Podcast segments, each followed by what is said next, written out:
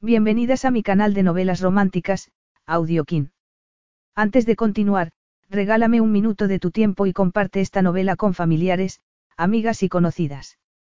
Me ayudarías a que otras personas conozcan este hermoso trabajo y cada día seguir creciendo. Estaré infinitamente agradecida por tu apoyo y deseando que una lluvia de bendiciones caigan sobre ti. Comencemos con la narración de la novela cuyo título es Esos días con Ilsa. Argumento. Una recatada princesa, y el hombre que podría liberarla. Perseguida por los paparazzi y compadecida por el público tras dos compromisos fracasados, la princesa Ilsa de Altbourg escapó a Mónaco para encontrarse a sí misma y vivir un poco, y tal vez el multimillonario australiano Noah Carson podría ayudarla a hacer eso. Las mujeres como Ilsa siempre habían despreciado los humildes orígenes de Noah y cuando un infierno de chispas saltó entre ellos se mostró cauto, incluso después de llevarla a su yate. El suyo era un caso de opuestos que se atraen, pero no temía lanzarse de cabeza porque no sabía si podrían cubrir la brecha entre dos mundos tan diferentes como los suyos. Prólogo. Da igual lo guapo que sea, le odio. ¿Cómo ha podido hacerle eso a nuestra princesa? Decía una de las enfermeras. Le ha roto el corazón y está tan triste. Calla, está a punto de llegar, la reconvino su compañera. Es casi la hora y ella nunca llega tarde. No, Ilsa nunca llegaba tarde y oyó la conversación de las enfermeras mientras entraba en el ala infantil del hospital. Había tenido una vida entera para acostumbrarse al interés del público por su vida privada, y para convencerse a sí misma de que no le molestaba, pero en realidad la sacaba de quicio. A su lado, la directora del hospital la miró de soslayo, sonrojada, y para evitar una situación incómoda, algo que solía hacer a menudo, Ilsa señaló un mural en la pared. Este es nuevo, ¿verdad? No estaba aquí hace un mes. Así es, Alteza. En realidad, fue idea de los niños y les gusta mucho. Alegra mucho el pasillo. Era una escena bucólica, con un arroyo cristalino, hadas, gnomos y todo tipo de animalitos del bosque, desde erizos a unicornios. En una esquina, el Palacio Real de Altbourg, que ella conocía tan bien. Frente al palacio, una figura familiar con una corona sobre el largo cabello rubio, de la mano de un hombre moreno con el uniforme verde del país vecino, Bayort. El rey Lucien y ella, evidentemente. Borraría el autor la figura de Lucien ahora que el compromiso se había roto. Ilsa esbozó una sonrisa amarga. Y no porque hubiesen roto el compromiso, al que habían sido obligados por cuestiones diplomáticas, sino porque estaba cansada de que se lo recordasen continuamente. Cansada de ser reducida a un compromiso roto.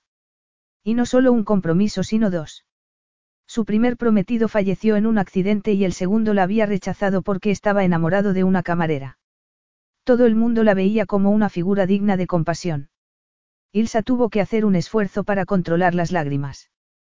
Quería que la dejasen en paz, pero se veía continuamente enfrentada a la debacle de sus fracasados planes de boda. Pero si se quedaba en el palacio, lejos de las cámaras, la gente pensaría que estaba llorando por su exprometido. Además, sabía por experiencia que el trabajo era el mejor antídoto para la inquietud y los niños estaban esperándola. Niños cuyo valor frente a la enfermedad hacían que sus preocupaciones pareciesen mezquinas. Los niños esperaban ansiosamente sus visitas y ese era su trabajo, de modo que se volvió hacia la mujer con una sonrisa aparentemente serena, como si no tuviese una sola preocupación en el mundo. Cuando quiera. Entraron en una habitación en la que dos adolescentes esperaban sentadas en sus camas. La más joven, que había perdido el pelo debido al tratamiento, tomó a toda prisa una revista y la escondió bajo la almohada. No debería haberse molestado. El equipo de prensa del palacio la informaba a diario y, si no recordaba mal, la portada de esa revista decía, Ilsa con el corazón roto mientras Lucien alardea de su nueva amante.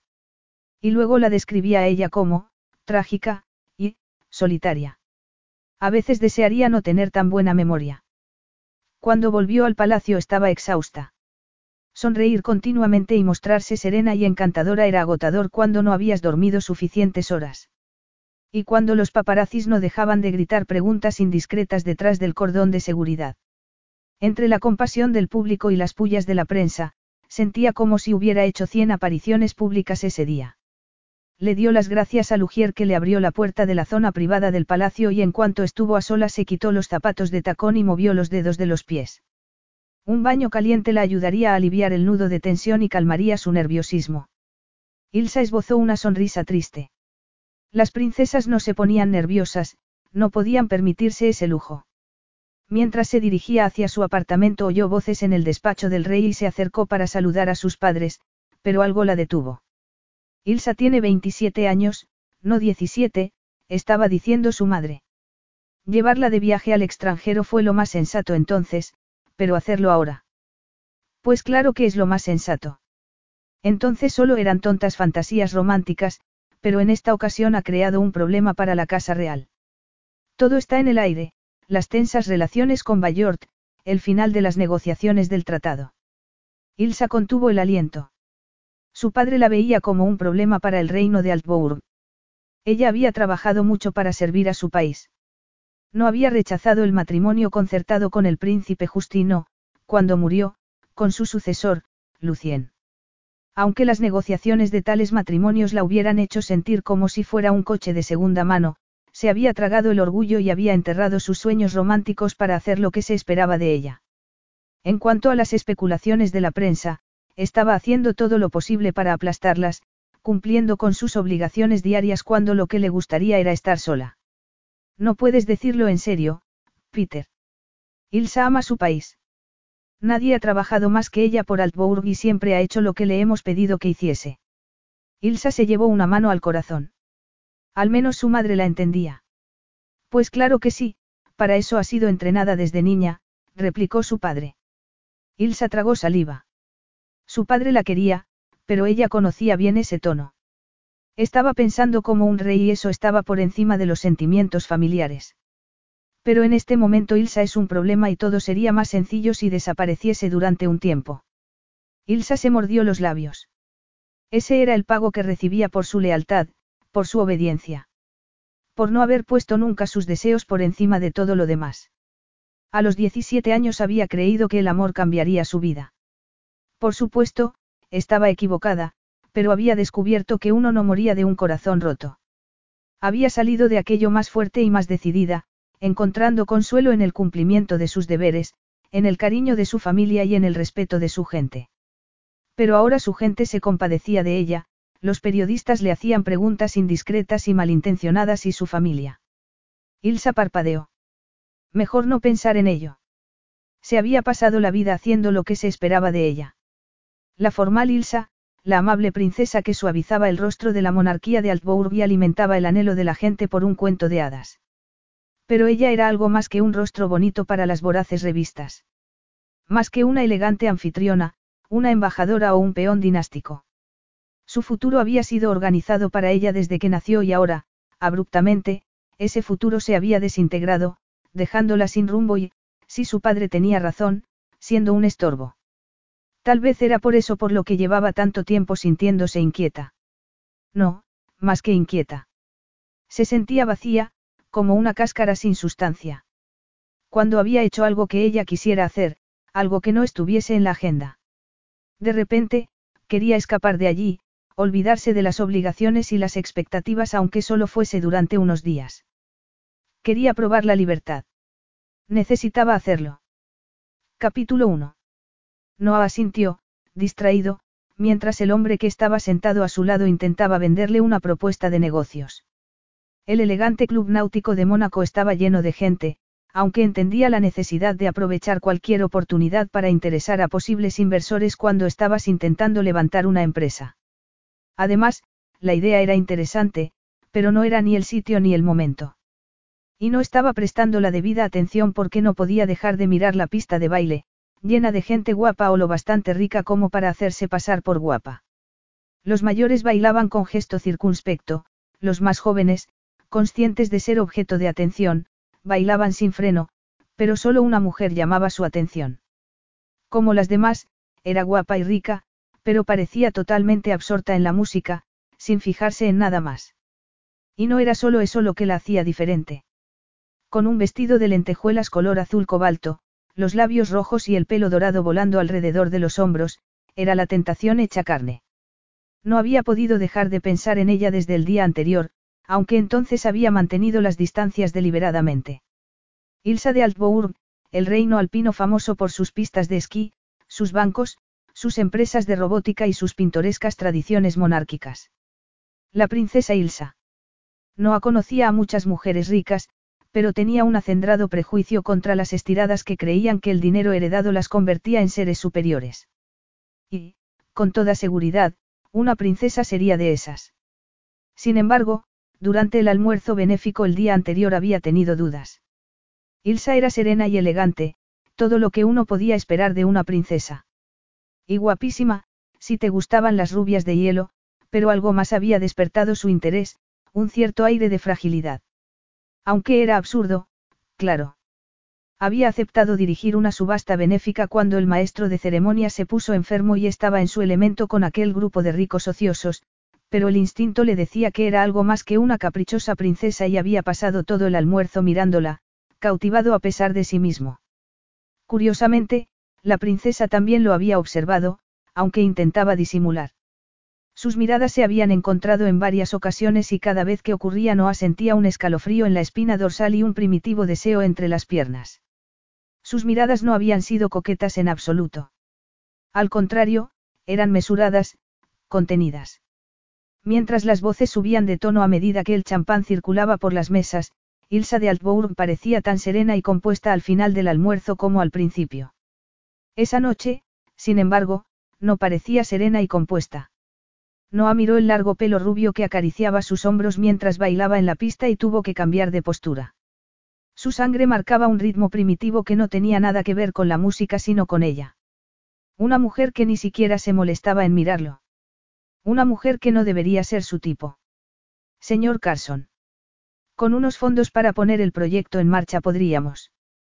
Noah giró la cabeza. Estoy interesado en saber algo más, pero no ahora mismo. Envíeme un correo con su proposición esta semana y mi equipo lo estudiará. Después de despedirse, Noah se dirigió a la pista. Él no era un hombre que ignorase su instinto y era hora de conocer a la mujer cuyo recuerdo lo había perseguido durante las últimas 24 horas. Él estaba mirándola. Ilsa sentía el calor de su mirada como un puntero láser a través de la tela del vestido. Era el hombre de anchos hombros y enigmática mirada al que había visto el día anterior en el almuerzo benéfico. No le había preguntado a nadie por su identidad porque no quería saberlo. Sin embargo, lo había buscado con la mirada una y otra vez. La orquesta dejó de tocar en ese momento e Ilsa dejó de bailar. Su breve interludio consigo misma, perdiéndose en el ritmo de la música, había terminado y era hora de volver al mundo real. Aunque se sintiese diferente. Tal vez porque llevaba el pelo suelto y un vestido por la mitad del muslo, algo muy poco habitual en ella. Intentó imaginar la cara de su padre si pudiese verla en ese momento y tuvo que contener la risa. ¿Quiere bailar conmigo? La voz ronca, varonil, la dejó momentáneamente sin respiración. Curiosamente, esa voz sonaba familiar, como si la hubiese oído antes. En sus sueños tal vez. Ilsa se dio la vuelta, pero estuvo a punto de dar un paso atrás al verlo tan cerca. La piel morena, la mandíbula cuadrada con un hoyito en la barbilla y una boca amplia, sensual. Era él, por supuesto. Una vocecita la urgía a salir corriendo, pero otra vocecita le decía, quédate. Ilsa levantó la cabeza y se encontró con los ojos más extraordinarios que había visto nunca. Bajo unas cejas negras bien arqueadas, sus ojos eran de color turquesa, ni azules ni verdes sino algo entre medias. Unos ojos claros, luminosos y penetrantes. Era comprensible que las mujeres no dejasen de mirarlo y buscar su atención. De cerca era impresionante y carismático. Alteza. Ilsa frunció el ceño. Durante un segundo había imaginado que se sentían atraídos por una fuerza irresistible, por una profunda e inexplicable compulsión. Por supuesto, no existía tal cosa. Él sabía quién era y quería bailar con una princesa, tal vez para hacer convenientes contactos. Ilsa esbozó una sonrisa de princesa, compuesta y elegante. Me temo que llega demasiado tarde. La música ha terminado y... Las luces se atenuaron en ese momento y la orquesta volvió a tocar mientras él enarcaba las cejas esbozando una sonrisa. Una sonrisa que la golpeó como un rayo. Él había pedido a la orquesta que tocase esa canción y que bajasen las luces. Para bailar con ella. La confirmación estaba en el brillo de sus ojos, aunque no era un brillo de satisfacción sino de seguridad en sí mismo que resultaba poderosamente atractivo. Ilsa tomó aire, diciéndose a sí misma que solo era otro hombre en busca de un coqueteo con una princesa, pero al hacerlo le llegó su aroma, algo masculino y excitante que aceleró su corazón y enloqueció sus hormonas. Podría decirle que se iba o que ya había bailado más que suficiente por una noche. En lugar de eso, asintió con la cabeza y fue recompensada por un brillo de anticipación en esos fabulosos ojos de color turquesa, aunque el rictus de su boca se volvió extrañamente serio. Como si tampoco él estuviera seguro de lo que hacía. Luego tomó su mano y puso la otra en su cintura, todo perfectamente respetable. Le costaba respirar, pero él se movía como si hubieran bailado juntos desde siempre, como si sus cuerpos se conociesen, anticipando cada paso. Se miraban a los ojos de una forma imposiblemente íntima. Y eso demostraba lo poco excitante que había sido su vida hasta ese momento. Sin darse cuenta, Ilsa pasó la punta de la lengua por sus labios y él siguió el movimiento con la mirada. Pensaría que estaba intentando seducirlo, se preguntó, asustada. Él apretó su cintura cuando chocaron con otra pareja. Estaban lo bastante cerca como para sentir el calor de su cuerpo. Era un hombre fuerte, atlético, con un natural aire de autoridad. Le gustaría saberlo todo sobre él, pero estaba segura de que cuando lo supiera, aquella fantasía, aquella extraña conexión, se derrumbaría. Era una locura agarrarse a esa ilusión unos minutos más. ¿Por qué me ha pedido que baile con usted? Le preguntó por fin. ¿Por qué no podía dejar de hacerlo? Eso la dejó completamente atónita. No había burla en su expresión, al contrario. Estaba muy serio y el brillo de sus ojos la dejaba transfigurada. Estaban rodeados de gente, pero todo parecía remoto, como si existieran en una burbuja, alejados del resto del mundo. Ilsa se percató de que había puesto una mano sobre su torso en un gesto posesivo y sus mejillas se cubrieron de rubor. No lo haga, dijo él cuando iba a apartarla. ¿Por qué no podía dejar de pedirme que bailase con usted? Francamente, no pensaba hacerlo. La vi ayer y no me acerqué. Ilsa sintió con la cabeza. Debería alegrarse de que no estuviera interesado, pero no había dejado de pensar en él desde entonces. Era la primera vez que le pasaba algo así. Desde su aciago romance adolescente no se había sentido interesada por ningún hombre. Sin embargo, desde el almuerzo del día anterior se había preguntado si volvería a verlo. Pero esta noche tenía que acercarme, dijo él entonces, tomando su mano y rozando suavemente sus dedos con los labios. Ilsa lo miró con los ojos como platos. La sacudida que experimentó hizo que se le doblasen las rodillas. Tú también lo has sentido, dijo él entonces, tuteándola. Las palabras escaparon de su boca antes de que Ilsa tuviese tiempo para pensar. Esa noche parecía haber perdido la cabeza. Pero no nos conocemos. Cuando él apretó su mano, experimentó una extraña sensación en su interior, algo que la hacía cambiar el peso del cuerpo de un pie a otro para aliviar, no era dolor sino una especie de latido, una palpitación que no había sentido nunca. Ilsa tomó aire. Debería dar un paso atrás, poner espacio entre ellos. Pero aquella sensación, aquel hombre, todo era demasiado extraordinario. Si se daba la vuelta sabía que lo lamentaría. Esa conexión era tan rara. Volvería a experimentarla alguna vez. El instinto le decía que no. Especialmente con un matrimonio organizado por su padre. Eso tiene fácil remedio, dijo él. Ven conmigo y nos conoceremos mejor. Sus palabras quedaron colgadas en el aire, invitadoras, tentadoras. Cargadas de doble intención. La intensidad de su mirada la dejaba sin aliento. O tal vez era estar tan cerca de él, encerrada en su abrazo. Era una proposición absurda. Irse con un hombre al que no conocía iba contra todas las reglas que había respetado durante toda su vida. Se dio cuenta entonces de que estaban atrayendo miradas de curiosidad. No podían quedarse así indefinidamente, tenían que moverse. Sin embargo, en realidad no le importaba. Estaba cansada de preocuparse por su imagen y por la percepción del público. No sé por qué crees que me iría contigo cuando ni siquiera sé tu nombre. No a Carson. En realidad, Ilsa sí sabía quién era. Cualquiera que leyese la prensa internacional reconocería a ese nombre. Noah Carson era un multimillonario hecho a sí mismo que siempre estaba rodeado de mujeres guapas. Ah, claro, recuerdo haber leído algo sobre ti en las revistas. Él esbozó una sonrisa. No creas todo lo que lees en la prensa. Ilsa hizo una mueca. Dada la cantidad de tonterías que la prensa había publicado sobre la princesa de Altbourg desde que era niña, ella lo sabía mejor que nadie. No creo todo lo que leo en la prensa.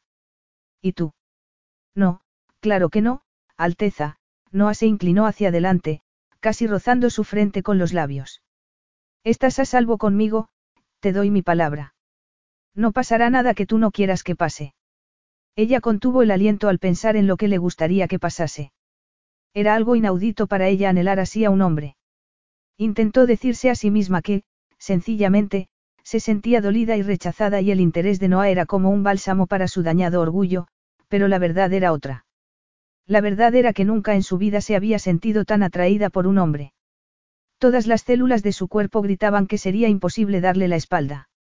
El ardiente brillo de sus ojos hacía que sus pechos se hinchasen, sus pezones turgentes bajo el vestido.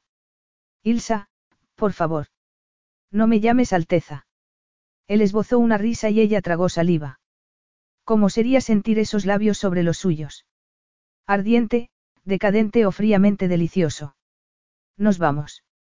Le preguntó él entonces.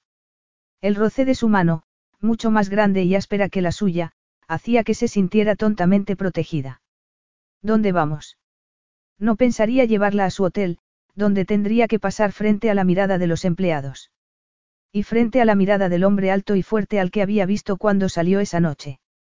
No era uno de sus guardaespaldas porque había pedido que se quedasen en Altbourg, sino un miembro del equipo de seguridad de la Casa Real, un desagradable recordatorio de que, aunque había querido probar la libertad, no podía escapar de su verdadera vida. Vamos a mi. Los asombrosos ojos de color turquesa sostenían los suyos mientras Ilsa asentía con la cabeza, sorprendida por lo inevitable que le parecía aquel momento. Sí, por favor. Capítulo 2. Ilsa era consciente de la conmoción que habían creado saliendo juntos de la fiesta y agradecía el calor y la fuerza de su mano, que no había soltado en ningún momento. Irse con un hombre para, conocerlo mejor, era territorio inexplorado para ella, pero no hubiera sido capaz de rechazarlo. Cuando salían del edificio vio al guardaespaldas de nuevo.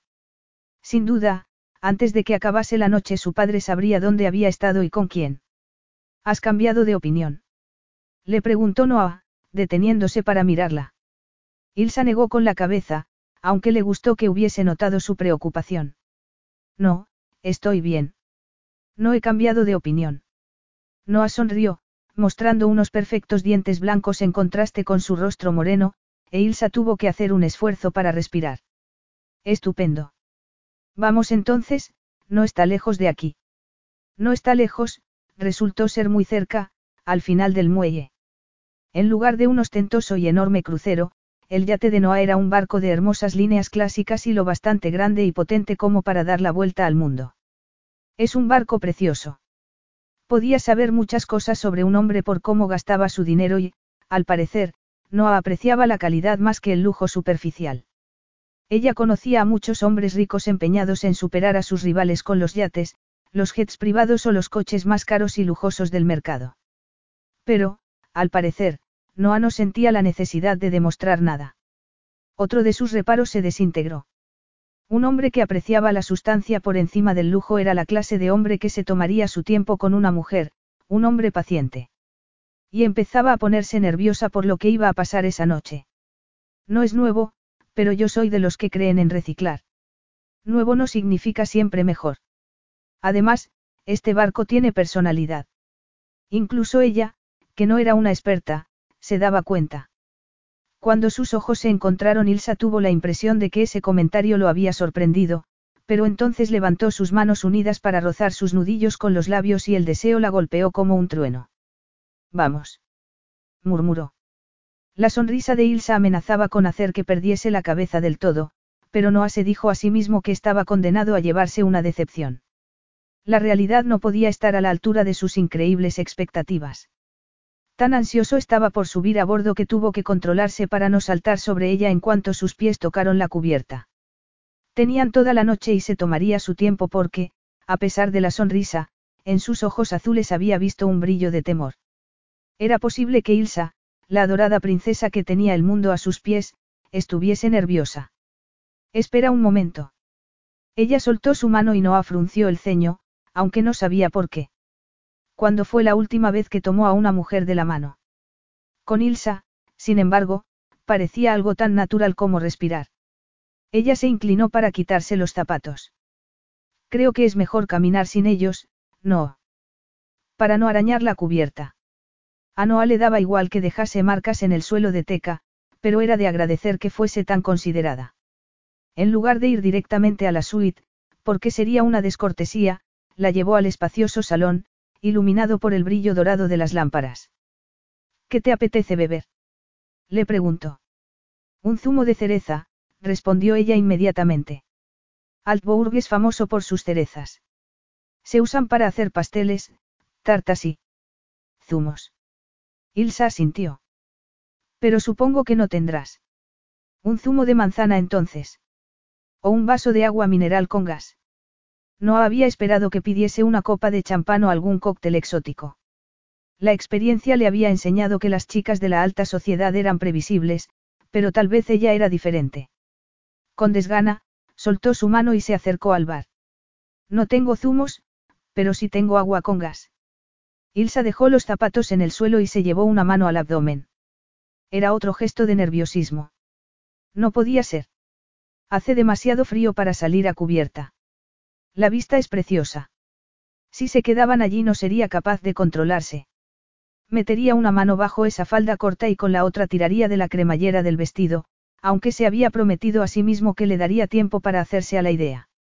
Un encuentro duro y urgente sería fantástico, pero él quería un segundo, un tercero y un cuarto, y eso significaba que debía contener su deseo para, al menos, dar la impresión de que era un hombre civilizado. Me parece bien, dijo ella, tomando el vaso que le ofrecía. Si tengo frío, te lo diré. Él podría hacerla entrar en calor, preferiblemente con un cuerpo a cuerpo. Noah contuvo un suspiro. Pronto, se dijo a sí mismo. Se sentaron en cubierta, mirando las luces de la ciudad, envueltos en una manta de oscuridad que los resguardaba de miradas curiosas. Era como estar en otro mundo, la misma sensación que había tenido el día anterior cuando sus ojos se encontraron. De nuevo, esa noche. Sugiero que nos tomemos un tiempo para, explorarnos el uno al otro, le dijo. Eso no había sonado como él quería que sonase, pero su cerebro parecía haber sido secuestrado por una descarga hormonal. Pensar en otra cosa que no fuera sexo era imposible, pero sabía que debía tomarse su tiempo con Ilsa. Ella parecía dispuesta, pero sorprendentemente insegura y no quería asustarla. ¿Quieres saber algo sobre mí? Y viceversa. ¿Qué tal veinte preguntas? Podemos hacer turnos respondiendo. Noah pasó el pulgar por su muñeca y sintió que su pulso se aceleraba. El suyo latía como un pistón en ese momento, pero debía esperar. No, veinte no, respondió. No tenía tanta paciencia. Eso podemos dejarlo para más tarde. Su suave risa era como una caricia que tentaba a sus sentidos. Había algo en ella que no le gustase. A pesar de recelar de las mujeres que se veían por encima del resto de los mortales, la princesa no dejaba de sorprenderlo. Muy bien. Entonces dime, Noah, Ilsa hizo una pausa después de pronunciar su nombre. Dime algo que te haya hecho feliz recientemente. Noah pensó en el fantástico trato que acababa de firmar con un consorcio de empresas francesas. Eso lo hizo sonreír. Y luego recordó a la familia de su hermano, que había ido a visitarlo unos días antes. Pasar tiempo con mi sobrino, respondió. Tiene 13 años y está lleno de energía. Dale una pala de cricket o la oportunidad de ganarme a cualquier juego de ordenador y es feliz. Parece que os lleváis muy bien. Nos parecemos mucho, no hizo una pausa. Bueno, Ilsa, ¿qué haces en Mónaco? ¿Quieres la respuesta sencilla o la complicada? Las dos. Eso cuenta como dos preguntas entonces. Ilsa se inclinó para dejar el vaso de agua sobre una mesita y la brisa le llevó el aroma del perfume que lo había seducido mientras bailaban. Muy bien, dos preguntas, dijo con voz ronca. Cuanto antes terminasen con ese juego, antes estarían desnudos, se dijo. La respuesta sencilla es que los paparazzis no pueden molestarme en Mónaco. Ah. Tal vez estaba equivocado. Tal vez lo que le había parecido nerviosismo solo era la desconfianza de una mujer que esperaba ser espiada en todas partes. Sabía que los periodistas no la dejaban en paz y sentía cierta compasión por ella, pero también curiosidad por lo que había pasado con sus dos prometidos. Y la respuesta más complicada. No anotó que tomaba aire antes de responder, pero tal vez la oscuridad la animaría a abrirle su corazón. No debía ser fácil para ella compartir algo tan personal y lo entendía porque a él le pasaba lo mismo. Sin embargo, esa noche con ella todo era diferente. Lo que digamos aquí se queda aquí, dijo, para animarla. Yo no voy por ahí contando secretos y estoy seguro de que tú tampoco lo haces, pero no quiero que te sientas incómoda. Si la pregunta es demasiado personal. No, no pasa nada. Es que no sé cómo ponerlo en palabras, aunque tal vez sería bueno hablar de ello, lo interrumpió Ilsa, enredando los dedos con los suyos. Noah se alegró de que confiase en él. Y era asombroso lo importante que eso lo hacía sentir. Seguramente sabrás de mi compromiso roto. Sé que cancelaste tu boda. Ella se giró para mirarlo e incluso en la oscuridad no sintió un golpe de calor cuando sus ojos se encontraron. Gracias. ¿Por qué me das las gracias? Por pensar que yo tuve algo que ver con esa decisión. Debería estar acostumbrada a las mentiras de la prensa, pero estoy harta de que me pinten como una patética víctima a quien Lucien ha roto el corazón. Fue una decisión conjunta y un alivio para los dos cuando todo terminó. Interesante, pensó Noah. De modo que no estaba enamorada de su antiguo prometido. Pero ¿qué había sido del anterior? Ilsa había estado comprometida hasta su repentino fallecimiento en un accidente de coche. Seguiría enamorada de él. No le gustaba la idea de que anhelase un amor perdido. Solo quería que pensase en él. Cálmate, Carson. Acaba de conocerte. Pero no había sitio para la lógica en ese momento. Era asombroso lo posesivo que se sentía con aquella mujer. Lo inevitable que era tocarla, sabiendo que pronto estarían desnudos en la cama. Podríamos decir que mi vida, y los planes que se han hecho para ella, se han derrumbado. Los planes que habían hecho para su vida. ¿Quién los había hecho? Pensé que seguir adelante con mi vida normal sería una forma de superar todo este jaleo. Si estaba ocupada, no solo con eventos públicos sino con mis propios proyectos, la gente se olvidaría y yo me sentiría mejor, Ilsa hizo una pausa. Pero la verdad es que ahora mismo no me necesitan en mi país y mi tradicional rutina me aburría, así que pensé que lo mejor era alejarme de Altbourg durante un tiempo. Pues has venido al sitio adecuado, dijo Noah. Eso espero. Parecía hacer un esfuerzo para ocultar sus verdaderos sentimientos y la recordó bailando en la pista, absorta en la música, sin ver a la gente que había alrededor. Pero, en realidad, no parecía feliz. Noah acarició su muñeca con un dedo, sintiendo el latido de su pulso. Estando tan cerca, leyendo las inconscientes respuestas de su cuerpo, era cada vez más difícil controlarse. Sus pantalones parecían demasiado estrechos y sabía que ir despacio cuando estuviesen en la cama sería casi imposible. Tal vez lo conseguiría la segunda vez. ¿Por qué has venido tú a Montecarlo? Le preguntó ella entonces. Noah se encogió de hombros. Tenía que firmar un contrato y, después de firmarlo, he decidido tomarme un descanso. Estás de vacaciones. Así es. Voy a navegar por el Mediterráneo durante unas semanas. Pero la idea de esas vacaciones había perdido su atractivo. Preferiría explorar a Ilsa que cualquier puerto, por hermoso que fuese. De hecho, necesitaba tenerla entre sus brazos. Una última pregunta cada uno, dijo ella entonces. Noah lo pensó un momento para elegir una entre todas las preguntas que querría hacerle. ¿Qué quieres de la vida, Ilsa? ¿Qué es importante para ti? Eso le diría qué clase de mujer era.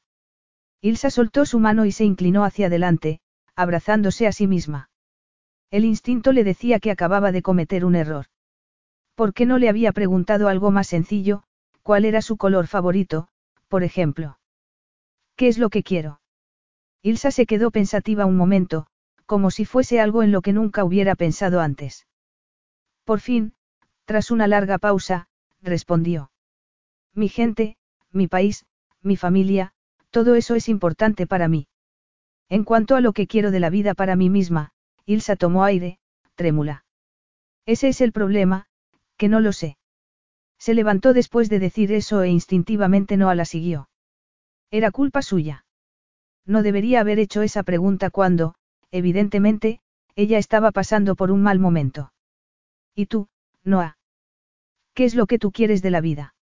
Él no tuvo que pensarlo siquiera. Buena salud, buenos amigos, retos profesionales que me mantengan interesado y pasar tiempo con mi familia. Eso suena maravilloso.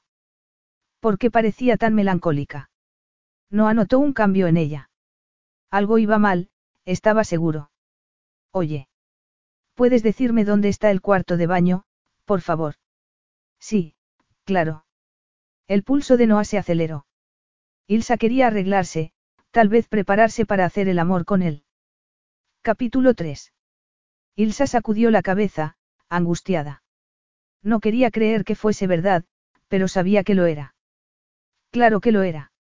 Su vida era un desastre últimamente. Ella era un desastre, según su padre. Debería haber esperado que el malicioso destino le gastase otra jugarreta. Se pasó el cepillo por el pelo, tirando con fuerza y diciéndose a sí misma que era eso lo que hacía que sus ojos se llenasen de lágrimas, no la decepción, la frustración y el dolor. Cuando sintió una nueva punzada en el abdomen tuvo que apoyarse en el lavabo, respirando lentamente. Para algunas mujeres, el periodo llegaba sin dolor, pero no para ella, que sufría de endometriosis. En su caso, eso significaba periodos irregulares y dolores menstruales. Normalmente, el dolor empezaba mucho antes del sangrado, pero en esa ocasión no había sido así. Esa noche apenas había tenido aviso. Parpadeó mientras se miraba al espejo, enfadada. ¿Por qué ahora? Porque precisamente esa noche, cuando acababa de conocer a Noah. El destino tenía algo contra ella. Noah Carson era el primer hombre por el que se había sentido atraída de verdad desde que era una adolescente. El primer hombre al que había deseado y, sintiéndose temeraria, había decidido que él fuese el primero. No, eso sonaba demasiado pasivo. La verdad era que sentía un profundo deseo por él, un deseo urgente e incontrolable que no había sentido nunca, y mucho menos por un extraño. Estaba dispuesta a arriesgarse esa noche. Todo le había parecido tan perfecto, tan inevitable, que los últimos reparos se habían esfumado cuando él apretó su mano en un tácito mensaje. Como si en lugar de ser extraños ya se conocieran íntimamente. Ilsa parpadeó, conteniendo el deseo de gritar de rabia y desesperación. Nunca había experimentado algo así y seguramente no volvería a experimentarlo nunca. La próxima vez que su padre organizase un matrimonio concertado no habría forma de escapar. Tendría que casarse porque era su deber y dudaba mucho que otro hombre la hiciera sentir algo remotamente parecido a lo que sentía por Noah Carson. Durante años había aceptado su destino, pero ahora, había cambiado. Ahora quería más. Levantando la barbilla, Ilsa se miró al espejo. Da igual lo que tú quieras, esta noche no va a pasar. Y Noah Carson no va a esperar una semana hasta que tú estés lista. La fantasía ha terminado, has perdido la oportunidad. Después de guardar el cepillo en el bolso, y conteniendo un gemido de desilusión, echó los hombros hacia atrás y salió del baño. Noah estaba esperándola en el salón, con las manos en los bolsillos. Esa postura acentuaba la anchura de sus hombros y le daba un aspecto tan atractivo, especialmente cuando esbozó una sonrisa que ella sintió en el centro de su ser. Ilsa tragó saliva. No tenía más remedio que marcharse, pero era lo más difícil que había tenido que hacer nunca. Mucho más difícil que romper su compromiso con Lucien. Te he dicho lo guapa que estás. Absolutamente preciosa. Ilsa sintió un escalofrío. Iba a responder del mismo modo, a decir que él estaba para comérselo, pero enseguida se dio cuenta de que eso solo serviría para complicar más la situación. Lo siento, pero tengo que irme. La sonrisa de Noah desapareció. ¿Por qué? Has recibido un mensaje urgente. ¿Qué ha pasado? No, respondió ella. No es eso. Tal vez debería haber mentido, pero ella no mentía nunca. Además, lo que fuera que Noah y ella compartían era demasiado visceral, demasiado profundo como para mentir. Entonces. Tengo que irme, sencillamente. El dolor en la parte baja del abdomen llegaba hasta los muslos y la hacía querer doblarse sobre sí misma. No lo entiendo, dijo él. ¿He dicho algo que te haya molestado? No, claro que no, se apresuró a responder Ilsa. Al contrario, le gustaba más después de hablar con él. ¿Cómo no iba a sentirse atraída por un hombre que disfrutaba jugando con su sobrino y cuyo objetivo en la vida no era solo ganar dinero sino estar con su familia? Noah sacó las manos de los bolsillos y dio un paso adelante. El aire entre ellos parecía echar chispas e Ilsa quería abrazarlo, pedirle que se quedase allí hasta que aquella inconveniencia hubiese terminado, pero eso era pedir demasiado. Además, no quería contarle la razón por la que no podía acostarse con él. Tal vez por orgullo o por mojigatería, daba igual, aquello era demasiado íntimo y prefería que la recordase como una mujer atractiva y misteriosa. Puedes cambiar de opinión, es tu prerrogativa, pero al menos dime por qué. Tenía razón, al menos le debía una explicación. Ella era una persona naturalmente reservada y su entrenamiento en palacio había acentuado esa tendencia, pero ya le había contado demasiadas cosas que jamás hubiera imaginado contarle a un extraño. Claro que Noah no le parecía un extraño. Suspirando, Ilsa se encogió de hombros antes de decir. Acaba de bajarme la regla, así que pasaré la noche en la cama, con una bolsa de agua caliente para aliviar el dolor. Noah la miró, atónito. Ella intentaba sonreír, como quitándole importancia, pero había un rictus de dolor en su expresión. ¿Por qué no me lo habías dicho antes? Su rechazo lo había hecho pensar que tal vez era otra de esas mujeres privilegiadas a quienes tanto les gustaba jugar con los hombres. No es algo de lo que me guste hablar. ¿Qué puedo hacer yo? Nada, respondió Ilsa. Me he tomado una pastilla y tendré que aguantar hasta que haga efecto. Su frente se había cubierto de sudor y estaba temblando. No estaba en condiciones de volver sola al hotel, de modo que Noah la tomó en brazos para llevarla al sofá. ¿Qué haces? Noah la sentó sobre sus rodillas, intentando no pensar en lo bien que encajaban. Era más difícil de lo que había imaginado, pero no quería que se alejase de él, especialmente después de saber que estaba pasándolo tan mal. Te encuentras mal y yo quiero consolarte, le dijo. No sé nada sobre dolores menstruales, pero me rompí un hueso de niño y que mi madre me abrazase me ayudó mucho mientras esperaba que el analgésico hiciese efecto. Los ojos azules se llenaron de lágrimas y algo en su pecho se encogió dolorosamente. Estás peor, ¿quieres que llame a un médico? Ella negó con la cabeza, ofreciéndole una sombra de sonrisa, y una oleada de calor explotó en su pecho. Curiosamente, habría jurado que no tenía nada que ver con el erótico roce de su cuerpo sino con esa sonrisa, con esa sensación de conexión, como cuando estaban sentados uno al lado del otro en cubierta, compartiendo confidencias. Tienes razón, dijo ella por fin, con voz ronca. Que me abraces ayuda mucho. Yo nunca, gracias, Noah. ¿Nunca qué? Noah no le preguntó por qué no era el momento, pero se encontró sopesando su inaudita reacción ante esa mujer mientras apoyaba la barbilla en su cabeza. Dos horas antes no podría haber imaginado que la noche terminaría así. Claro que dos horas antes no había hecho más que desearla a distancia. La mujer real, de cerca, era a la vez compleja y desconcertante. Y más atractiva de lo que había imaginado. Más atractiva que ninguna otra. Ilsa podría alterar su organizada vida, justo cuando todo iba como él quería, pero la deseaba de cualquier modo. Lo había intrigado en el almuerzo benéfico, lo había atraído en la pista de baile y cuando aceptó ir con él sin conocerlo. Lo había sorprendido cuando le preguntó qué lo hacía feliz y qué quería de la vida. Y después lo había conmovido cuando no era capaz de responder a esa misma pregunta. Ilsa cautivaba su mente y su corazón además de su cuerpo. Era una combinación embriagadora. ¿Cuánto tiempo vas a estar aquí? Le preguntó abruptamente. Unos días, unas semanas. Ella echó la cabeza hacia atrás. La verdad es que aún no lo he decidido. Estoy de vacaciones. Una rápida búsqueda en Internet había revelado que Ilsa tenía una apretada agenda diplomática. Incluso más que su hermano, el heredero del trono. Él tenía unas semanas libres y, según su propia admisión, Ilsa no tenía prisa por volver a su país. Se le ocurrió una idea entonces. Sería un riesgo, pero el instinto le decía que era una oportunidad que debía aprovechar. ¿Por qué no pasas las vacaciones conmigo? Podríamos navegar juntos por el Mediterráneo. Ilsa pensó que había oído mal, pero no podía ser. ¿Lo dices en serio? Absolutamente en serio.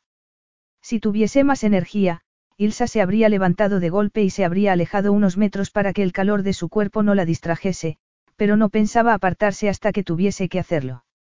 No se había sentido tan protegida en mucho tiempo.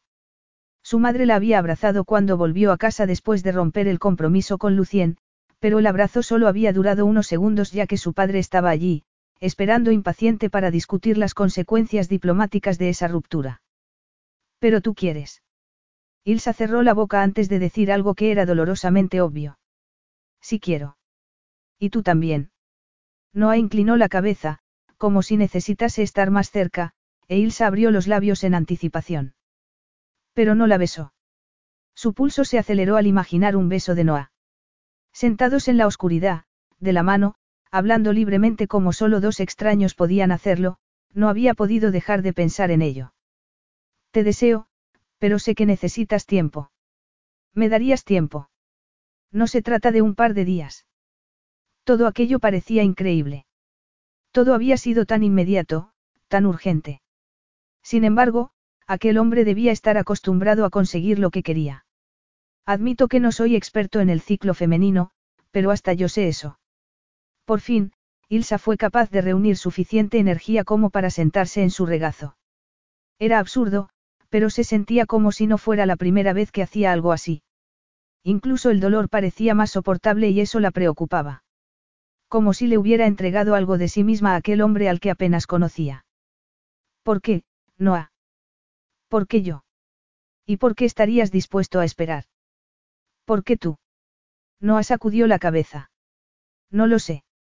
O es demasiado complicado como para explicarlo o tan sencillo que no necesita explicación. Pero tú también lo sientes, ¿verdad, Ilsa? Este lazo, esta atracción. Siento, algo. Había vuelto a ser la cauta Ilsa, la mujer que había sido entrenada para vigilar cada palabra, cada mirada. Y, de repente, odiaba a esa mujer que había vivido siempre respetando las reglas, eternamente preocupada por lo que pensasen los demás. Por una vez, quería ser impulsiva y egoísta. Quería sentir todo lo que Noah la hacía sentir y mucho más. Sí, dijo con tono decidido. Siento como si saltaran chispas cada vez que nos tocamos y también una extraña sensación de paz, como si esto fuese inevitable. Era liberador admitir la verdad, por extraña que fuese. Entonces, tú también lo sientes. Noah la miraba a los ojos y el corazón de Ilsa enloqueció. De modo que no era ella sola. Noah Carson no tenía razón alguna para mentir. ¿Y si despertásemos mañana, o al día siguiente, y esta chispa hubiera desaparecido? No esbozó una sonrisa. Eso no significa que no podamos disfrutar el uno del otro. Si te cansas volveremos al puerto y podrás volver a casa si quieres. A casa. Esa palabra no le ofrecía el menor consuelo. Durante los últimos años habían pensado que su casa estaría en Bayort, donde sería reina, esposa de un hombre al que no amaba, pero al que respetaba. O en Altbourg, el país en el que había nacido, pero ese ya no era su sitio porque allí era un problema. Ilsa. Murmuró Noah, apartando un mechón de pelo de su frente. Es una locura. No es una locura. Hacerle caso a tu instinto nunca es un error. Hablaba con tal convicción que Ilsa casi lo creyó. No, lo creyó de verdad. No tanto como para pensar que no lo lamentaría después, pero estaba tan cansada de vivir a medias, controlada siempre por las expectativas de otros. Quería seguir su instinto, su pasión, quería arriesgarse. Pensó en los artículos que la pintaban como una trágica víctima y las maliciosas pullas sobre la amante de Lucien. Recorrer el Mediterráneo con Noah sería más carnaza para la prensa. Su padre se subiría por las paredes, pero en ese momento le daba igual porque al menos dejarían de verla como la, pobre inocente Ilsa. Si lo hacía, dudaba que su padre pudiese organizar otro matrimonio concertado y esa sería razón más que suficiente para decir que sí. Pero no era por eso por lo que quería aceptar. Ilsa levantó una mano para tocar su cuello y notó que temblaba, diciéndole con los ojos lo que quería. Esa mirada, ese temblor, la hizo sentir poderosa y deseada. Abrió la boca para decir que sí, pero la euforia se convirtió en consternación. No puedo, dijo por fin, sin poder disimular su decepción. ¿Cómo podía haberlo olvidado? ¿Por qué no puedes? Soy la invitada de honor en una cena que ha organizado el príncipe de Mónaco. No puedo echarme atrás, les di mi palabra. Una cosa era decirse a sí misma que era libre y podía tomar sus propias decisiones, otra muy distinta insultar a sus anfitriones. No podía hacerlo. Yo tengo una reunión importante en Atenas esta semana, dijo Noah, apretando su mano. En fin, todo había terminado y su emoción se convirtió en una abrumadora sensación de tristeza. Bueno, será mejor que... Espera, la interrumpió él entonces. Si pudieras elegir un sitio para ir de vacaciones, ¿cuál sería? Ilsa frunció el ceño. ¿Para qué le preguntaba cuándo no podía ir con él? Turquía, respondió por fin. Nunca he estado en Turquía, pero debe ser un país maravilloso. Entonces nos veremos en Estambul a finales de semana. Yo. Ilsa tragó saliva, con un nudo en la garganta. No hacía que todo pareciese tan fácil, tan perfecto. Y nada en su vida había sido fácil o perfecto durante mucho tiempo. La miraba con tal intensidad que sintió como si estuviese cayendo en un interminable y cálido océano. No digas que no. Di que sí o, al menos, que lo pensarás.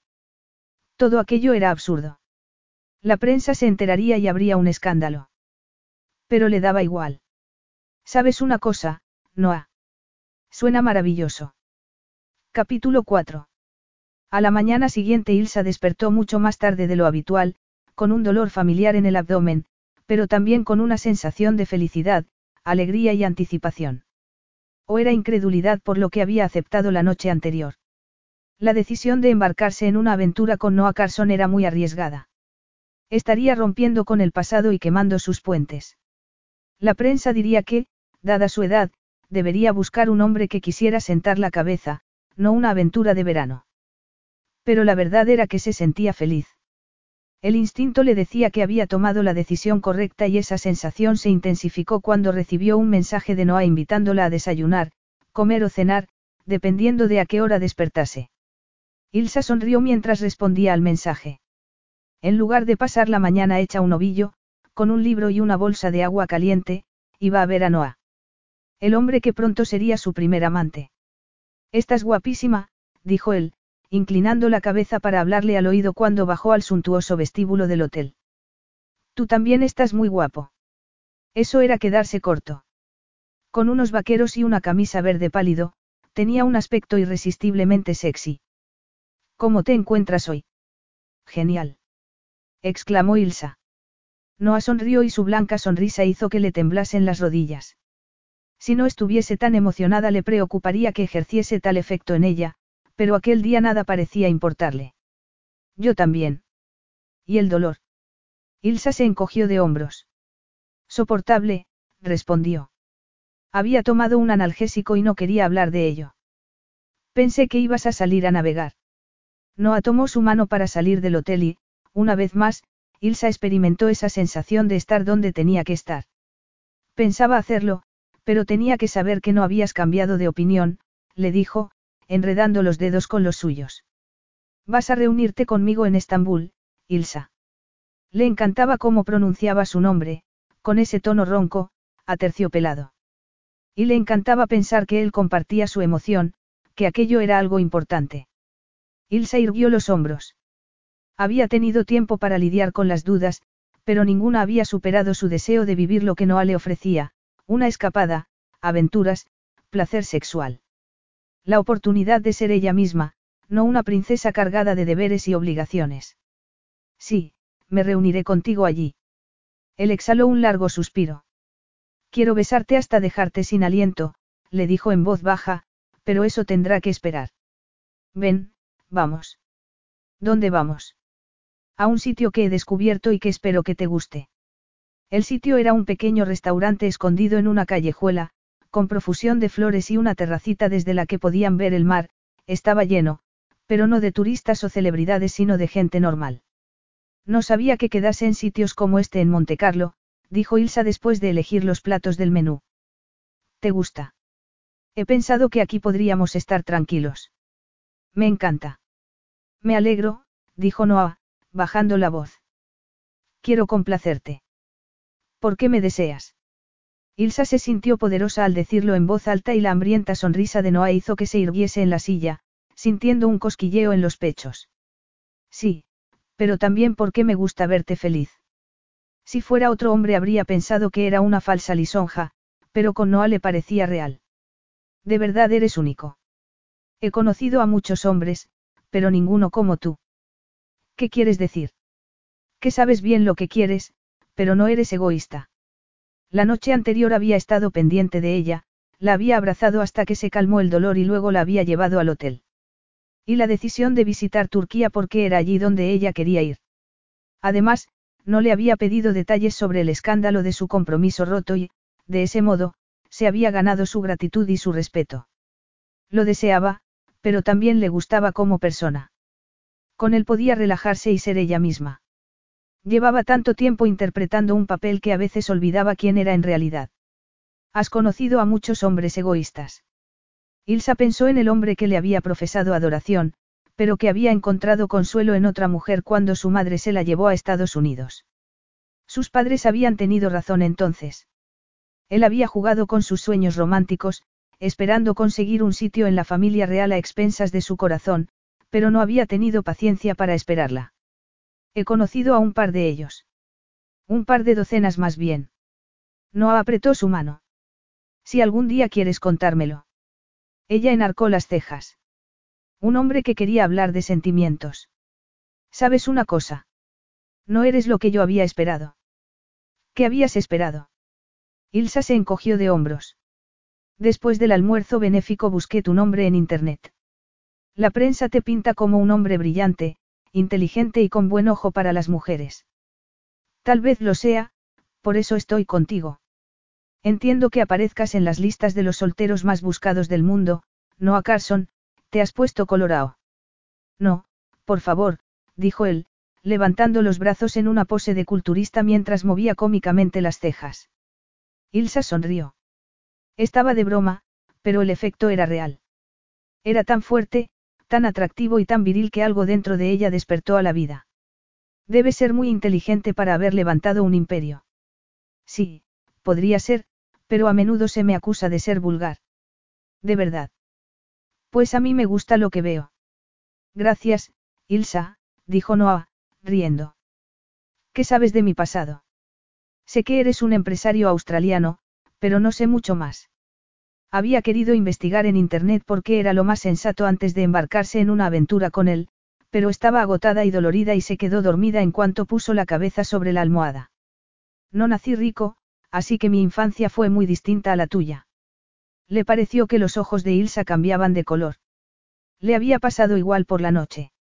Al principio parecían azules como el vestido, pero a veces se volvían de un misterioso gris, casi plateado. Él quería explorar esos misterios, descubrir qué la excitaba, qué la emocionaba. Muy diferente a lo que sentía solía sentir por otras amantes.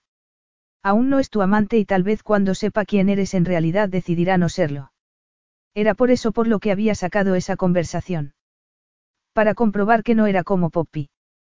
Pero Poppy estaba dispuesta a acostarse contigo.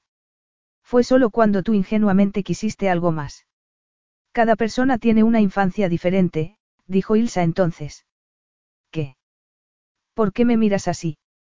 No sacudió la cabeza. Algunas diferencias son más aceptables que otras. No había necesidad de seguir hablando de eso, pero ya que habían empezado quería ver su reacción. Necesitaba estar seguro de que no se echaría atrás sobre el viaje a Estambul. Háblame de tu infancia, dijo Ilsa. Mi familia es fantástica, cariñosa y divertida. Me apoyan en todo y crecí siendo un niño feliz, respondió Noah. Entonces eres muy afortunado. Su tono hizo que se preguntase cómo habría sido crecer en un palacio.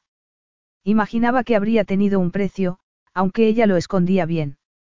Sé que he sido afortunado. Anoche, cuando me preguntaste qué quería de la vida, me di cuenta de que ya lo tenía, una familia que me quiere y me apoya. Lo entiendo. Noah era el primero de su familia en llegar soltero a los 30 años, pero su experiencia con Poppy lo había amargado. No quiero una esposa e hijos. Ni siquiera una amante a largo plazo, le dijo. Tengo una gran familia y eso es suficiente para mí. No estás buscando una esposa, Solo pasarlo bien, murmuró ella, con tono pensativo. Pero dime, ¿a qué te referías con lo de las diferencias? Mi padre y mi abuelo eran garbos. ¿Qué? En Australia se llama así a los recolectores de basura. Los que van en el camión y vacían los contenedores de basura por las calles. ¿Y? ¿Y qué? Ilsa inclinó a un lado la cabeza. Por tu tono, espero algo negativo. Un problema de delincuencia quizá. No, no, los Carson siempre han sido personas decentes y trabajadoras, respondió Noah. Pero su trabajo no era algo a lo que otros aspiren. Ningún miembro de mi familia ha ido a la universidad. Tampoco él tenía estudios superiores porque había estado demasiado ocupado trabajando y una vez que su negocio empezó a despuntar le pareció irrelevante. Ilsa se limitó a sentir con la cabeza. Ya veo. ¿Sabes cómo empecé con mi negocio? Nada de comprar acciones o propiedades sino con un viejo camión de basura. Luego compré otro, y otro. Evidentemente, no has buscado bien en Internet porque de vez en cuando la prensa me llama, el rey de la basura. Podía imaginar el escándalo si en lugar de compartir una aventura con Ilsa quisiera algo más permanente. Por suerte, él no estaba buscando una relación seria. He leído que inviertes en construcción de carreteras partiendo de viejos neumáticos, así que tu negocio es la gestión de residuos, no. En lugar de mostrarse horrorizada, Ilsa parecía interesada y eso no era lo que él había esperado. En parte, pero he ido ampliándolo. Empezó como recogida y eliminación de basuras, pero nuestro objetivo principal es el reciclado. Hemos invertido en una gran variedad de innovaciones y hay oportunidades por todas partes. Tenían muchos proyectos en marcha por todo el mundo, sobre todo en países en vías de desarrollo. Y eso es lo que te hace vulgar. Ilsa frunció el ceño. Noah sonrió mientras el camarero se acercaba con los platos. Lidiar con las basuras no es a lo que aspire la mayoría de la gente, dijo después, cuando volvieron a quedarse solos. Poppy, desde luego, no lo había aprobado. Para ella solo había sido una diversión, una aventura con alguien que no formaba parte de su mundo, para epatar a sus ricos amigos tal vez. Y cuando Noah, que se había creído ingenuamente enamorado, le pidió que se casase con él, Poppy se mostró horrorizada, como si el olor a basura pudiese manchar la boda. Aunque eso no había evitado que intentase sacarle dinero para apoyar su propio negocio. Y luego estaba el daño que le había hecho a su hermana. Ali, una adolescente entonces, adoraba a Poppy y ella disfrutaba de esa adulación. Ali era la única persona de su familia para la que Poppy tenía tiempo e incluso la había llevado a varias fiestas con sus elegantes amigos. Solo más tarde, cuando Ali luchaba contra la depresión y la bulimia, había descubierto lo negativa que había sido esa relación. Poppy y sus amigos estaban obsesionados por las apariencias y las insinuaciones de que perdiese peso le habían pasado factura. Poppy había abandonado a su hermana cuando rechazó su proposición de matrimonio y Ali pensó que no era lo bastante buena o lo bastante guapa como para ser su amiga. La gente que te desprecia porque tu familia se ha ganado la vida haciendo un trabajo honrado no merece la pena, dijo Ilsa entonces. ¿O esperabas que yo pensase mal de ti por eso? Era la primera vez que la veía enfadada y se debatía entre querer aplacar su enfado y admirar lo guapa que estaba en ese momento, con las mejillas teñidas de rubor y los ojos brillantes. No necesariamente, pero a mucha gente le importa, admitió por fin. La opinión de los demás le importaba un bledo, pero la de Ilsa era importante para él. Tu trabajo es necesario, dijo ella entonces. En cuanto a mirarte por encima del hombro por el negocio de tu familia, no eres tú culpable de lo mismo. ¿Qué quieres decir? No habías pensado que yo te despreciaría por ser quien soy. Noah la miró, sorprendido. Sí, lo había pensado. Ella irguió los hombros. Con un sencillo vestido veraniego y unos discretos pendientes seguía pareciendo una princesa y la deseaba tanto que no podía soportar la idea de que se apartase. Ser una princesa no consiste en llevar capas de armiño y acudir a bailes de gala. El mayor logro de mi tatarabuelo fue el moderno alcantarillado del país y si hablas con mi padre, él te dirá que dos de sus prioridades son hacer que nuestro país sea sostenible y reducir el impacto ecológico. Touche, dijo Noah, levantando las manos en un gesto de rendición. Reconozco mi error. Yo tengo un título aristocrático, pero quiero pensar que soy algo más que eso. Noah asintió. Tenía razón. Y había un brillo de dolor en sus ojos. Te pido disculpas, Ilsa. Habiendo sido objeto de tantos prejuicios debería haber sabido juzgarte mejor. Noah apoyó las manos sobre la mesa con las palmas hacia arriba, invitándolo a tocarlo. Pero cuando estoy contigo no te veo como una princesa. Eres demasiado simpática, generosa y divertida como para pensar en otra cosa. En realidad, me fascinas. Ilsa puso las manos sobre las suyas y, de inmediato, él las apretó. Te deseo por la mujer que hay detrás del título. El pulso en su muñeca se aceleró y cuando pasó la punta de la lengua por los labios Noah tuvo que contener un gruñido. Ilsa lo seducía como ninguna otra mujer y la idea de tener que esperar una semana era insoportable. Eso es lo más bonito que me han dicho nunca. Ilsa se inclinó hacia adelante y rozó su mejilla con un beso ligero como una pluma que provocó una sacudida de miles de voltios por todo su cuerpo. Deseo, esa palabra tan insípida. Acababa de conocerla, pero cada minuto que pasaba con ella era una tortura y una delicia al mismo tiempo. Una delicia porque ella era todo y más de lo que había esperado y una tortura porque su frustración sexual estaba llegando al límite. No solo la deseaba, estaba consumido por ella. Ninguna mujer lo había afectado tanto como la princesa Ilsa de Altbourg, o de modo tan instantáneo. Noah intentó llevar oxígeno a sus pulmones. ¿Qué ocurre? Le preguntó ella. Él dejó escapar un largo suspiro mientras fingía interés en el plato que tenía delante. Nada, estoy bien. Pero vamos a comer antes de que haga algo que escandalizaría al resto de los clientes. Unos días después, Ilsa volvía al hotel después de la cena de gala, resplandeciente con un elegantísimo vestido de noche.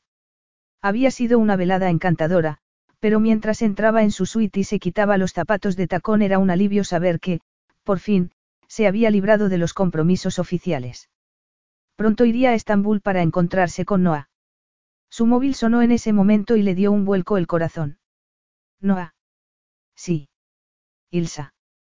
Ella no pudo disimular un gesto de decepción. Hola, padre. Media hora después, Ilsa miraba el paisaje al otro lado de la ventana. Su padre había llamado para preguntarle por la velada con los príncipes de Mónaco y por los asuntos diplomáticos que había discutido con sus anfitriones. Para su sorpresa, no la había condenado por haber sido vista saliendo del club náutico con Noah Carson. Por una vez, no le había dado una charla sobre sus deberes.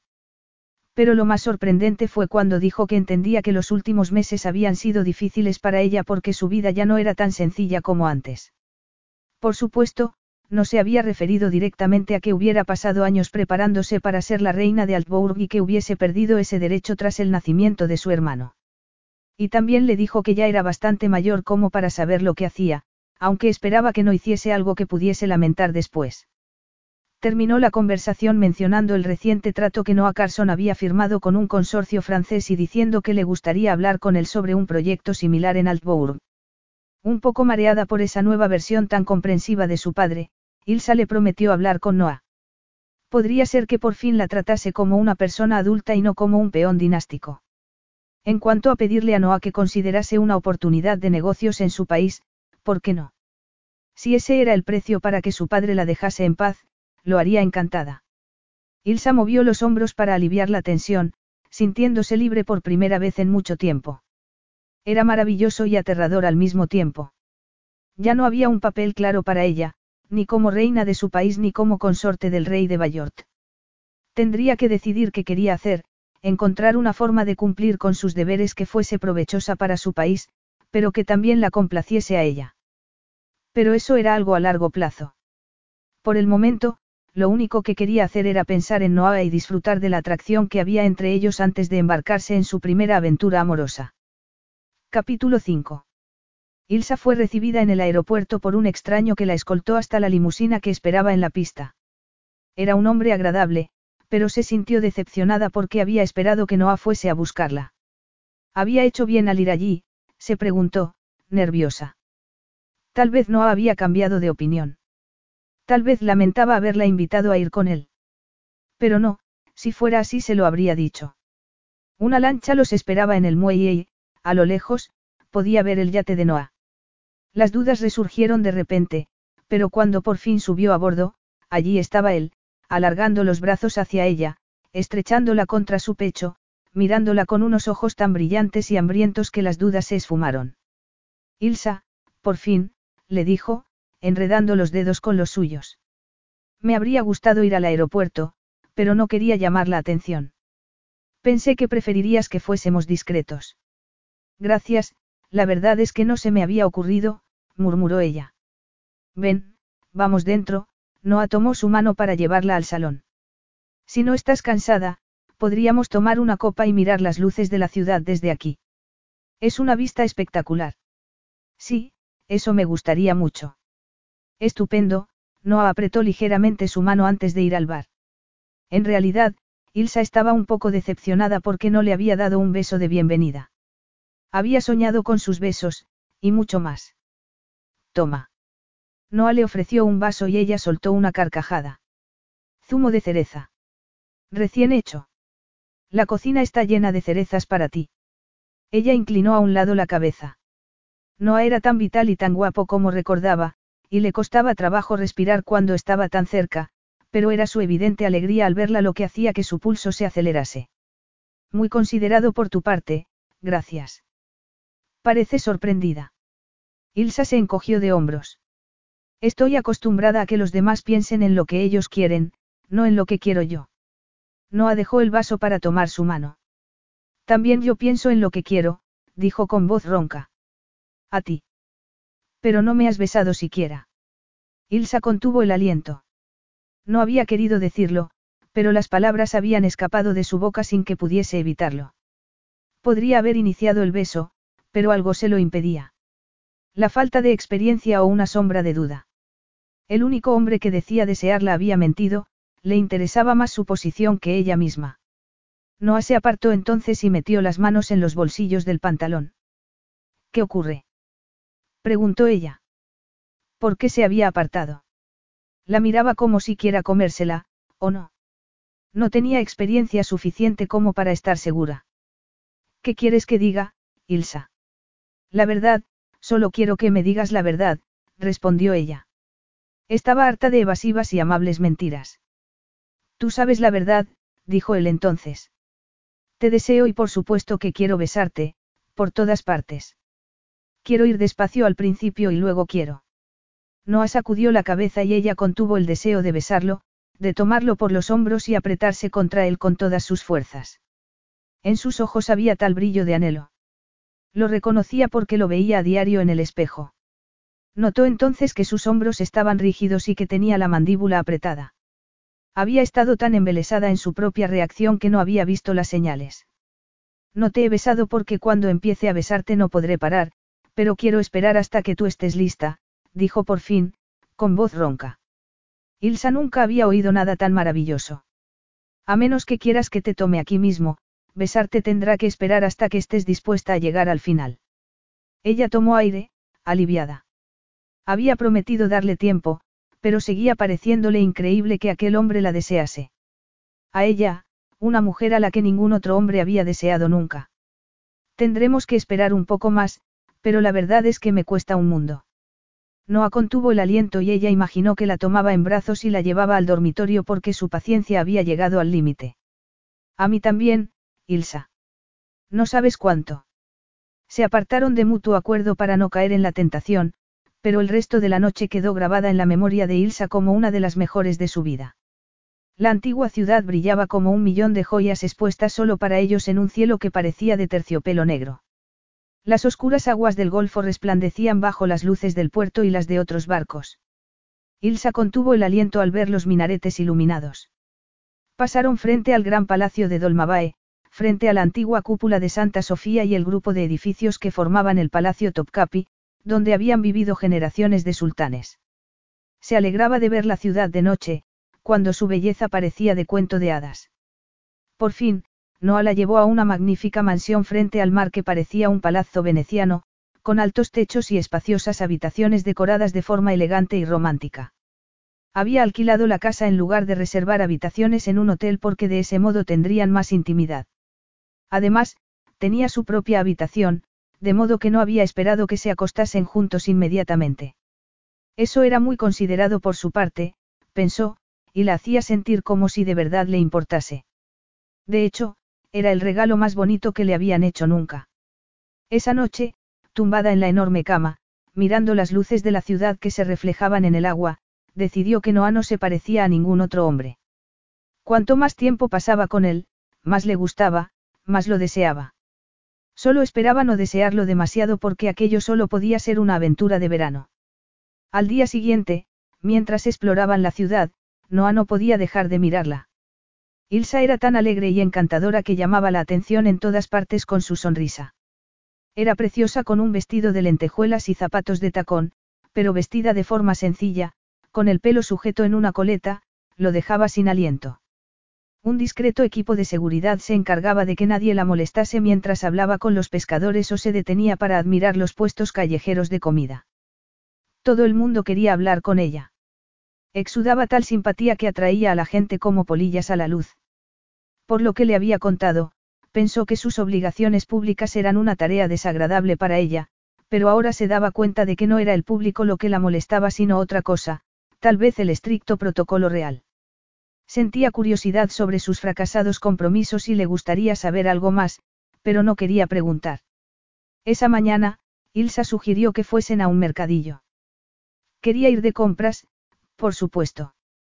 Debería haberlo imaginado, pero en lugar del famoso Gran Bazar, optó por un mercado de especias. No es asombroso. Desde luego que sí, respondió él. Un millón de aromas se mezclaban en el aire mientras Ilsa iba de puesto en puesto, admirando los sacos llenos de especias de todos los colores, mezclas de té, pimienta y frutos secos. ¿Qué estás buscando exactamente? Nada en especial, solo estoy explorando. Aunque ese té de pétalos de rosa tiene un aspecto muy interesante. Conozco a alguien a quien le gustaría mucho. Visitaron cada esquina del mercado. Noah no era famoso por su paciencia con las compras, pero aquello era diferente. Ver cómo se iluminaba el rostro de Ilsa al descubrir alguna especia que no conocía era maravilloso y oírla regatear resultaba divertido. Le había preguntado qué lo hacía feliz y él había pensado de inmediato en su familia. Ahora, de repente, se daba cuenta de que lo hacía feliz estar con Ilsa. No se habían acostado juntos y se encontraba en un estado de permanente incomodidad, al borde de la erección. Debería estar subiéndose por las paredes y era cierto que las noches eran una tortura de sueños eróticos, pero... ¿Estás bien, Noah? Noah tomó el paquete de delicias turcas que acababa de comprar y lo guardó bajo el brazo. ¿Por qué no iba a estar bien? Estás aburrido. La verdad es que no. Este mercado está siendo una revelación. Es maravilloso, ¿verdad? Sí, lo es, respondió Noah, que no estaba pensando en el mercado sino en ella. ¿Cuándo vas a comerte todos estos dulces? Había visto su alegría durante el desayuno, mientras tomaba mermelada de pétalos de rosa y un zumo de cereza recién hecho.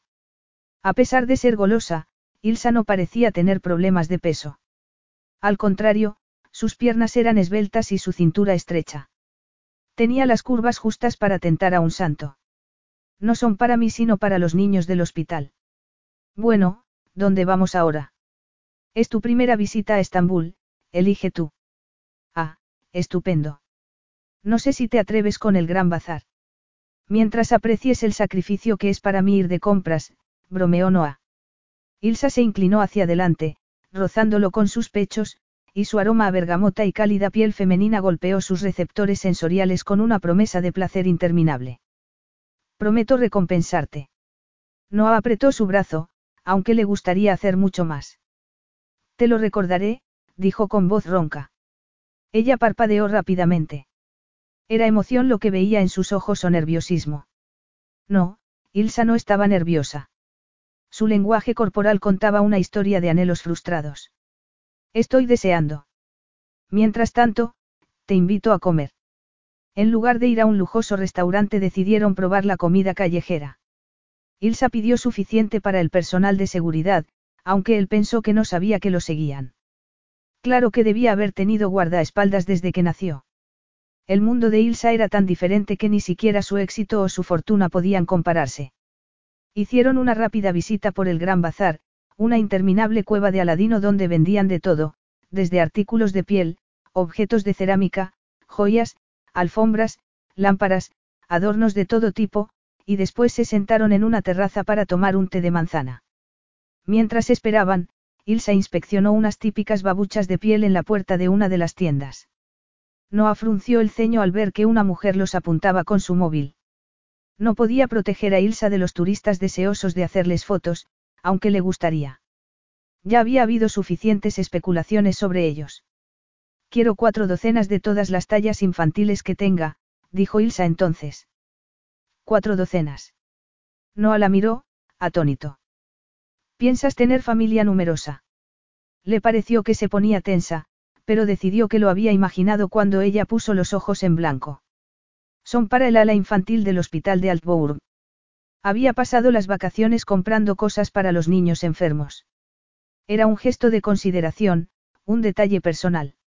Ilsa podría haberle pedido a un miembro de su equipo que organizase la compra de los regalos, pero lo había hecho ella misma. Estaba de vacaciones, pero no se olvidaba de los niños. No asintió algo en el pecho, pero tardó un momento en reconocer la sensación. Orgullo. Se sentía orgulloso de una mujer a quien su gente le importaba de verdad. Cinco minutos después salían del bazar y Noah se preparó para más compras, pero Ilsa insistió en que eligiera él su próximo destino. El palacio sumergido era un antiguo depósito subterráneo de agua sujeto por cientos de columnas de mármol. Pasearon entre ellas, en la penumbra, sobre pasarelas elevadas. El agua, estratégicamente iluminada, parecía de seda. Era un sitio asombroso, evocador. ¿Cómo sabías de este sitio? Le preguntó, mirando una enorme cabeza de medusa en la base de una columna. El hecho de que esa cabeza monumental, con serpientes labradas en el pelo, estuviese boca abajo hacía que el blanco de los ojos fuese extrañamente turbador. Noah le pasó un brazo por la cintura. Quería abrazarla, apretarse contra ella y aliviar el dolor en su entrepierna. Quería apoderarse de su boca como había querido hacer desde que la vio, tan elegante y seductora, en el almuerzo benéfico. Ella levantó la cara y Noah tomó aire, dispuesto a besarla. Este sitio es asombroso. Noah hizo un esfuerzo para contenerse. Una vez atizado, el deseo tendría que ser saciado y, a pesar de la penumbra, estaban rodeados de gente. Él no solía hacer caso de la prensa, pero sabía que habían aireado públicamente la vida privada de Ilsa y eso le había hecho daño. De hecho, ya estaban especulando sobre ellos y no quería llamar más la atención, de modo que tomó aire e intentó controlarse. ¿Quieres creer que lo vi en una película? Ella esbozó una de esas sonrisas que tanto lo excitaban. Quería esos labios en él, sobre él, por todas partes. Quería. No me extraña que lo hayan utilizado en una película, es un escenario maravilloso. No había un destello detrás de una columna. Probablemente algún fotógrafo aficionado intentando captar la belleza de aquel sitio, pensó. Es hora de irnos, dijo, mirando el reloj. Me espera una videoconferencia. Estaba de vacaciones, pero había decidido tomar parte en la videoconferencia para poner cierta distancia entre ellos. Aunque ahora no le apetecía en absoluto. No porque fuese malo para su negocio, al contrario, parecía una buena oportunidad, sino porque preferiría pasar todo el día con Ilsa y olvidarse de lo demás. Ah, claro. Bueno, entonces tal vez sea mejor que vaya contigo. Tal vez. Noah no quería dejarla sola paseando por la ciudad. El equipo de seguridad la protegería, por supuesto, pero la quería a su lado, aunque intentase mantener la cordura apartándose un poco. ¿Y qué decía eso sobre su estado mental? Él no estaba acostumbrado a sentirse tan posesivo. Noah se pasó una mano por el pelo. La frustración sexual magnificaba el deseo, por eso estaba tan inquieto, se dijo. Ilsa puso una mano en su brazo. Por cierto, ya que hablas de trabajo, se me había olvidado preguntarte una cosa. ¿Te interesaría un proyecto en Altbourg? Mi padre ha oído hablar de tu proyecto en Francia y se ha mostrado muy entusiasmado. Tres horas después, cuando terminó la videoconferencia, Noah se echó hacia atrás en la silla. Había hecho bien al apartarse un rato de Ilsa y, además, el proyecto le interesaba, de modo que envió un mensaje a su equipo para que preparasen las conversaciones posteriores. Alguien llamó a la puerta entonces, seguramente el ama de llaves para preguntarle si quería un café o un refresco. Pase. La puerta se abrió y, cuando Ilsa entró en el despacho, no atragó saliva. Con el pelo dorado cayendo sobre sus hombros, el vestido azul moldeando su cuerpo antes de caer por encima de las rodillas, las esbeltas piernas desnudas, las sandalias de minúsculas tiras del mismo color que el vestido. La mirada de Noah se clavó en la suave curva de sus pechos. El vestido estaba sujeto por dos tirantes tan finos que podría arrancarlos de un tirón, o con los dientes. Ilsa, dijo después de aclararse la garganta. Pareces descansada. En realidad, tenía un aspecto fabuloso. Discreta, pero deseable. ¿Y esas piernas? Perdona, ¿qué has dicho? La había visto mover los labios, pero tan concentrado estaba mirando sus piernas que no había oído lo que decía. Te he preguntado si has terminado de trabajar. Ah, sí.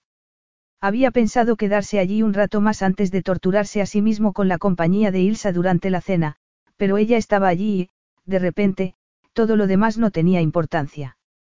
Ilsa cerró la puerta y se volvió para mirarlo. No dijo nada, solo lo miraba a los ojos mientras sus pechos subían y bajaban bajo el corpiño del vestido. A Noah se le quedó la boca seca. Si intentaba hablar sonaría como un oso o como un hombre que había perdido totalmente el control de sí mismo. Cuando ella cerró la puerta con llave el corazón de Noah se volvió loco. No podía ser, ¿o sí? ¿Qué quieres, Ilsa? Su voz había sonado tan ronca que se preguntó si ella habría entendido la pregunta. Quiero besarte, Noah. Lo quiero, todo. Capítulo 6. Ilsa tenía el corazón acelerado y se le doblaban las rodillas mientras se agarraba al pomo de la puerta.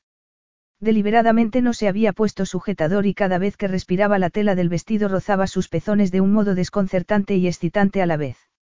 Noah estaba tras el enorme escritorio, con un aspecto tan viril. Los vaqueros gastados se pegaban a sus poderosos muslos y la pálida camisa destacaba la anchura de sus hombros y el color de esos maravillosos ojos turquesa. Le encantaba esa intensa mirada suya que la hacía sentir intensamente femenina y sexy, pero en esa ocasión también sentía un escalofrío de ansiedad. Era ridículo, pero estaba nerviosa. O tal vez no era tan ridículo porque aquel era terreno nuevo para ella. Su única incursión previa en un romance no había sido consumada, pero aquello debía ser lo más natural del mundo. Un hombre y una mujer que se atraían, sencillamente. Había deseado a Noah desde el momento que lo vio en aquel almuerzo benéfico y el deseo había cobrado fuerza desde que lo conoció.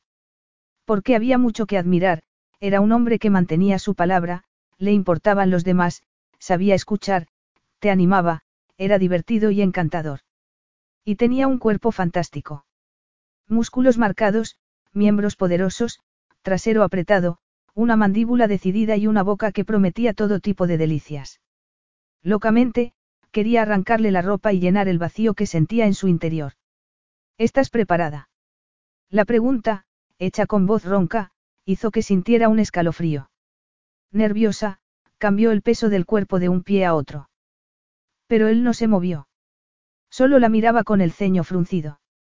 Sería posible que hubiese cambiado de opinión.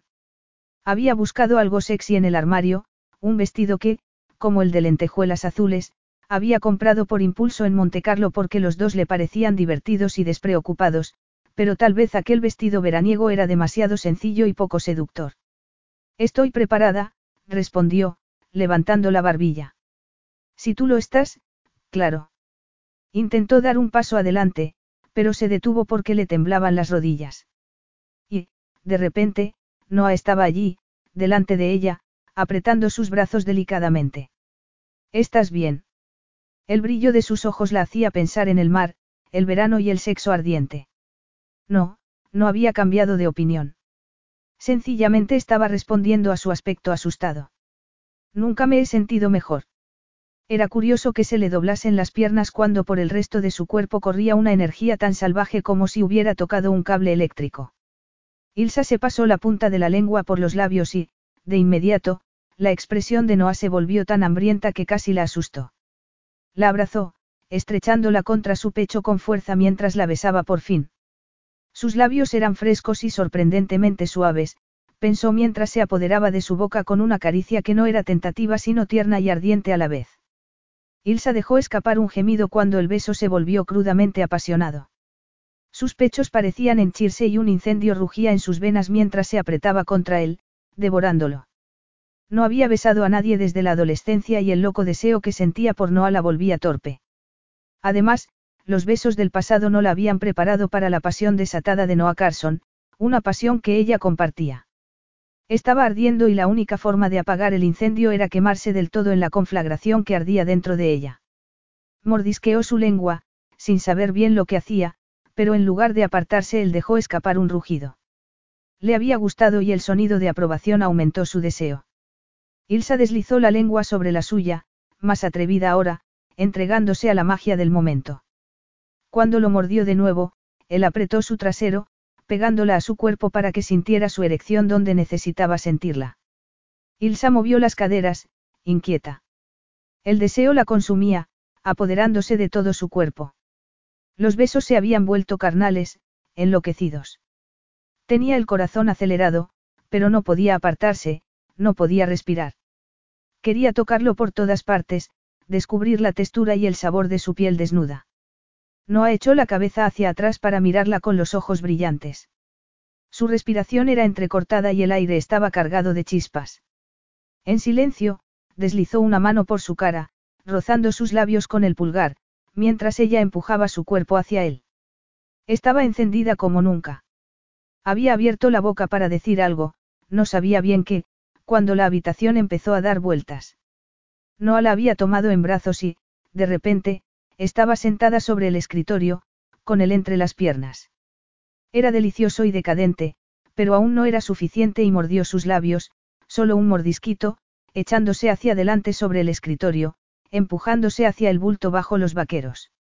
En respuesta, él apretó su espalda con una mano mientras con la otra acariciaba sus pechos por encima del vestido. Ilsa cerró los ojos mientras empujaba hacia su mano, tensa y excitada como nunca.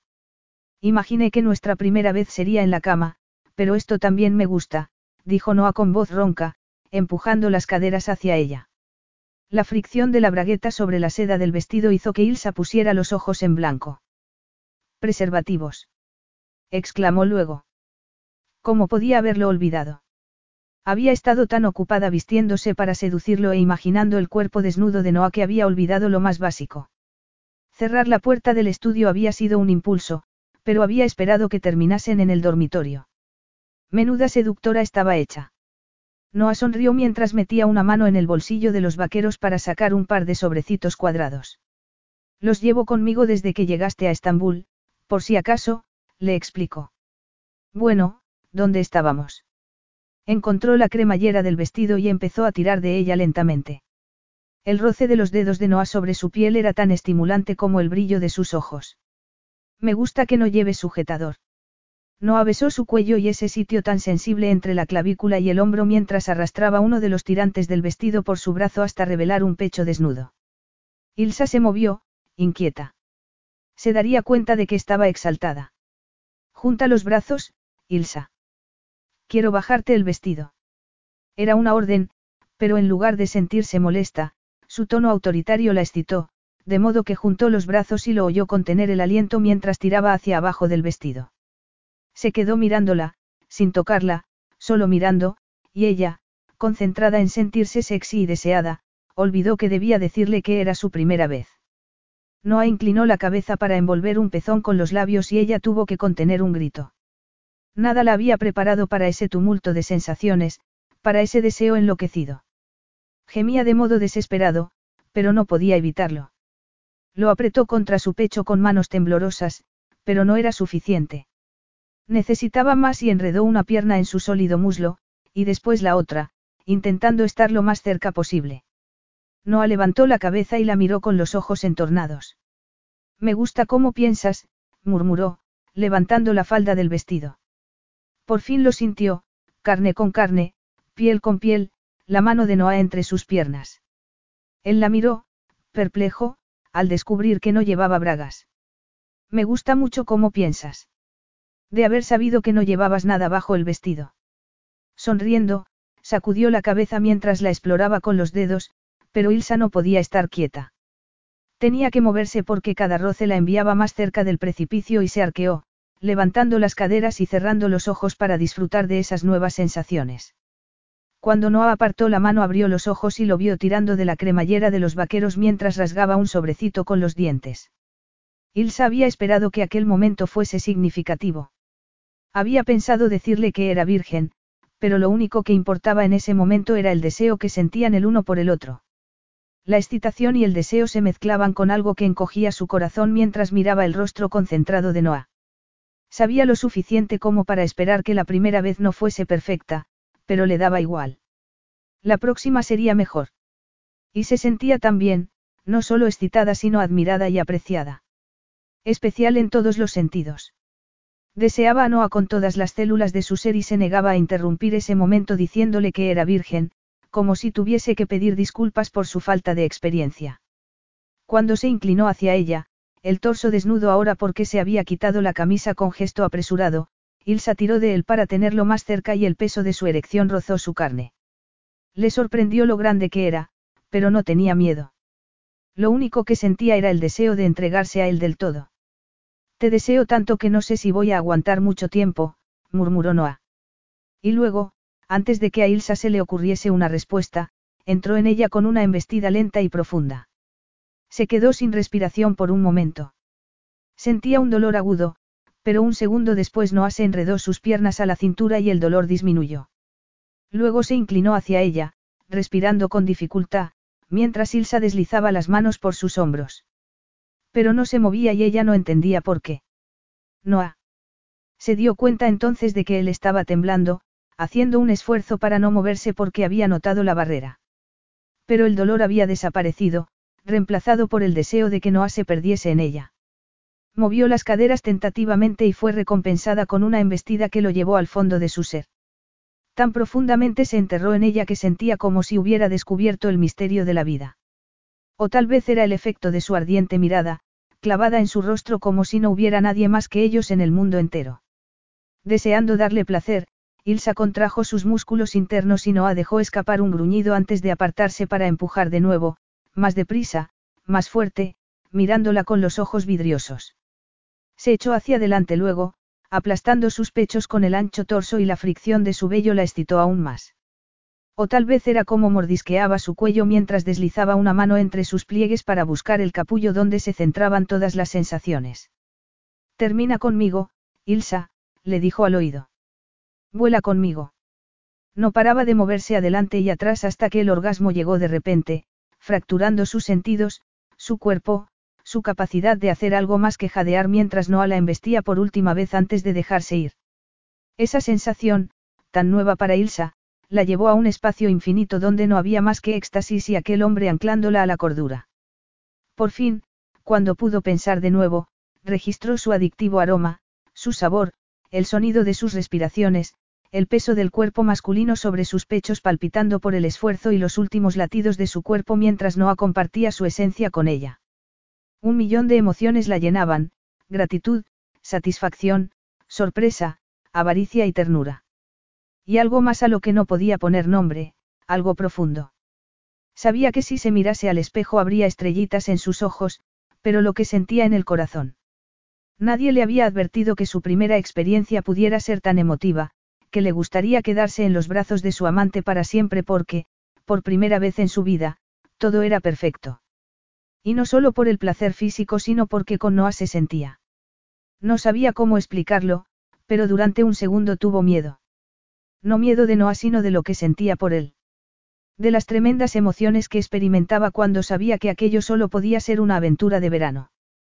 Pero entonces Noah sonrió y ella se olvidó de sus miedos, diciéndose a sí misma que todo estaba bien, mejor que bien. Capítulo 7. Noah pasó un dedo por el hombro desnudo de Ilsa, la única parte de su cuerpo que estaba al descubierto. En cuanto volvieron a la cama ella se había cubierto con la sábana casi de la cabeza a los pies. Era extraño que una mujer tan sensual, una mujer que había entrado en su despacho sin ropa interior, fuese tan pudorosa de repente. Claro que ella no tenía por costumbre pasearse medio desnuda delante de un hombre. Al fin y al cabo era virgen hasta unos minutos antes.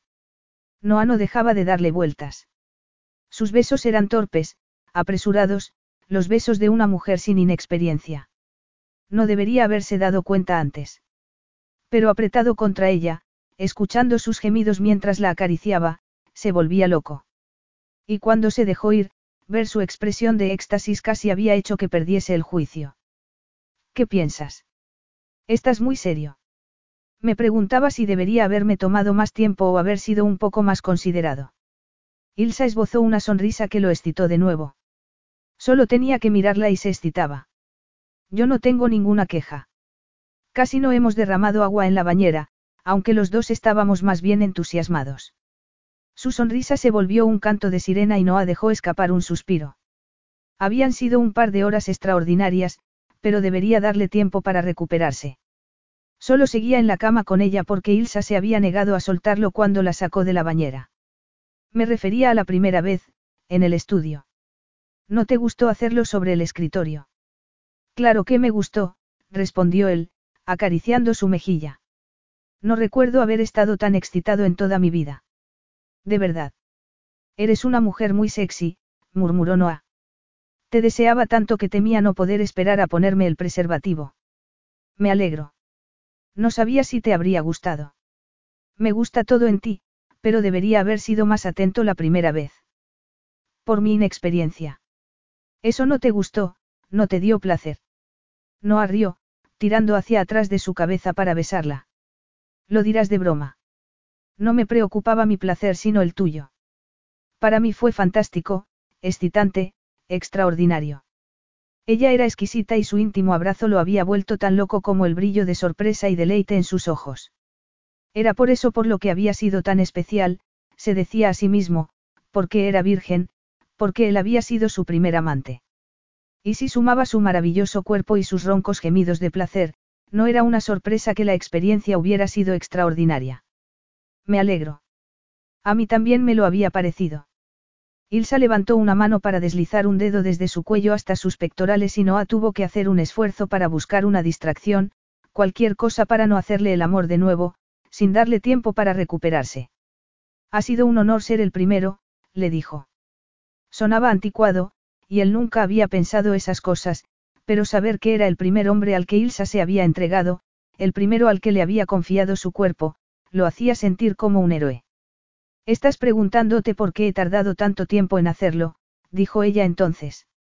Noah intentó leer su expresión, pero era indescifrable y eso lo hizo sentir incómodo. Era una locura, claro. No necesitaba saber qué pensaba en cada momento.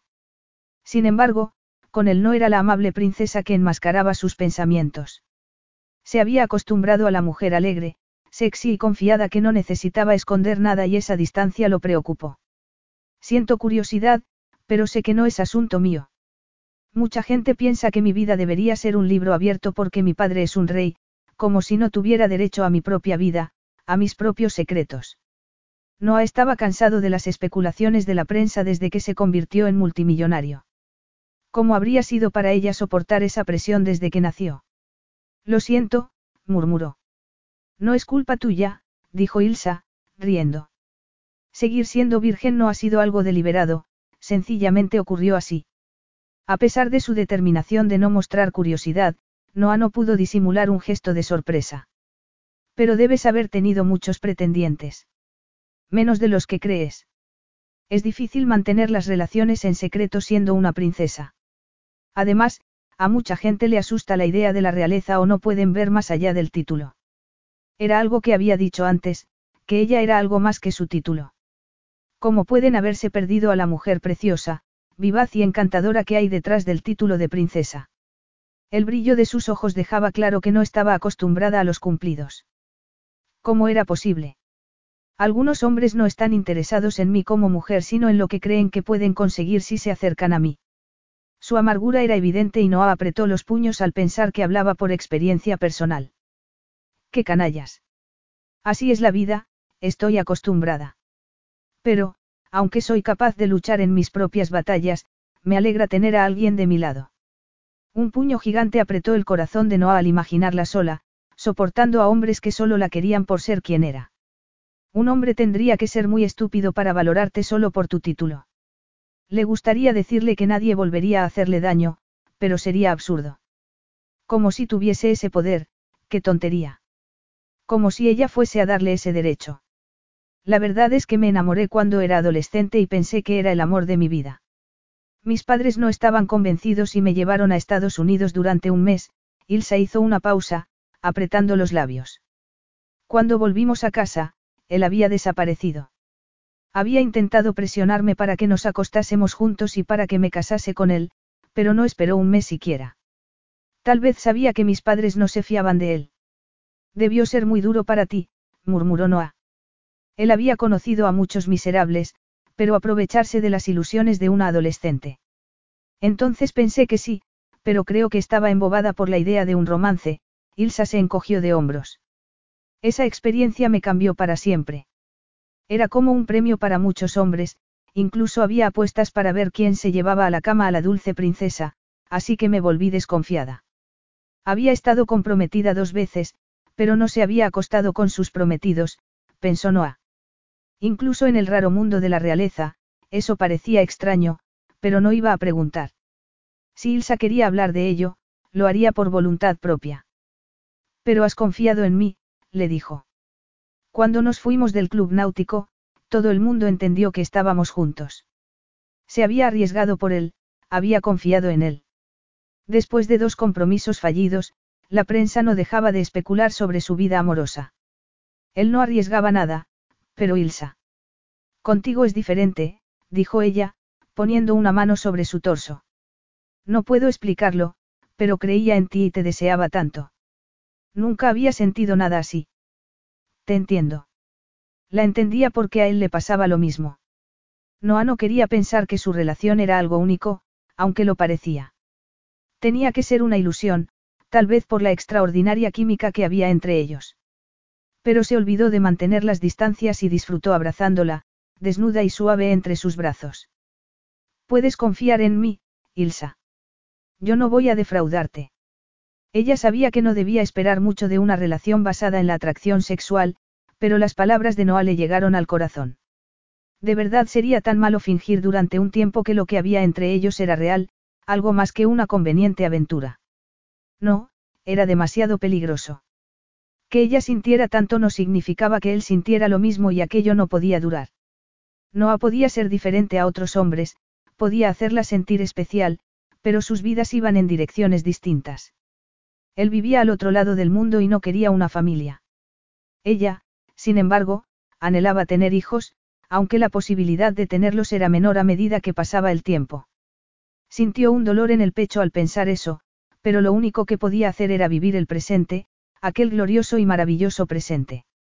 Más tarde se preocuparía del futuro, pensó, mientras frotaba su cara contra el torso masculino, fascinada por la suave textura de su piel en contraste con el áspero vello. Solo estarían juntos durante unas semanas. Ese tiempo era precioso y pensaba disfrutar cada segundo. ¿Qué estás pensando, Ilsa? No puede ser nada bueno. Ella levantó la cabeza para mirarlo a los ojos. ¿Por qué dices eso? ¿Por qué no estás relajada? Se fijaba en todos los detalles y eso le gustaba. Nunca había conocido a un hombre que le prestase tanta atención. Estaba pensando que esto es un escape de la realidad. Cuando termine, tendré que volver a Altbourg para decidir qué iba a hacer con su vida. Noah la apretó entre sus brazos. Pero no tienes que irte ahora mismo. Esos ojos hipnotizadores capturaron los suyos, como esperando que asintiese. Como si ella necesitase que la convenciera. No, ahora mismo no. De hecho, quería estar con Noah el mayor tiempo posible. ¿Te gusta ser una princesa? Ilsa parpadeó. Sí me gusta. Nadie te lo ha preguntado antes. No, nunca. Y. Es lo único que conozco. Lo entiendo, dijo él, apartando el pelo de su cara. Pero es lo que quieres hacer con tu vida, te hace feliz. Noah Carson no era solo sexy e irresistible, también era peligroso porque sabía llegar al corazón de los problemas. Aunque hasta ese momento no había querido pensar en ello como un problema sino como una inquietud pasajera. Lo siento, estoy entrometiéndome y me prometí a mí mismo. No pasa nada, en serio. Pero sí pasaba. Ilsa había intentado convencerse a sí misma de que todo saldría bien porque tenía una obligación que cumplir, pero esas ilusiones sonaban cada día más huecas. Inclinó la cabeza hacia su torso para escuchar los latidos de su corazón, lentos y tranquilizadores como el propio hombre. Un hombre en el que confiaba. No había habido investigación por parte del palacio, ni discretas indagaciones de su familia, solo su instinto, pero Ilsa sabía que podía confiar en Noah como podía hacerlo en muy poca gente. No, no me hace feliz, respondió por fin. Ya no. Salvo por algunos proyectos en los que se había involucrado por decisión propia. Tal vez eso era lo que debía hacer en el futuro, perseguir esos objetivos. Y antes te hacía feliz. Hasta cierto punto. Cuando era más joven y tenía un propósito de verdad. ¿Qué quieres decir? Durante los primeros nueve años de mi vida era la heredera al trono y me entrenaron para ocupar ese sitio. Mis padres y mis tutores intentaron convertirme en una reina que supiese dirigir el país con mano firme. Incluso siendo una niña. Es más fácil aprender responsabilidades y deberes desde niño. Tuve que aprender muchas otras cosas también. Idiomas, historia, diplomacia, reglas de etiqueta y comprensión del país y de su gente. Pero cuando tenías nueve años todo eso cambió porque nació tu hermano. Así es, respondió ella. Siendo hombre, Christoph se convertía en el heredero. Muy sexista, no. Especialmente después de haber sido tú la heredera durante años. Ilsa había crecido sabiendo lo que pasaría si su madre tenía un hijo, por injusto que fuese. Desde luego, pero los cambios son lentos y la ley que permite que las mujeres hereden el trono seguramente tardará una generación en pasar por el Parlamento. No solía hablar de esas cosas, pero quería compartirlo con Noah. Además, no estaba revelando ningún secreto de Estado. Pero no es tan sencillo. Mi hermano fue un niño enfermizo y tuvo graves problemas de salud. Durante mucho tiempo hubo dudas de que pudiese heredar el trono. Ahora está bien. Ah, sí, ahora es un joven fuerte y sano, Ilsa sonrió. A los 18 años, Christoph era un chico lleno de energía. Pero hasta hace unos años ese no era el caso. Y durante todo ese tiempo, tú seguías siendo entrenada para ocupar el trono. Así es. Y ahora, de repente, ya no eres la heredera. Ilsa negó con la cabeza. Quiero mucho a mi hermano y es un alivio que se haya recuperado, pero es extraño no tener un propósito claro en la vida. Ahora solo puedo apoyar a mi padre ocupando su sitio en eventos benéficos o visitas a fábricas y hospitales.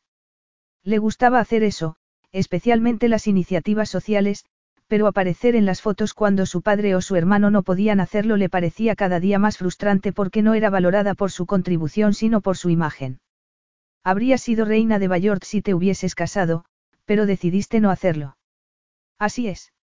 Después de haber sido entrenada desde niña para hacer el papel de reina, imagino que quedar relegada debió ser como si el mundo se pusiera patas arriba.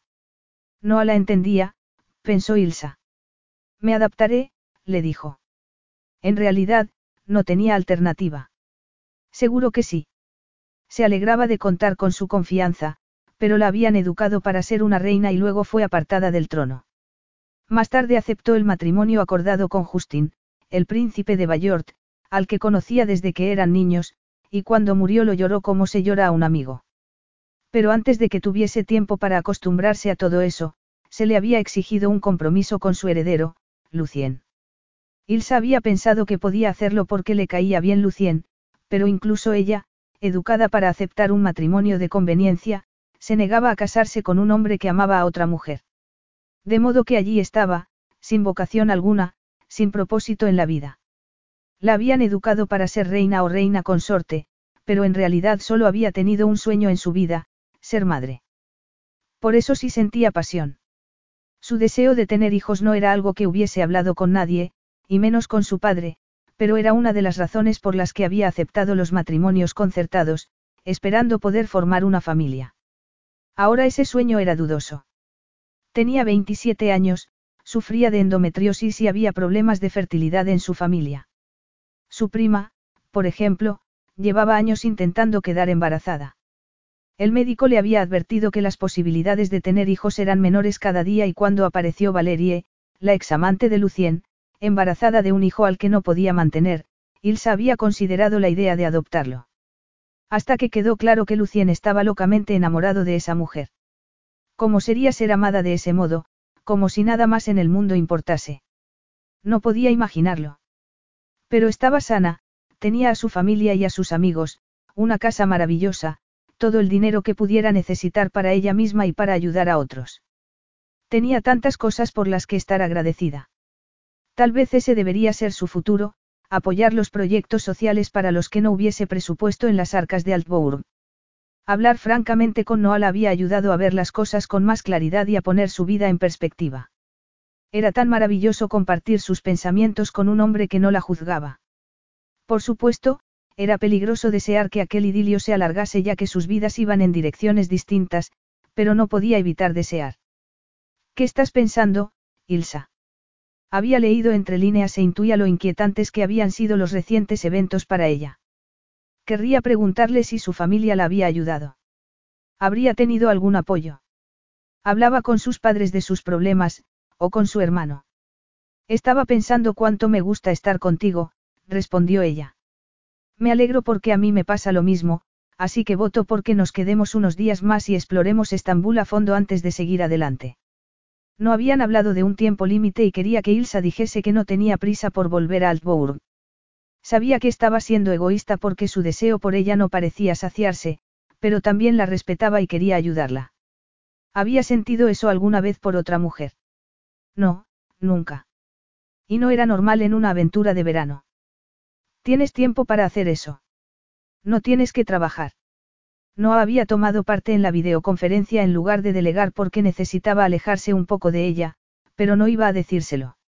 No, estoy de vacaciones, respondió. Y tengo mucho que explorar, añadió, deslizando una mano hasta su trasero y apretándola contra su erección. Y él pensando darle tiempo para que se recuperase. Me gusta cómo suena eso, murmuró Ilsa, colocándose sobre él. La posición era más cómoda para ella, pero para él era una tortura exquisita y un recordatorio de que, a pesar de su inexperiencia, los dos eran igualmente apasionados. Todo en aquella mujer, la forma de su cuerpo, el aroma de su piel, la caricia de su pelo, incluso su forma de pensar lo atraía. No apretó sus caderas. ¿Estás cansada? En absoluto, respondió ella, frotándose lentamente contra su erección. Noah se levantó levemente del colchón para deslizarla entre sus pliegues. Aprendes muy rápido. Eso significa que merezco un premio. Bromeó ella. Pero dejó de sonreír cuando Noah empezó a acariciar uno de sus pezones, apretándolo entre el pulgar y el índice. Te daré lo que tú quieras, cariño. Quiero más. Y yo soy el hombre que puede dártelo, dijo Noah, pensando que si hubiera dicho que estaba cansada habría tenido que darse una ducha helada. Saca un preservativo del cajón. Incluso verla alargar un brazo para sacar el preservativo y fruncir el ceño mientras rasgaba el sobrecito le parecía excitante. ¿Puedo hacerlo yo? Tocarlo. Por supuesto. Noah apretó los dientes y contuvo el aliento mientras lo hacía, intentando hacer cálculos matemáticos de memoria. Cuando terminó, su frente se había cubierto de sudor y estaba rígido por el esfuerzo que debía hacer para controlarse. Ella pasó sus delicados dedos arriba y abajo, mirándolo a los ojos. ¿Te gusta así o? Me gusta, pero ahora no. Estaba demasiado cerca. Al ver un brillo de triunfo en los ojos azules, Noah decidió que era hora de darle la vuelta a la situación, de modo que tomó sus dos manos con una de las suyas y las colocó sobre sus pechos. Tócate, Ilsa. Cuando puso la otra mano entre sus piernas y empezó a acariciar su punto más sensible, ella se echó hacia adelante, apretando sus pechos mientras arqueaba la espalda. Era increíblemente seductora, pensó Noah, tan sexy que no sabía si podría aguantar lo suficiente como para darle placer.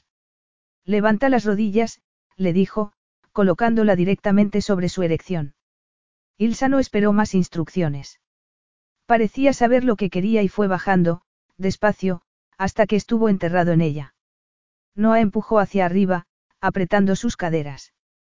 Le gustaba tanto que no quería soltarla nunca. Verla apretando sus pechos y moviéndose sobre él con los ojos vidriosos era increíblemente excitante, pero la necesitaba aún más cerca, de modo que la tumbó de lado y apretó su trasero con una mano sin dejar de embestirla. Los gemidos de Ilsa eran música para sus oídos y el movimiento de sus caderas el más potente afrodisíaco.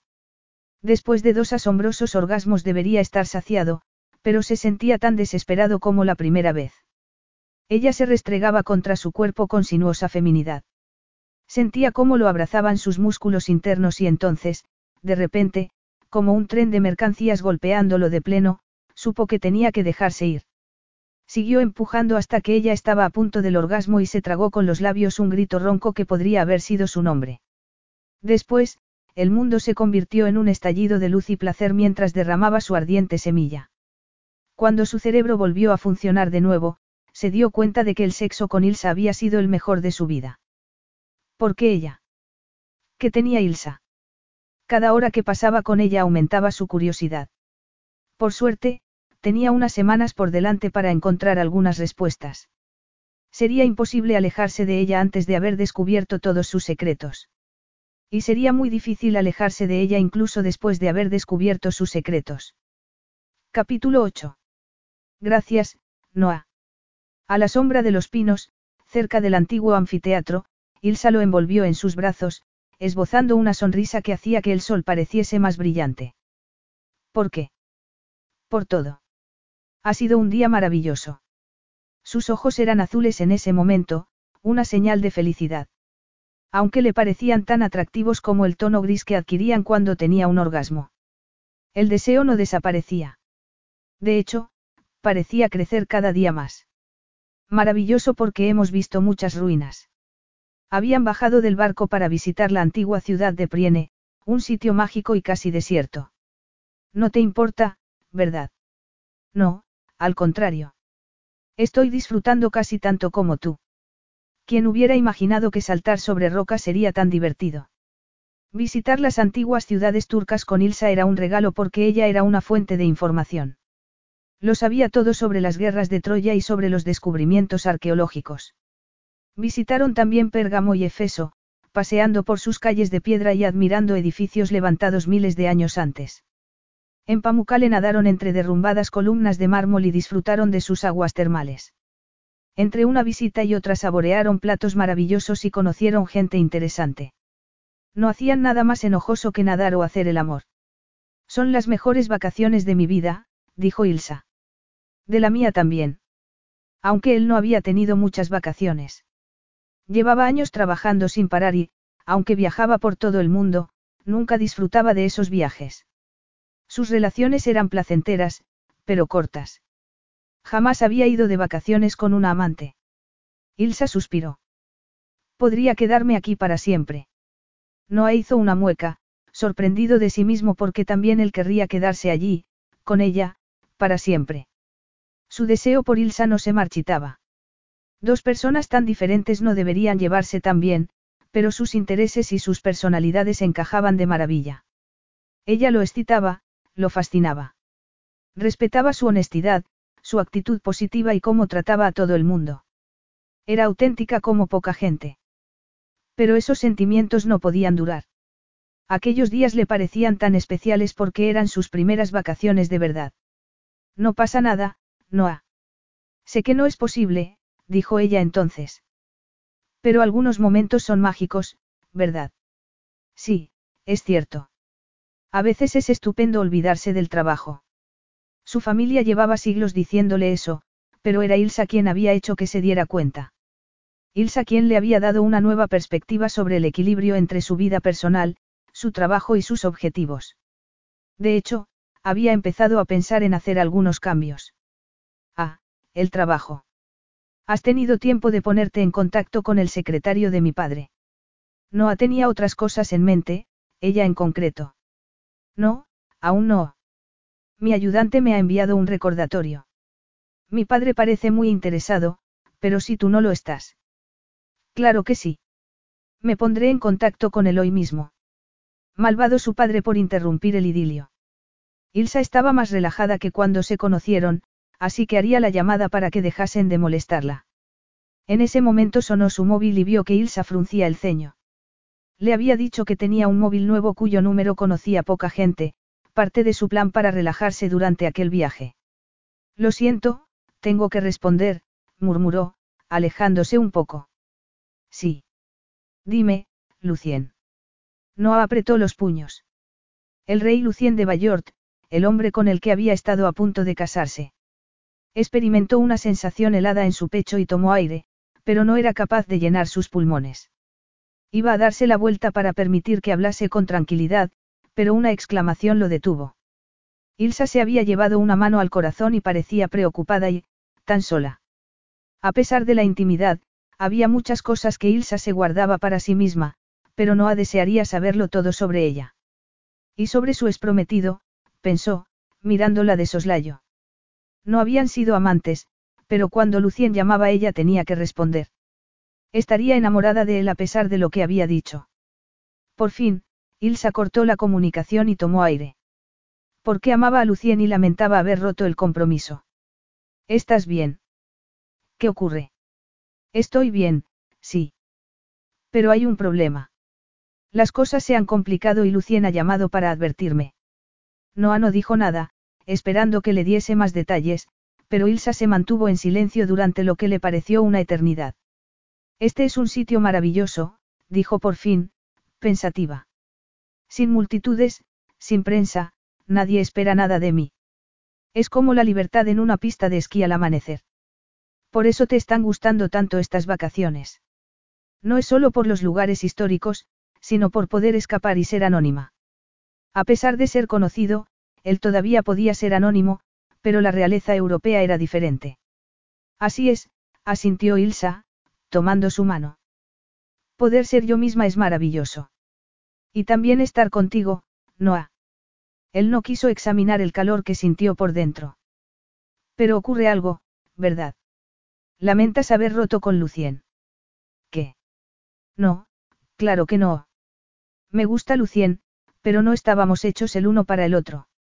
Y tu primer compromiso, con el hombre que murió en un accidente. ¿Quieres saber la historia de mis compromisos? La historia privada que todo el mundo quiere conocer. Claro que quería saberlo, pero solo porque ella le importaba y porque pensar que pudiese estar enamorada de otro hombre lo molestaba. Quiero saber qué es lo que te preocupa, nada más. Si quisiera vender una historia sobre ti a la prensa, ya tengo material más que suficiente. Ella dejó caer los hombros y exhaló un suspiro.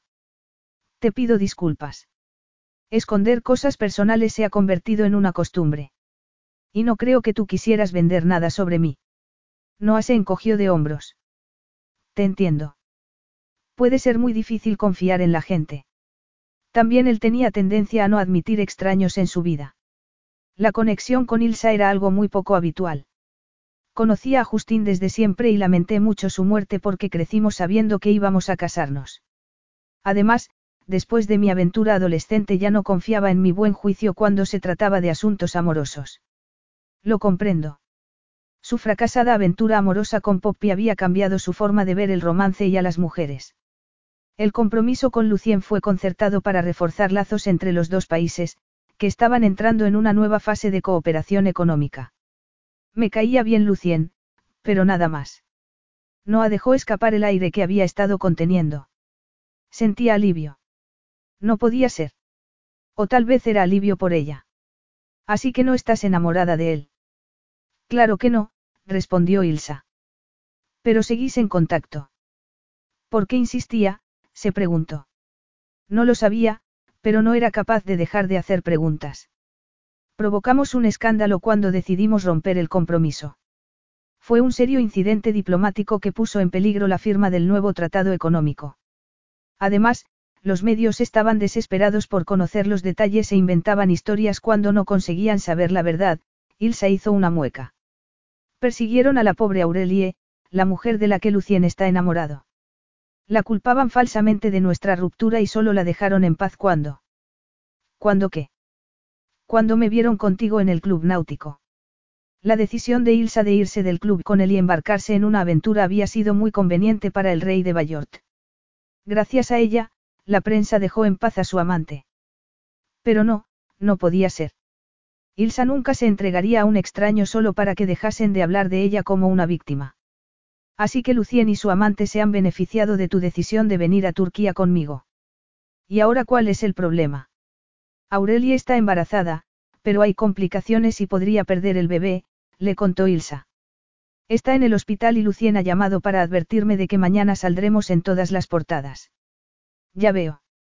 A Noah no le molestaba el interés de la prensa sobre sus éxitos profesionales o las tonterías sobre si era el soltero más deseado, pero la experiencia de Ilsa era completamente diferente. Pero no es eso lo que te tiene tan angustiada. Estoy preocupada por Aurelia y por el bebé. Ese hijo significa mucho para ellos. Era una mujer tan generosa, pensó Noah.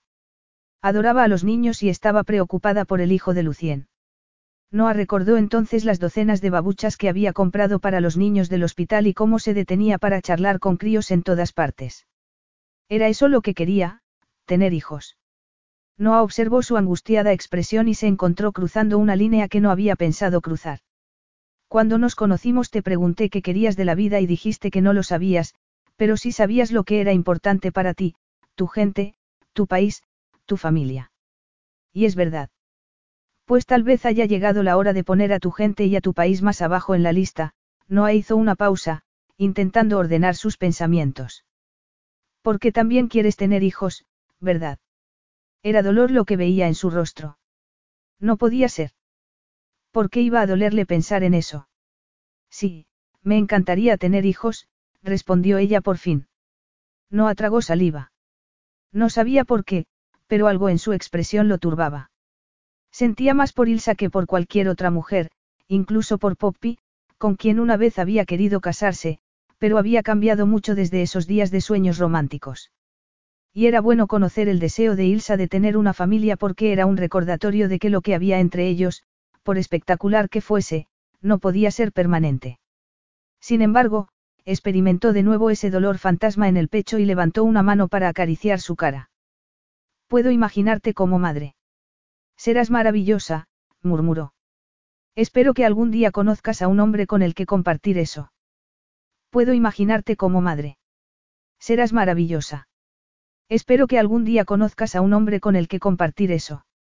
Las palabras de Noah daban vueltas en su cabeza mientras hacía piragüismo una mañana. El significado estaba bien claro, él no era ese hombre. Sus planes de futuro no la incluían a ella. Ilsa tragó saliva mientras movía la pala sobre el agua. Debería estar cansada después de otra noche haciendo el amor. Sin embargo, se sentía inquieta y no podía dejar de darle vueltas a algo en lo que no había querido pensar hasta entonces.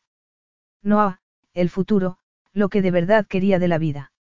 Una vez había sido fácil, servir a su país y tener la familia que siempre había anhelado. Ahora no había un papel concreto para ella en Altbourg y, en cuanto a formar una familia, el ginecólogo le había dicho que se preparase para la posibilidad de no poder tener hijos.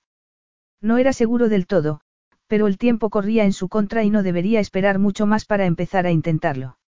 Ilsa respiró profundamente, pensando en Noah. Su generoso, tierno, divertido y seductor amante. Nunca había conocido a un hombre como él. Nunca había confiado tanto en nadie, nunca había sentido tanto y le gustaría. Sus pensamientos fueron interrumpidos por risas y excitadas voces en la playa, incluyendo una voz masculina que reconoció de inmediato, Noah. Ilsa se debatía entre el deseo de reunirse con él y la necesidad de estar sola. Porque la profundidad de sus sentimientos por el magnate australiano empezaba a preocuparle de verdad. Lo que había empezado como un acto de rebeldía, unas vacaciones para encontrarse a sí misma, se había convertido en algo completamente distinto. Compartían una aventura maravillosa y un sexo fantástico, tanto que le había abierto los ojos a su naturaleza sensual, pero también compartían camaradería, amistad y cariño. El problema era que más sentía por Noah Carson. En lugar de seguir remando se dirigió hacia la playa. A esa hora, antes de que llegasen los turistas, aquel era un sitio mágico, una playa de arena blanca y el agua de un color turquesa tan claro que parecía como si estuviese flotando en el aire. Noah estaba jugando con un grupo de chicos y chicas. Ilsa sonrió cuando lo vio lanzar la pelota de una patada entre dos pilas de toallas que hacían de improvisada portería. Lo imaginó entonces con sus sobrinos, jugando en la playa, en el yate, haciendo barbacoas. No podía imaginar a su padre haciendo tales cosas. Cuando Christoph y ella eran pequeños no podían hacer ruido. El rey los quería, pero de un modo distante. Era la clase de padre que daba lecciones de política o diplomacia, pero que jamás se ensuciaría la ropa jugando con los niños en el jardín. Su infancia no había sido infeliz, pero tampoco alegre. ¿Cómo sería criar a un hijo con alguien como Noah? Ser parte de una familia cariñosa que no estuviese eternamente pensando en los deberes y las obligaciones. Todo lo que había descubierto sobre Noah indicaba que sería un padre maravilloso y un marido ideal, si algún día decidía sentar la cabeza. Ah, ahí estás. Justo a tiempo, necesitamos otro jugador. ¿Qué? No atiró de su brazo cuando llegó a la orilla. Estar con él era maravilloso. En cuanto la tocaba saltaban chispas. No había futuro para ellos, pero al menos podía disfrutar de esos preciosos momentos. Claro que la noche anterior, Cuando cayeron en la cama agotados después de hacer el amor, había tenido que controlar las lágrimas. Quería cosas que no debería querer. No abajó la cabeza para besarla, pero los gritos y las bromas de los niños lo interrumpieron. Más tarde, le prometió, rozando su cuello con los labios. ¿Te apetece jugar con nosotros? Sí, claro. Parece divertido. Ilsa necesitaba algo que la distrajese. El grupo estaba formado por chicos y chicas de diversas edades, las chicas rápidas y ligeras como gacelas. Una de ellas le pasó la pelota e Ilsa corrió como el viento antes de atreverse a lanzar. Gol. Gritó Noah. Las chicas la rodearon para felicitarla y ella se sorprendió de lo feliz que eso la hacía sentir. Hacía mucho tiempo que no practicaba deportes de equipo y estaba pasándolo en grande. Tienes muchos talentos ocultos, dijo Noah mientras se despedían de los niños. ¿Te refieres al piragüismo? No, me refería al fútbol. Pensé que las princesas eran expertas haciendo reverencias, no marcando goles. Somos más versátiles de lo que la gente cree. Sabía hacer reverencias desde los cuatro años, pero me encantaban los deportes de equipo. ¿Por qué dejaste de jugar? ¿Por qué mancharse de barro no era apropiado para alguien que iba a heredar un trono? Y así, de repente, el mundo exterior volvió a inmiscuirse en aquellas vacaciones, a pesar de sus intentos de mantenerlo a raya. La noche anterior había recibido un mensaje de su madre diciendo que era hora de volver a casa porque las especulaciones de la prensa sobre Noah empezaban a provocar dolores de cabeza. Ilsa hizo una mueca. No la habían querido en Altbourg cuando era una princesa obediente porque atraía comentarios negativos de la prensa y ahora que había roto el molde y ya no era vista como una pobre víctima la querían allí para poder vigilarla. Pero ella no quería volver. Quería quedarse con Noah. ¿Por qué se había enamorado de él? Ilsa se llevó una mano al corazón. Se había creído curada de fantasías románticas tras su fracasado romance adolescente y había aceptado un matrimonio concertado porque había perdido la fe en el amor. Había querido una vez y fue un completo desastre. ¿Cómo iba a pasar por eso de nuevo?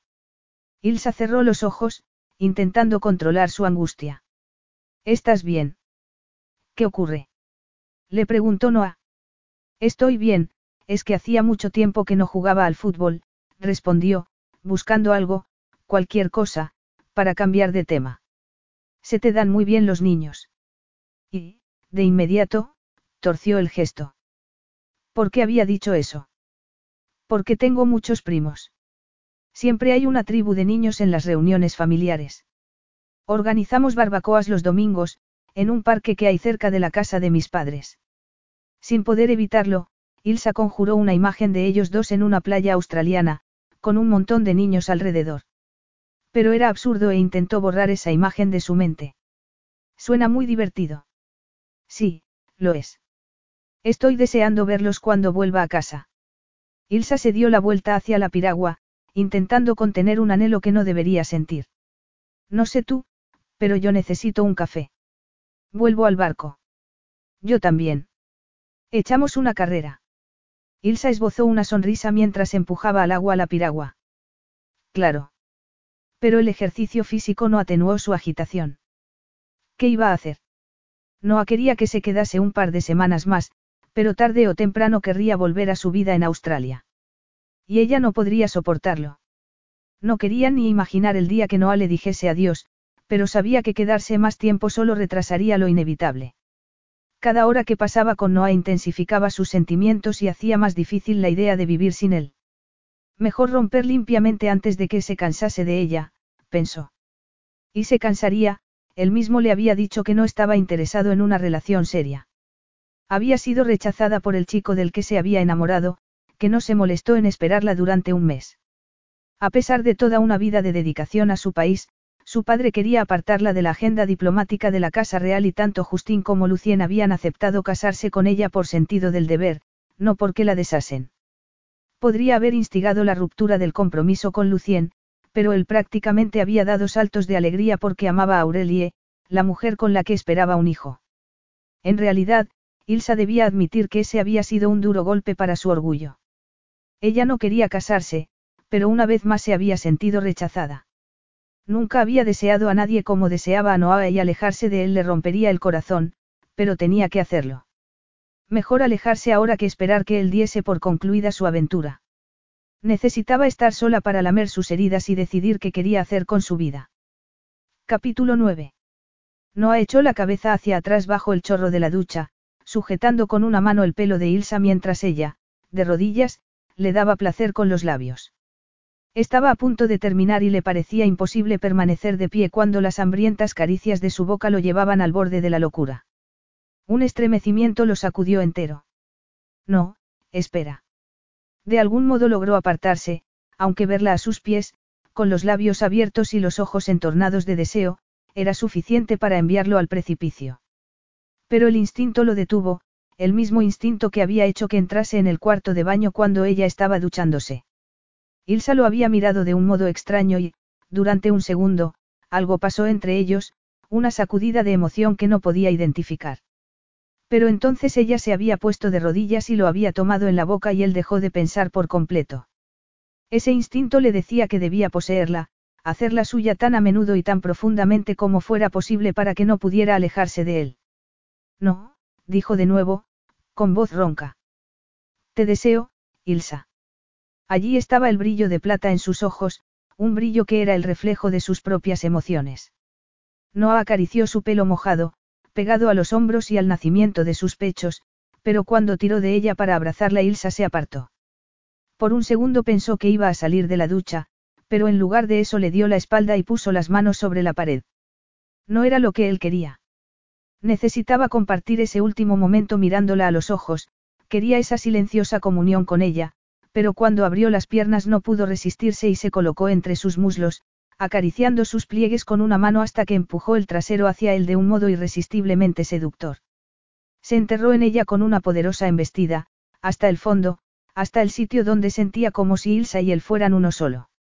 La próxima vez estarían cara a cara y vería el brillo plateado de sus ojos cuando llegasen juntos al orgasmo. Noah sujetó sus caderas y empujó de nuevo, sintiendo que ella vibraba de gozo. Esas semanas con Ilsa no habían atenuado su deseo por ella y quería.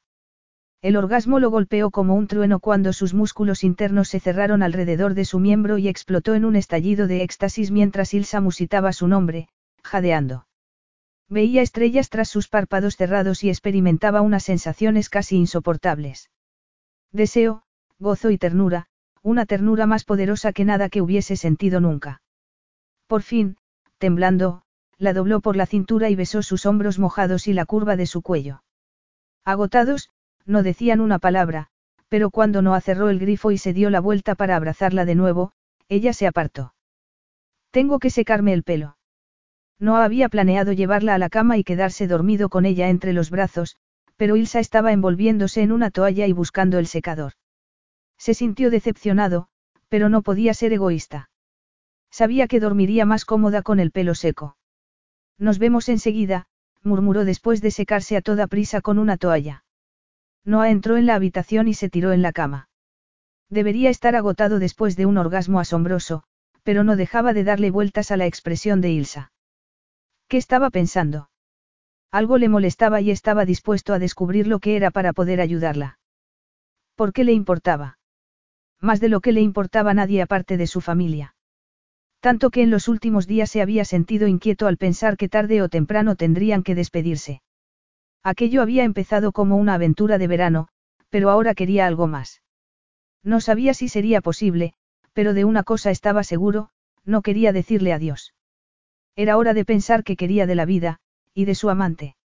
Mientras tanto, intentaría convencerla para que alargase en el crucero. El instinto le decía que debía protegerla porque su familia la usaba como moneda de cambio y sus esprometidos. No apretó los dientes al pensar en ellos. Ilsa merecía algo más, mucho más. Él despreciaba a la gente que veía a los demás como algo conveniente para ser manipulado. Como Poppy, que había intentado sacarle dinero para financiar su negocio, creyendo que estaba tan encandilado que diría que sí a cualquier propuesta. De hecho, era posible que lo hubiese elegido como objetivo por su dinero y que el sexo hubiera sido una bonificación. Estaba tan hechizado que no había visto la realidad hasta que Poppy lo dejó bien claro, él no era suficiente para ella. Estaría dispuesta a aceptar su dinero, pero no su apellido.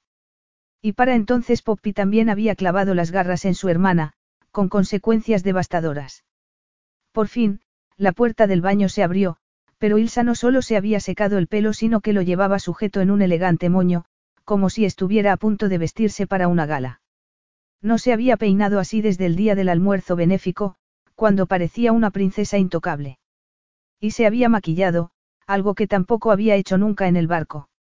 Ilsa abrió los ojos como platos al ver que estaba desnudo, pero después se dio la vuelta para entrar en el vestidor. Iba a vestirse. No afrunció el ceño. Una de las cosas que más disfrutaban después del sexo era estar tumbados en la cama, abrazados. Eso era algo nuevo para él. Antes de Ilsa no había habido abrazos, pero ahora disfrutaba mucho de esa sensación de intimidad. Hasta aquel día. Algo había cambiado. Lo había intuido antes y el instinto le advertía que era más serio de lo que pensaba. Pensativo, se levantó y se dirigió al vestidor, pero Ilsa ya estaba poniéndose un vestido, no el fino kimono que a veces se ponía sobre el bañador, sino un vestido serio y elegante. Algo que no se pondría si tuviese intención de seguir en el barco. No asintió algo duro y pesado en el pecho. Una premonición. Ilsa se iba. El deseo de bajar la cremallera del vestido y tomarla entre sus brazos era casi abrumador, pero apoyó un hombro en el quicio de la puerta y se cruzó de brazos, intentando disimular su angustia. Háblame, Ilsa. Ella se pasó la punta de la lengua por los labios y Noah estuvo a punto de lanzar un rugido. Lo seducía como ninguna otra mujer y quería besarla, darle placer. También ella disfrutaba, estaba seguro. El insaciable deseo no se había extinguido. Noah dio un paso adelante y ella dio un paso atrás. ¿Vas a contarme qué pasa? Sí, claro. Quería decírtelo cuando volvimos de la playa, pero, bueno, ya sabes. Intentaba esbozar una sonrisa, pero parecía una mueca. Como si su garganta y sus mejillas no siguieran enrojecidas después del orgasmo. Le sorprendió que pudiese descartar tan fácilmente lo que acababa de ocurrir porque al hacerlo descartaba todo lo demás también. La cercanía, la confianza que había entre ellos. Conocía a aquella mujer, quizá mejor de lo que ella creía. Era capaz de leer sus reacciones y sabía que había compartido cosas con él que no había compartido con nadie más. Había un lazo especial entre ellos. Pero Ilsa no lo miraba a los ojos. Era miedo lo que había en ellos. Otra sorpresa. ¿Qué estaba pasando? Oye. Iba a acercarse, pero Ilsa levantó una mano. Tengo que irme. Siento mucho no haberte avisado, pero es necesario. ¿Por qué tienes que irte? Ilsa seguía sin mirarlo a los ojos. Aquella no era la Ilsa que él conocía y no podía marcharse por decisión propia. Te pido disculpas, Noah. Es muy poco considerado por mi parte marcharme a toda prisa, pero debo hacerlo. ¿Qué estás diciendo? Háblame, cariño. Sea lo que sea, podemos solucionarlo. Era absurdo decir que se iba. Ninguno de los dos estaba preparado para despedirse. No hay nada que solucionar, pero gracias de todas formas. Ilsa, no tiene por qué ser así. Si tu familia te ha exigido que vuelvas, Noah contuvo el deseo de decir que su familia ya la había presionado más que suficiente. Yo te ayudaré, tú sabes que estoy de tu lado. Era extraño lo fácil que le había resultado hacer esa promesa. Tal vez porque su aventura de verano se había convertido en otra cosa. En unas semanas, Ilsa se había vuelto muy importante para él y si alguien quería hacerle daño. No, no es eso. Nadie me obliga a hacer nada. Entonces. Ella se miró las manos. Gracias por estas maravillosas vacaciones. Ha sido, muy divertido.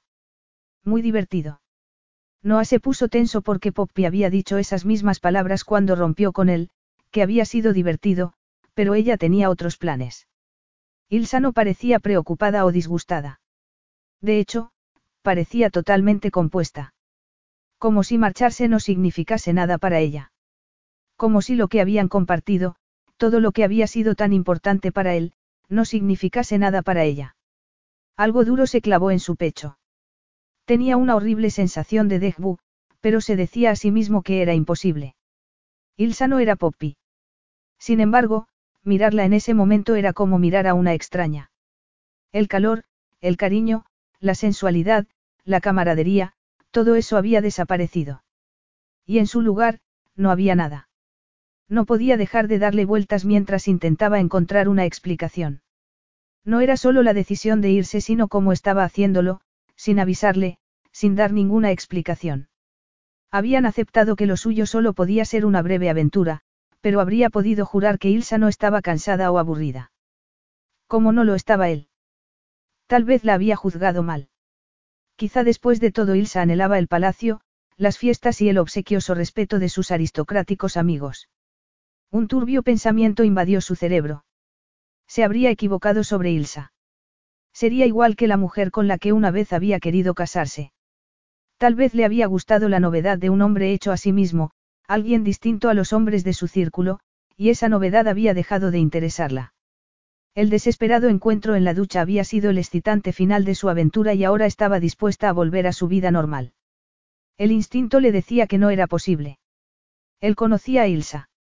Ella no era así, estaba seguro de que no era así. Pero las antiguas heridas nublaban su buen juicio y no podía pensar con claridad. Por primera vez en semanas no era capaz de leer su expresión, como si ella lo hubiese dejado fuera deliberadamente. Y ese rechazo fue como una bofetada. No lo había engañado Poppy. No podía ser que su buen juicio, tan capaz en el mundo de los negocios, fuese fatalmente erróneo cuando se trataba de las mujeres. ¿Y nosotros? Le había hecho a Poppy la misma pregunta el día que ella se rió en su cara y se alejó de su vida para buscar a un hombre con la familia adecuada, Alguien con dinero de toda la vida, alguien con pedigrí. Ilsa apartó la mirada. No hay un, nosotros. El dolor era como una hoja afilada atravesando el pecho de Noah. No quería creerlo, pero le dolía tanto que no se paró a pensar. Porque tú eres una princesa y yo soy el rey de las basuras, es eso. Por mi familia. Ni él mismo lo creía en realidad. Tenía que haber otra explicación. No, no es eso, se apresuró a decir ella. Es hora de volver a mi sitio, Noah. Mi padre quiere que vuelva a casa. Noah frunció el ceño. El proyecto en el que su padre parecía estar tan interesado y que él había prometido estudiar para que la dejase en paz. Noah había cumplido su palabra. Había estudiado los planes y, por fin, el día anterior, había firmado el acuerdo para hacerse cargo del proyecto en Altbourg. Era demasiada coincidencia. La mañana después de firmar el acuerdo, Ilsa decidía marcharse. La habría llamado su padre para decir que podía volver a casa porque ya tenía su firma. O es hora de irte porque ya has conseguido lo que querías, que me haga cargo del proyecto en Altbourg. En el fondo, sabía que no era verdad y que, enfrentada a tal acusación, ella por fin le diría la verdadera razón por la que quería marcharse. Pero lo único que consiguió fue una mirada helada. ¿De verdad crees eso? Noah no sabía qué pensar, ese era el problema. La mujer que había empezado a importarle tanto no lo trataría de ese modo, no lo utilizaría para conseguir lo que quería antes de darle la espalda. Pero Ilsa no se portaba como la mujer a la que había conocido durante esas semanas. Tal vez no la conoces tan bien como crees. Creo que hay algo más, algo que no me cuentas. Dime lo que es y te creeré, sea lo que sea. No hay nada que contar, Noah. Lo siento mucho, de verdad. Yo había esperado que nos despidiésemos como amigos. Como amigos. Los amigos confían unos en otros, se apoyan y se respetan, pero yo sé que estás mintiendo. La vio encogerse, pero no dijo nada. Y ese silencio lo decía todo. No parecía posible, pero debía aceptar la realidad de que Ilsa no era la mujer que él había creído. ¿Por qué si no se negaba a darle una explicación? ¿Qué ha pasado que es tan urgente? Tu padre ha encontrado a otro aristócrata con el que casarte. Le preguntó, airado. O tu prometido ha cambiado de opinión y quiere que sigáis adelante con la boda. Ilsa se puso tensa, pero permaneció en silencio. Podía ser que de verdad fuese a dejarlo para casarse con un hombre al que no amaba, solo para cumplir con su deber, para tener hijos de sangre azul. O tal vez, a pesar de lo que había dicho, seguía enamorada de su exprometido. Era por eso por lo que había caído como fruta madura en sus brazos, por despecho. Seguía esperando que cambiase de opinión, que dijese que se quedaba con él. Juntos encontrarían la forma de solucionar el problema, fuese cual fuese. Siento mucho tener que marcharme, Noah, pero debo hacerlo, dijo Ilsa entonces. Luego se dio la vuelta para tomar su maleta. Capítulo 10. Un taxi la llevó al aeropuerto. De camino había llamado por teléfono para reservar un vuelo a Londres. Aunque, en realidad, le daba igual dónde fuera. Las acusaciones de Noah y su expresión airada le habían roto el corazón. No podía contarle la verdad porque él había dejado bien claro que no buscaba una relación seria y, en realidad, también ella estaba sorprendida. La lógica le decía que era imposible enamorarse de un extraño después de un par de semanas. Sin embargo, había ocurrido y ahora estaba en un limbo, anhelando a un hombre al que no podía tener. Le había abierto su corazón como no había hecho con nadie y ahora tenía que pagar un precio por ello. No había pensado que fuera posible sufrir más que cuando le dijo que tenía que marcharse. Cuando él la acusó de haberlo usado para asegurarse un contrato había querido contarle la verdad, decirle que él era el mejor hombre que había conocido nunca. Pero entonces habría preguntas, demandas. Noah no aceptaría una negativa, así que había dejado que creyese ese disparate. Porque si supiera cuánto le importaba la habría besado y ella no habría tenido fuerzas para alejarse. Ilsa parpadeó furiosamente para contener las lágrimas. No podía ponerse a llorar en el taxi. Había entrado en el baño para ducharse y vestirse, esperando que la ropa fuese la armadura que necesitaba para esconder sus sentimientos, pero la puerta de la ducha se abrió y allí estaba él, desnudo y excitado y tan increíblemente apuesto que supo que era una batalla perdida. No podía decirle que no, sencillamente. Había querido dárselo todo, mostrarle lo importante que era para ella, aunque no se atreviese a ponerlo en palabras. Hacerle ver cómo su ternura y su sensualidad la habían transformado, dándole fuerzas para defenderse a sí misma. Aunque después tendría que usar esas fuerzas para alejarse de él. Le había dado placer poniéndose de rodillas para tomarlo en su boca hasta que empezó a temblar, su poderoso cuerpo tenso, al borde del orgasmo. Pero él había insistido en que terminasen juntos y esa demanda había sido su perdición. Por eso le había dado la espalda, sabiendo que no podía mirarlo a los ojos mientras hacían el amor porque si lo hacía revelaría sus sentimientos por él. Su cuerpo latía al recordar cómo había sujetado sus manos mientras la embestía con tal fuerza que lo sentía hasta el tuétano. Disfrutaba con cada embestida, con cada jadeo. Ya hemos llegado. Ilsa parpadeó al ver el aeropuerto. Se sentía desesperada. Quería decir que había cambiado de opinión, que la llevase al puerto de nuevo. Seguiría allí el yate. La dejaría no a subir a bordo. Pero era imposible. Otras mujeres podían creer en los cuentos de hadas y en el príncipe azul, pero ella, una princesa de verdad, sabía que los cuentos de hadas no eran reales. Solo ella misma podía darle la vuelta a su vida y eso era lo que iba a hacer, aunque le doliese hasta el alma. De modo que pagó al taxista y salió del coche. No podía mirar atrás.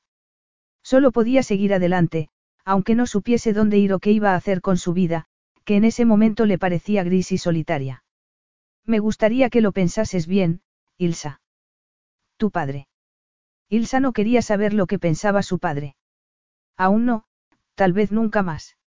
Noah pensaba que había usado el sexo para convencerlo de que aceptase el proyecto en Altbourg y que lo había dejado en cuanto el acuerdo fue firmado. Ilsa sintió un escalofrío por la espalda. No, no estaba lista para lidiar con Altbourg o con el rey. Estaré en Londres al menos una semana más, le dijo a su madre. Tenía suerte de poder usar la casa de una amiga que estaba de viaje, una bonita mansión rodeada de jardines en la mejor zona de la ciudad. Pero puedes asegurarle que no habrá más escándalos, añadió.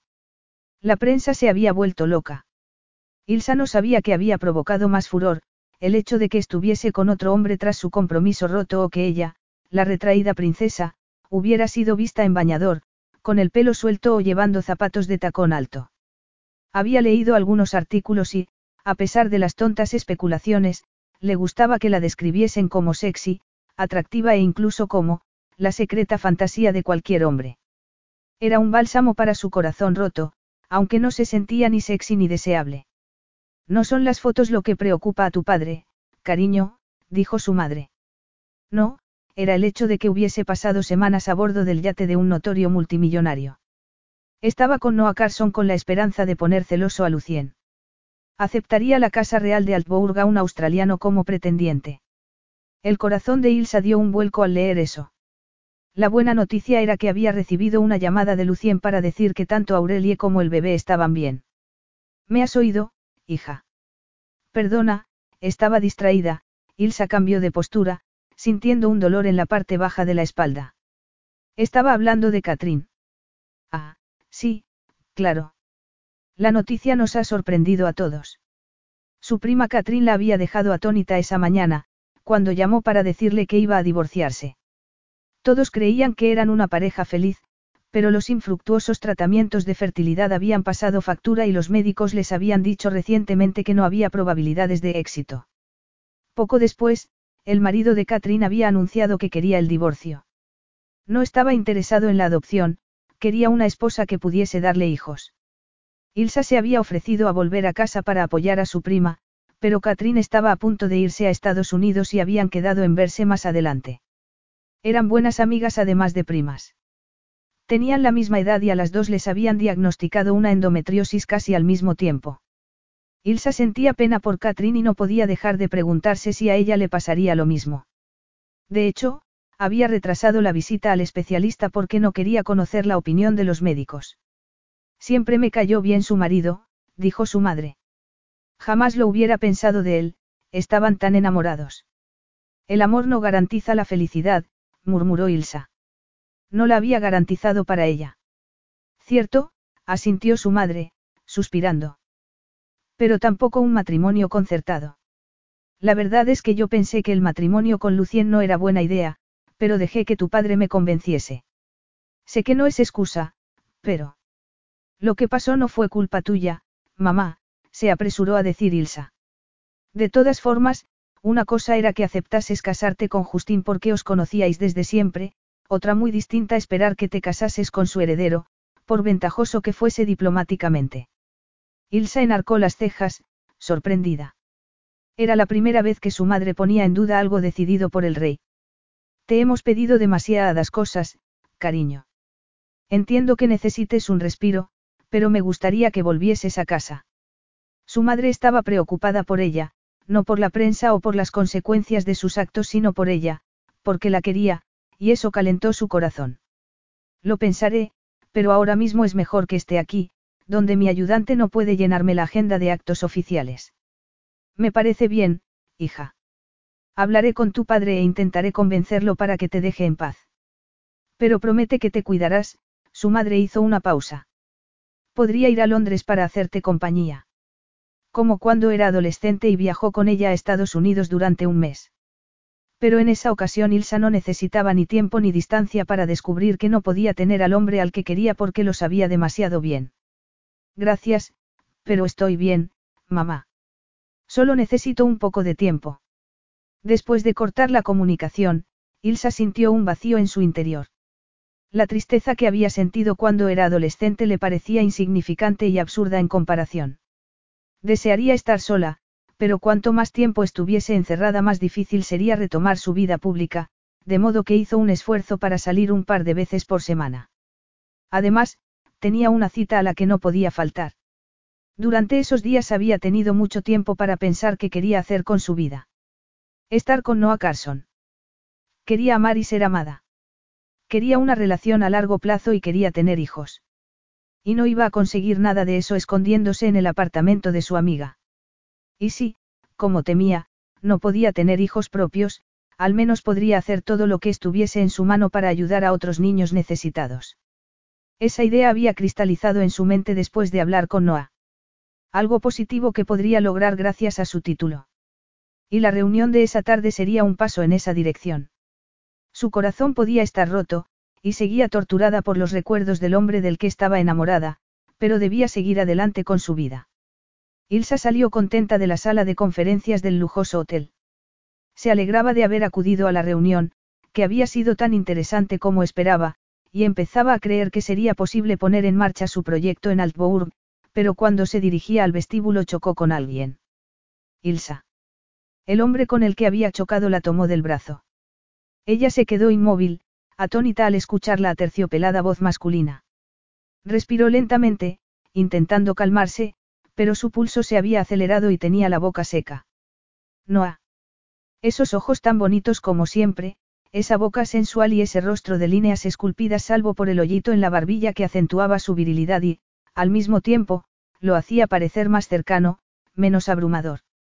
Salvo que ella se sentía abrumada, totalmente abrumada. ¡Qué sorpresa! consiguió decir. Notó que varias personas los miraban. Incluso allí, un bastión de los más ricos, había curiosidad por esa reunión. ¿Reunión? No, no era eso. Tenía que ser una simple coincidencia. Pensé que podría encontrarme contigo aquí.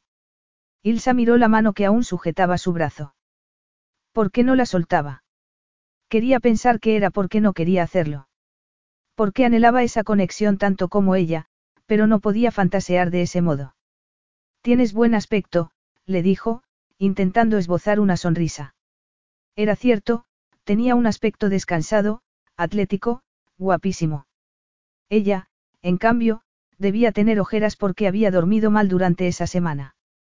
Se había acostumbrado a dormir con él, pegada a su cuerpo, mientras ahora pasaba las noches en blanco pensando en lo que podría haber sido. Tú también. Vio que arrugaba la frente, como si algo lo sorprendiese, pero decidió no darle vueltas. En fin, Ilsa dio un paso atrás. Me alegro de que estés bien. Pensé que irías directamente a Altbourg. No te esperaba tu familia. Ella se encogió de hombros. No quería admitir que aún no tenía planes definidos. Me iré dentro de unos días. Antes tenía que ver a ciertas personas en Londres. Ah, claro, Lord Brokenbank. Teníais un aspecto muy cariñoso en vuestra cita. Breakurst, lo corrigió Ilsa. Te has aficionado a las columnas de cotilleo. Antoni y ella habían sido fotografiados saliendo de un restaurante. El hecho de que los paparazzis los hubiesen perdido en medio del tráfico los había hecho especular que habían pasado la noche juntos. No, por favor, respondió Noah, haciendo una mueca. Ilsa se negaba a decirle que no había sido una cita. Antoni era un gurú financiero, además de un viejo amigo, y habían cenado juntos para hablar sobre su plan de apoyar empresas con programas para el cambio social. ¿Qué haces en Londres, Noah?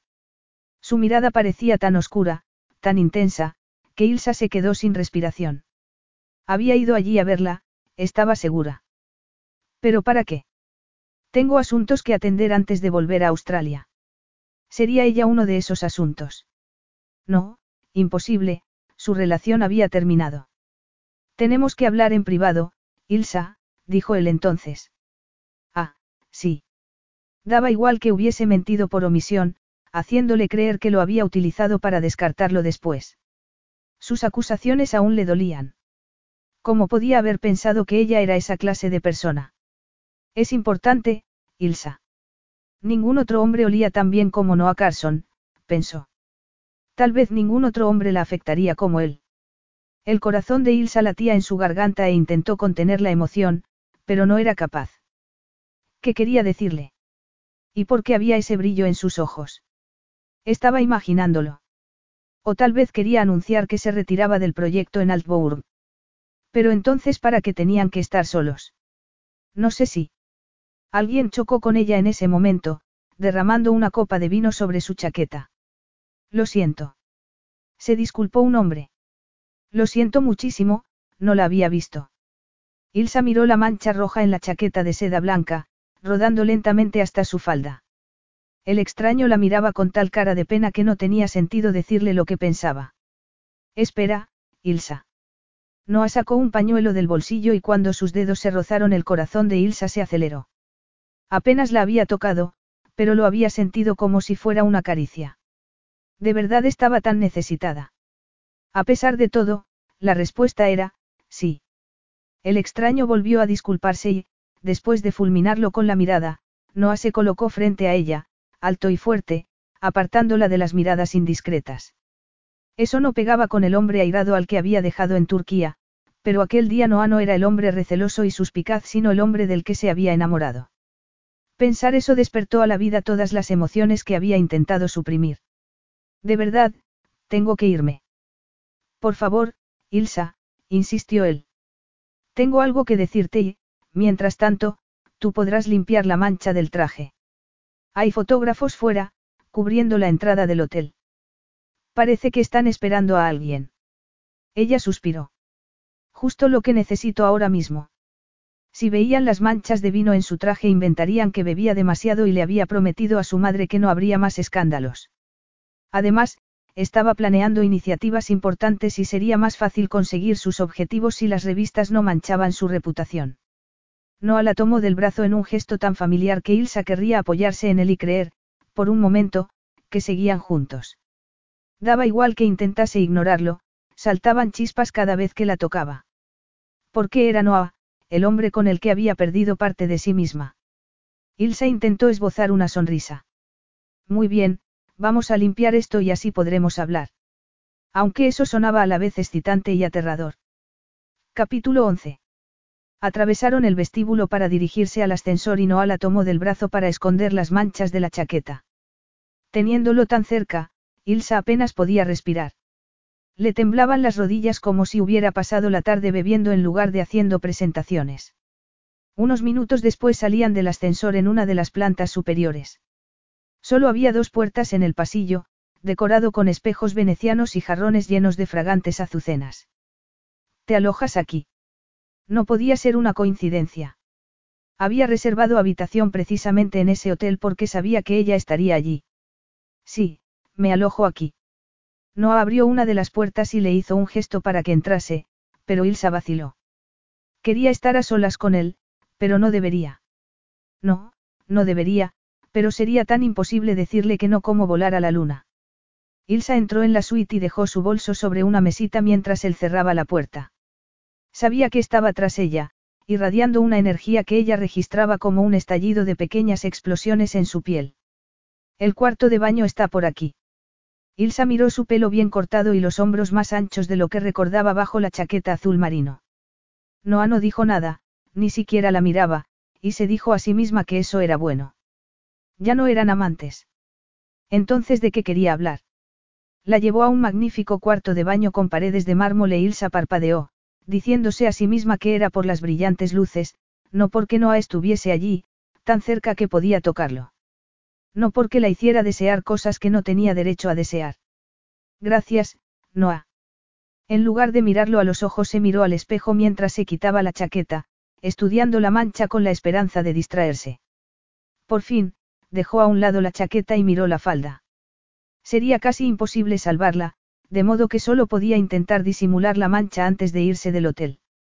Cuando levantó la cabeza se encontró con la mirada de Noah en el espejo y tomó aire.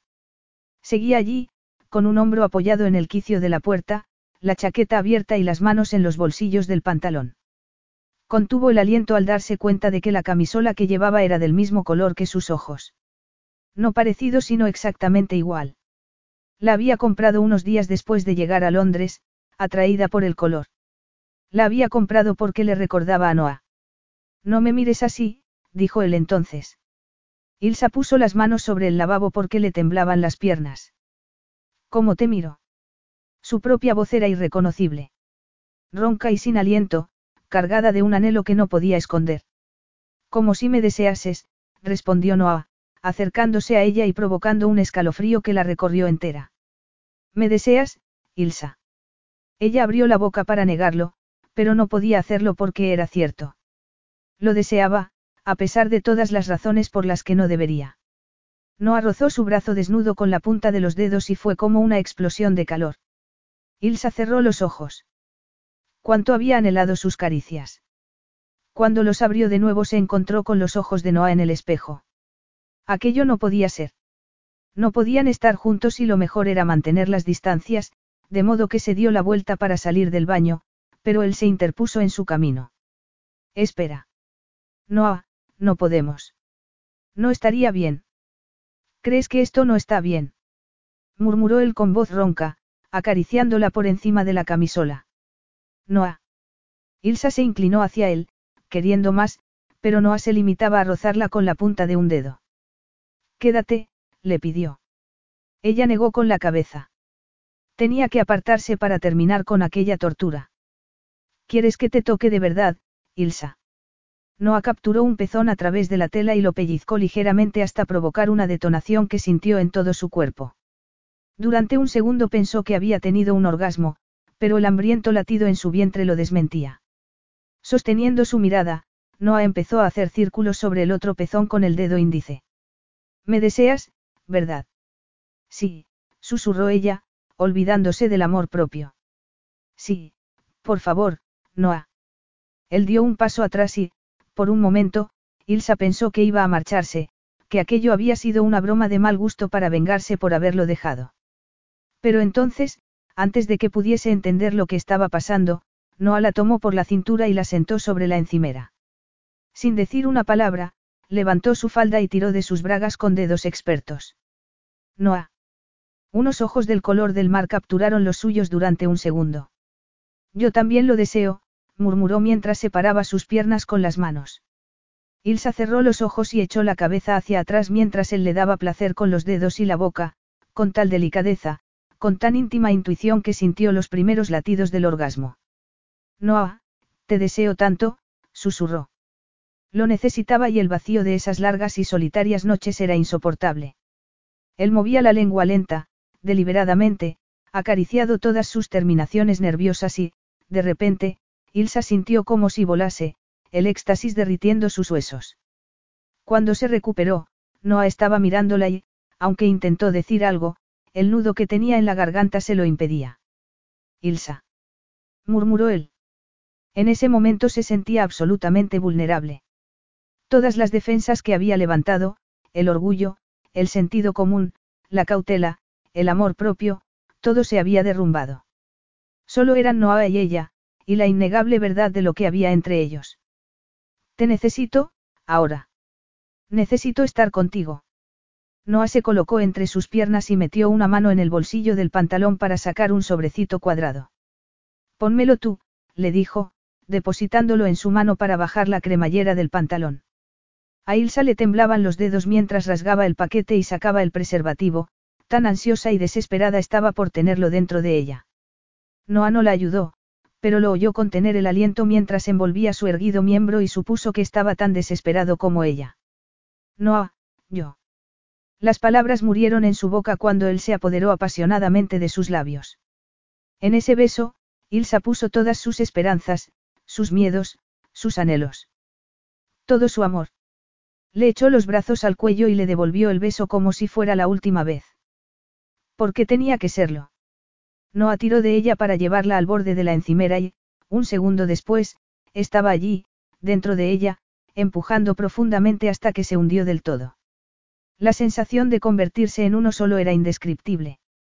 Ilsa parpadeó para contener las lágrimas y lo besó con una desesperación que bordeaba en la locura. Noah tocaba algo dentro de ella, su corazón, tal vez su alma. Noah jadeaba mientras la hacía suya con ese ritmo que ella recordaba tan bien, aunque en esa ocasión era un poco irregular. Después, se apoderó de sus labios de modo posesivo, apretándose contra ella como si quisiera dejarle su marca. La tensión empezaba a ser insoportable y Noah clavó los ojos en ella mientras aumentaba el ritmo. La explosión de gozo fue como una tormenta e Ilsa se agarró a él con las piernas, clavando las manos en su espalda. Noah. El mundo daba vueltas y vueltas hasta ese sitio que solo ellos podían encontrar estando juntos. Lo oyó gritar mientras se derramaba en ella, pero Ilsa no quería que aquello terminase y lo abrazó en silencio hasta que, por fin, no dio un paso atrás, apartándose delicadamente. Ilsa. Noah estaba abrochando su pantalón y colocando la chaqueta sobre sus hombros como si no hubiera pasado nada. Solo su cabello algo despeinado daba una pista de lo que acababan de hacer. Por contraste, varios mechones de pelo se habían soltado del moño y caían sobre sus hombros. Tenía la falda por encima de las caderas, las piernas abiertas. Ilsa cerró las piernas y tiró de la falda para cubrirse. De repente, se sentía avergonzada y quería bajar de la encimera, pero no sabía si sus piernas la sostendrían. Ha sido asombroso, murmuró, sin pensar. Más que eso. Sentía como si él hubiera cambiado su mundo porque era verdad. Aquel hombre le importaba demasiado y no podía lamentar lo que había pasado, aun sabiendo que no había futuro para ellos. Aquel encuentro había confirmado lo profundamente enamorada que estaba de Noah Carson. Tal vez podrían alargar su aventura un poco más. Tal podría enterrar sus emociones y buscar la forma de seguir adelante con su vida cuando se separasen. Quizá sería mejor ser su amante durante un tiempo que no volver a verlo nunca. Ha sido asombroso, pero tenemos que hablar, murmuró él. Se trata de algo importante. Ilsa vio la línea decidida de su boca y su ceño fruncido y tuvo un presentimiento. Capítulo 12. Noah paseaba por la suite, esperando que Ilsa saliese del cuarto de baño. Después de un encuentro tan explosivo aquello tenía que terminar bien, pensó, esbozando una sonrisa. El deseo que sentían era más fuerte que nunca y habían hecho el amor como si también ella se sintiese perdida desde que se separaron. Se negaba a creer que hubiera estado con otro hombre, a pesar de las especulaciones de la prensa sobre su aristocrático amante. Además, esa posibilidad hacía que sintiera un ejército de hormigas corriendo por su cuerpo. Ilsa era virgen cuando la conoció, pensó, excitándose a su pesar al recordar la delicada barrera que tuvo que atravesar la primera noche. Había sido exquisita y sensual y fue un gran honor para él ser el primer hombre de su vida. Ilsa había vivido sin sexo hasta unas semanas antes y no iba a empezar a saltar de cama en cama de repente. Además, sabía que no se entregaba fácilmente. No asintió calor en la cara al recordar que la había acusado de utilizarlo, de usar el sexo para sellar un acuerdo comercial con su padre. Nervioso, se pasó una mano por el pelo mientras recordaba lo que le había dicho a Ilsa esa mañana. El recuerdo lo dejaba avergonzado. El recuerdo de Poppy lo había puesto furioso y lo había pagado con ella, acusándola de haberlo utilizado como había hecho su ex. Porque la abrupta despedida de Ilsa lo había tomado por sorpresa y se había sentido vulnerable, dolido. La intensidad de sus sentimientos por ella había sido su perdición. No podía entender la urgencia de marcharse cuando él estaba desesperado por convencerla para que se quedase. Quería Ilsa en su vida. La quería a largo plazo.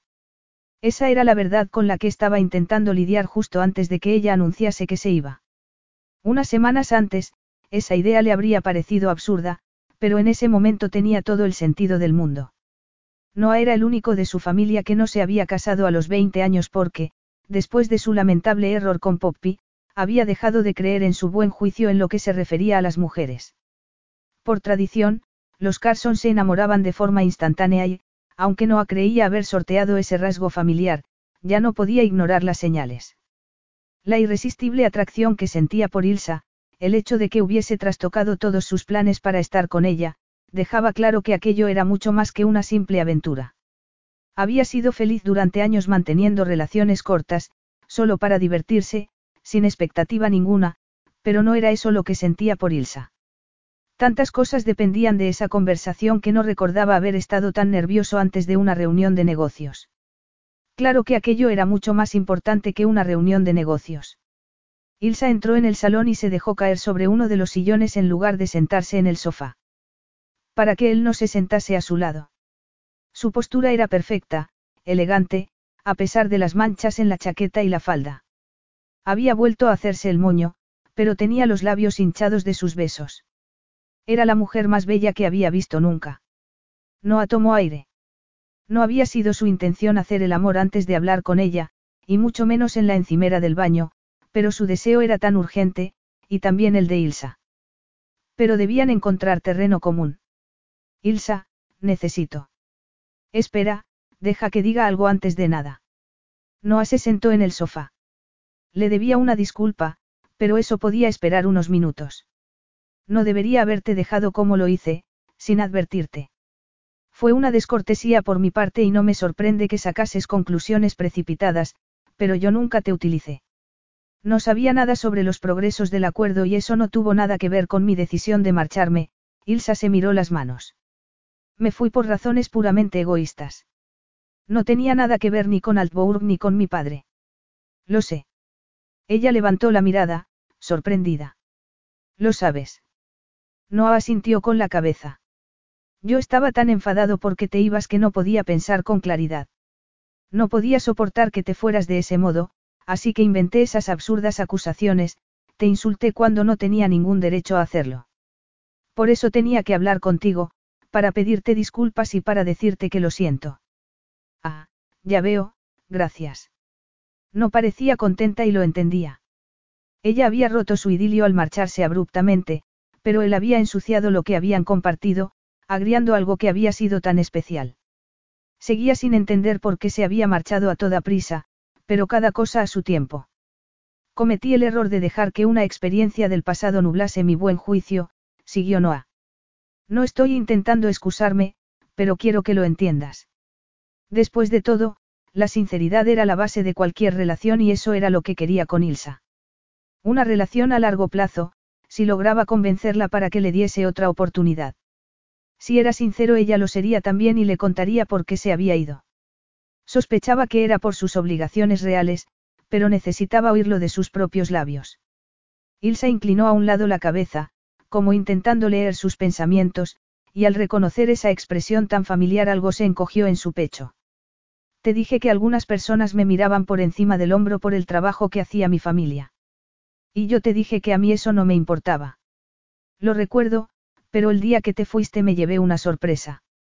En fin, tu abrupta despedida me recordó algo que había ocurrido en el pasado, una mujer que me abandonó. Ella lo miró, perpleja, como si no pudiese creer que una mujer lo hubiese dejado. Pero había ocurrido dos veces y las dos veces había puesto su mundo patas arriba. Noah se aclaró la garganta. Era una chica lista, guapa y sexy y yo pensé que la amaba, aunque ahora sospecho que solo me gustaba la idea de estar enamorado. Pensé que había encontrado a mi pareja ideal porque es una tradición familiar casarse muy pronto. Ya veo, murmuró Ilsa. Estoy seguro de que no, pero pronto lo verás, dijo él. Poppy no me quería, solo había sido una diversión para ella. Algo diferente a sus sofisticados amigos y su privilegiado estilo de vida, pero cuando le pedí que se casara conmigo se mostró escandalizada. Ella jamás se rebajaría a casarse con alguien como yo, un hombre que provenía de una familia de clase trabajadora. Es horrible. ¿No te diste cuenta de cómo era esa mujer? Noah esbozó una sonrisa amarga. Yo era muy joven entonces y el sexo puede cegar a un hombre. Además, ella era muy lista. Disimuló bien sus sentimientos porque quería que financiase un proyecto suyo. Quería que le prestases dinero. No, nada de préstamos. Se sintió insultada cuando le dije que debíamos firmar un acuerdo. No, Poppy había pensado que le daría todo el dinero que quisiera, tal vez por eso parecía tan satisfecha cuando me rechazó. No se había guardado nada en la despectiva descripción de su familia y él lo había visto todo rojo cuando insultó a la gente que más le importaba en el mundo. Siento mucho que te hiciese daño y más aún que yo te recordase a esa mujer, dijo Ilsa. Debería haber olvidado la experiencia, pero Poppy también le hizo daño a mi familia. A mi hermana sobre todo, le contó Noah. No es una excusa, pero el día que te despediste en Turquía fue como revivir el pasado. Lo siento mucho, de verdad. Cuando nos separamos me dejé inundar por las dudas. No podía pensar con claridad, aunque el instinto me decía que tú eras una persona sincera y honesta.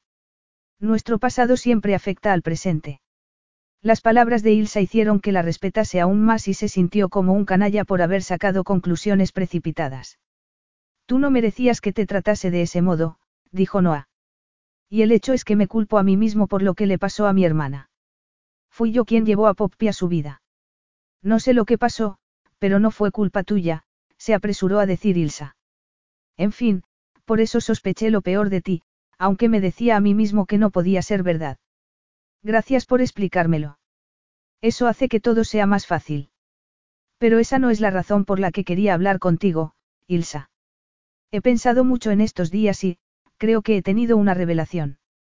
Su lenguaje corporal le advertía que debía ir con cuidado. Odiaba esa distancia entre ellos, pero era mejor esperar un poco antes de revelar sus sentimientos. El instinto le advertía que Ilsa no estaba preparada para una declaración de amor. Aquella mujer había sido educada para esperar un matrimonio concertado, no uno por amor, y no quería asustarla. Sabía que se tomaba muy en serio sus deberes y pensaba ir a Altbourg y hacer todo lo posible para impresionar al rey y ganarse la confianza de su familia. Si eso no funcionaba tendría que seducirla, o hacer lo que fuese necesario para que volviese con él, porque no tenerla en su vida era sencillamente impensable. Sigue, lo animó ella. El hecho es que he cambiado.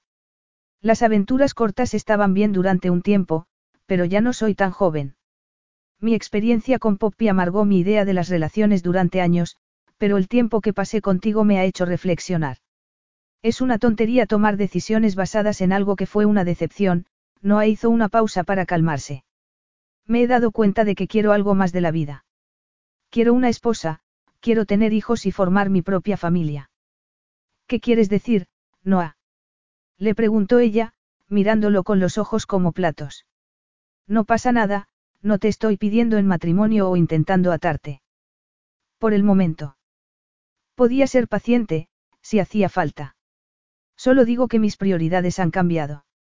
Tú sabes que no quería decirte adiós cuando te fuiste de Turquía y la verdad es que, Noah se encogió de hombros. En fin, que estoy dispuesto a pensar en una relación a largo plazo y me gustaría que tú lo pensaras también.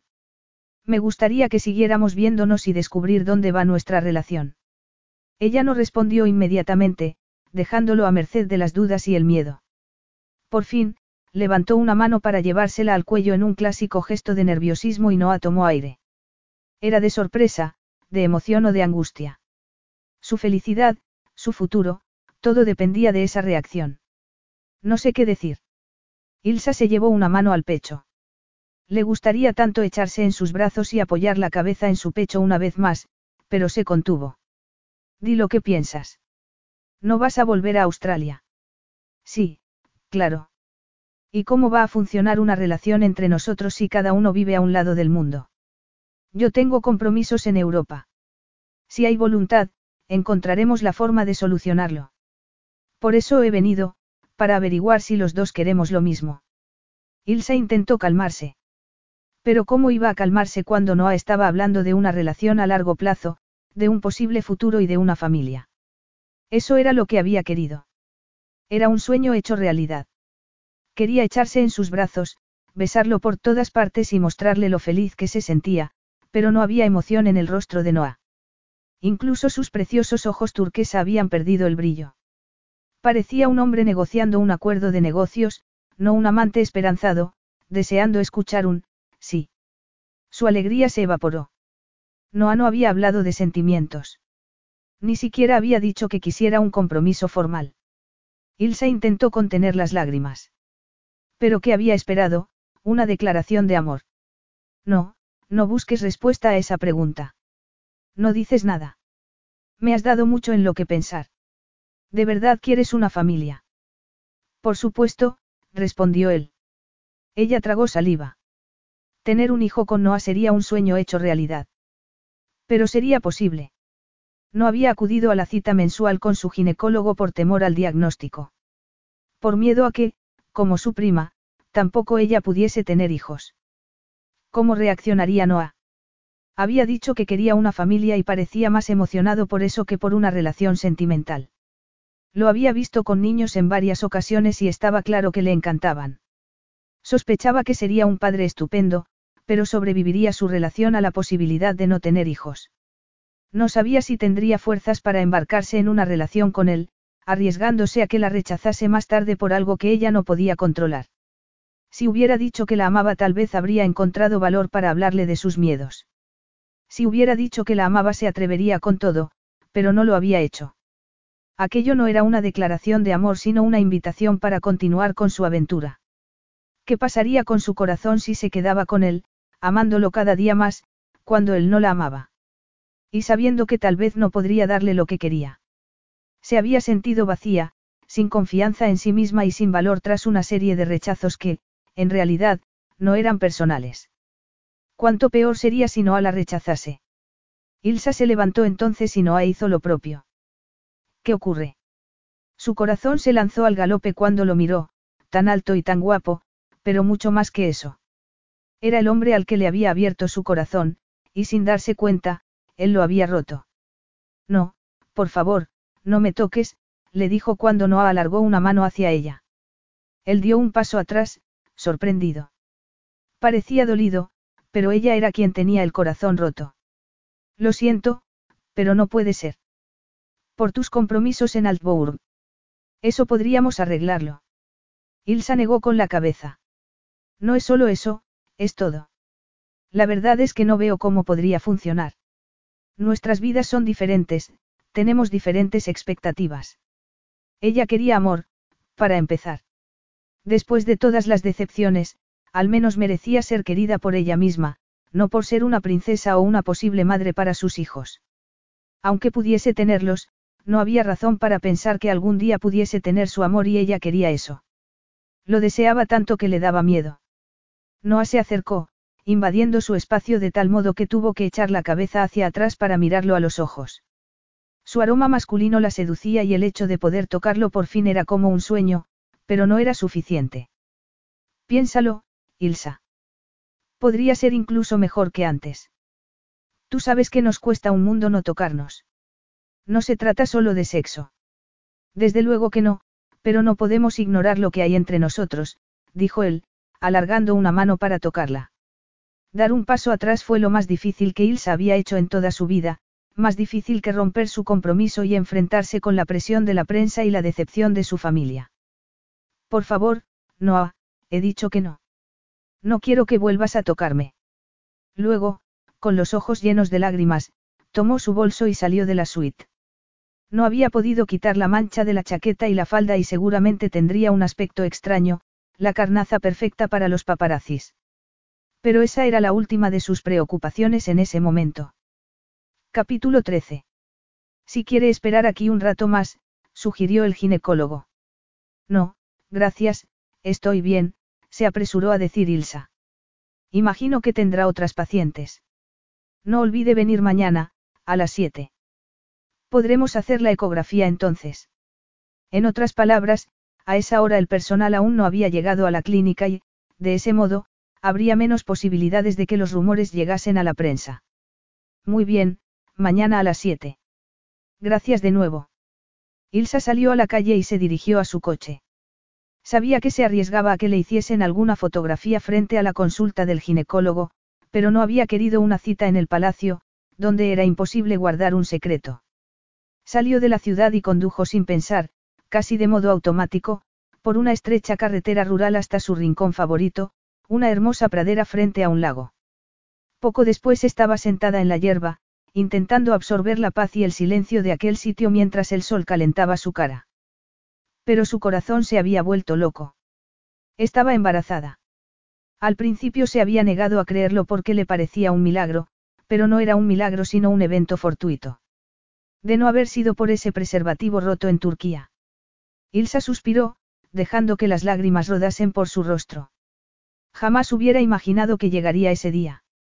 Incluso ahora le costaba trabajo creerlo, pensó, llevándose una mano al abdomen. Su diminuto bebé estaba allí, suyo y de Noah. Noah Carson, tan cariñoso y considerado, pero con una vena traviesa e irresistible.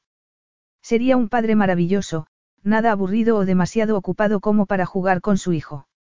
No, sería un padre dedicado, cariñoso. Podía verlo abrazando a su hijo o enseñándole a jugar a la pelota. Ilsa tembló a pesar del sol. Querría no a saber algo de ella ahora, después de haberlo rechazado. Recordaba el dolor que había visto en sus ojos mientras le hablaba de la mujer que lo había despreciado y que le había hecho tanto daño a su familia. La vería ella así ahora, como una mujer que, a pesar de sus palabras, lo veía como alguien que no estaba a su altura. Cómo desearía haber podido contarle la razón por la que debía rechazarlo. Claro que no habría servido de nada porque él quería una mujer que le diese hijos. Una risa amarga escapó de su garganta. Qué ironía que ahora estuviese esperando un hijo suyo. Lo amaba, pero sabía que él no la correspondía. ¿Cómo iban a compartir a ese hijo después de lo que había pasado? No había sido paciente y cariñoso con ella, pero un multimillonario hecho a sí mismo debía tener también una cara formidable, despiadada. Querría hablar con ella o la rechazaría de antemano. Ilsa se encogió, recordando el desastroso encuentro en Londres. Había escapado del hotel por la puerta de atrás para que nadie la viese y desde entonces no había sabido nada de Noah. Lo único que sabía era que había vuelto a Australia y que su fotografía aparecía en las revistas, siempre con alguna mujer guapa del brazo. Pero tenía que hablarle del hijo que esperaban. Ilsa suspiró. Sería lo más maravilloso del mundo compartir la noticia de su embarazo con el hombre del que estaba enamorada si él la amase también, pero no había tiempo para fantasías. Noah seguramente no querría volver a verla y, además, el ginecólogo le había dicho que había muchas posibilidades de una interrupción espontánea del embarazo. Ilsa levantó la barbilla para mirar el cielo. No sería fácil, pero aquel era su milagro y lo único que podía hacer por el momento era dar gracias. Noah. Él se detuvo de camino a la sala de conferencias. Dime, Bre. No he tenido oportunidad de hablar contigo hoy, pero quería comprobar una cosa, dijo su secretaria. Las instrucciones de no pasarte llamadas personales siguen en pie. Nada de llamadas de mujeres cuyo nombre no hayas mencionado. Sí, claro, siguen en pie. No había aprendido a filtrar llamadas de mujeres que decían conocerlo porque les había sonreído o habían charlado alguna vez. El número de mentiras que inventaban para ponerse en contacto con él nunca dejaría de asombrarlo. Entonces pensó en Ilsa, la única mujer a la que quería ver, y recordó el sonido de su risa que tanto echaba de menos y su mirada helada cuando lo rechazó. Le había dado tiempo, pero no podía esperar más. Había conseguido una invitación de su padre para visitar Altbourg, así tendría la oportunidad de verla en su propio terreno, entender las barreras que había entre ellos y demostrarle que lo necesitaba tanto como la necesitaba él. ¿Por qué lo preguntas, Bre? ¿Por qué he recibido una llamada y no sé si es una extraña, la princesa Ilsa de Altbourg? Ilsa había llamado. Noah intentó disimular la emoción. Aquella mujer lo volvía loco. ¿Cuándo ha llamado? Esta mañana y ayer por la tarde, respondió Bree. Noah se pasó una mano por el pelo. ¿Por qué habría llamado? se preguntó, con el ceño fruncido. Bree sacudió la cabeza. Muy bien, entiendo el mensaje. Nada de llamadas de la princesa. No. Se apresuró a decir él. ¿Ha dicho algo? ¿Qué quería? ¿Dónde estaba? Solo que quería verte. Quería verlo. Entonces debía estar en Australia. Si vuelve a llamar, pásame la llamada inmediatamente, le dijo a su secretaria. Y anota su número de teléfono. Ilsa mirabas las casas de esa ciudad extraña para ella por la ventanilla del taxi, intentando decirse a sí misma que no estaba siendo una tonta al esperar que la noticia lo cambiase todo. Tener un hijo provocaría tiernos sentimientos en Noah. Por supuesto, era una locura. Aunque no hubiese conocido a otra mujer en ese tiempo, y aunque ella fuese feliz al saber que estaba embarazada, eso no significaba que los sentimientos de Noah por ella hubiesen cambiado. Menos mal que un corazón roto no podía volver a romperse. Sigues enamorada de Noah y él no tiene ninguna razón para sentir nada por ti. Si pudiese dar marcha atrás en el tiempo. Pero tenía que concentrarse en el futuro, eso era lo único que importaba. Unas gafas de sol, un vestido informal y una coleta no era un gran disfraz, pero, por el momento, había funcionado. Había llegado a Sydney gracias a una amiga que debía viajar allí en su avión privado y, por el momento, los paparazzis no se habían percatado de su presencia. Su corazón se aceleró al pensar que pronto vería a Noah. Podría hacerlo. Lo ideal sería verlo a solas, pero su secretaria se había negado a pasarle sus llamadas y no había más opción que ser creativa. Le habría dado instrucciones a su secretaria para que no le pasase sus llamadas. En fin, no tenía sentido seguir pensando en ello. Estaba haciendo lo que debía hacer. Cuando el taxista le dijo que habían llegado a su destino, Ilsa tomó aire, intentando calmarse mientras miraba el parque lleno de niños. Si la familia Carson mantenía las tradiciones, allí era donde debían estar. El primer domingo de cada mes, le había dicho Noah. Le había dado el nombre del parque en que se reunían y aquella era su oportunidad de verlo cara a cara. No tenía intención de darle la noticia por carta, pero tampoco podía decírselo delante de su familia. En fin, no sabía cómo iba a hacerlo, pero no podía esperar más. Había mucha gente, familias y niños jugando a la pelota. Por fin, vio un grupo de hombres altos y de pelo oscuro. Uno en particular llamó su atención. Incluso a distancia sabía que era él. Noah. De repente, Ilsa se dio cuenta de lo absurdo de su plan. ¿Qué iba a hacer? Acercarse y decirle que estaba embarazada. Necesitaba un momento para pensar y estaba buscando un banco en el que sentarse cuando alguien lanzó una pelota en su dirección. El instinto hizo que levantase las manos y, por suerte, pudo atraparla a tiempo. Una adolescente corrió hacia ella entonces. Perdona, se me ha escapado. No importa, no te preocupes. ¿Quieres jugar con nosotros? Pues yo. Ilsa miró hacia atrás, pero incluso a distancia sentía los ojos de color turquesa clavados en ella. Por favor, di que sí, necesitamos una chica. Me llamo Jess y es mi cumpleaños. Feliz cumpleaños, Jess. Yo me llamo Ilsa, pero me temo que ahora mismo no puedo correr. Además, no sé a qué estáis jugando. Al cricket. Saber jugar al cricket. No, no soy de aquí. Pues esta es tu oportunidad de aprender, dijo Jess, tomándola del brazo. Es un juego muy sencillo. Noah, alto e imposiblemente guapo con unos vaqueros y una camiseta, esperaba bajo los árboles y el corazón de Ilsa se encogió. Hola, Noah, dijo por fin. ¿Os conocéis? Ah, genial, dijo Jess, sorprendida. Todo el mundo, ella es Ilsa y va a quedarse un rato con nosotros. Ilsa oyó frases de bienvenida, pero no era capaz de responder. Solo podía mirar a Noah, intentando descifrar su estado de ánimo. No tuvo que esperar mucho. No está aquí para jugar con nosotros. Ilsa es. Bienvenida. Lo interrumpió una mujer de mediana edad. Mamá, tú no lo entiendes, dijo Noah, exasperado. No ha venido para jugar al cricket con nosotros. La mujer esbozó una sonrisa. Es un placer conocerla, Alteza.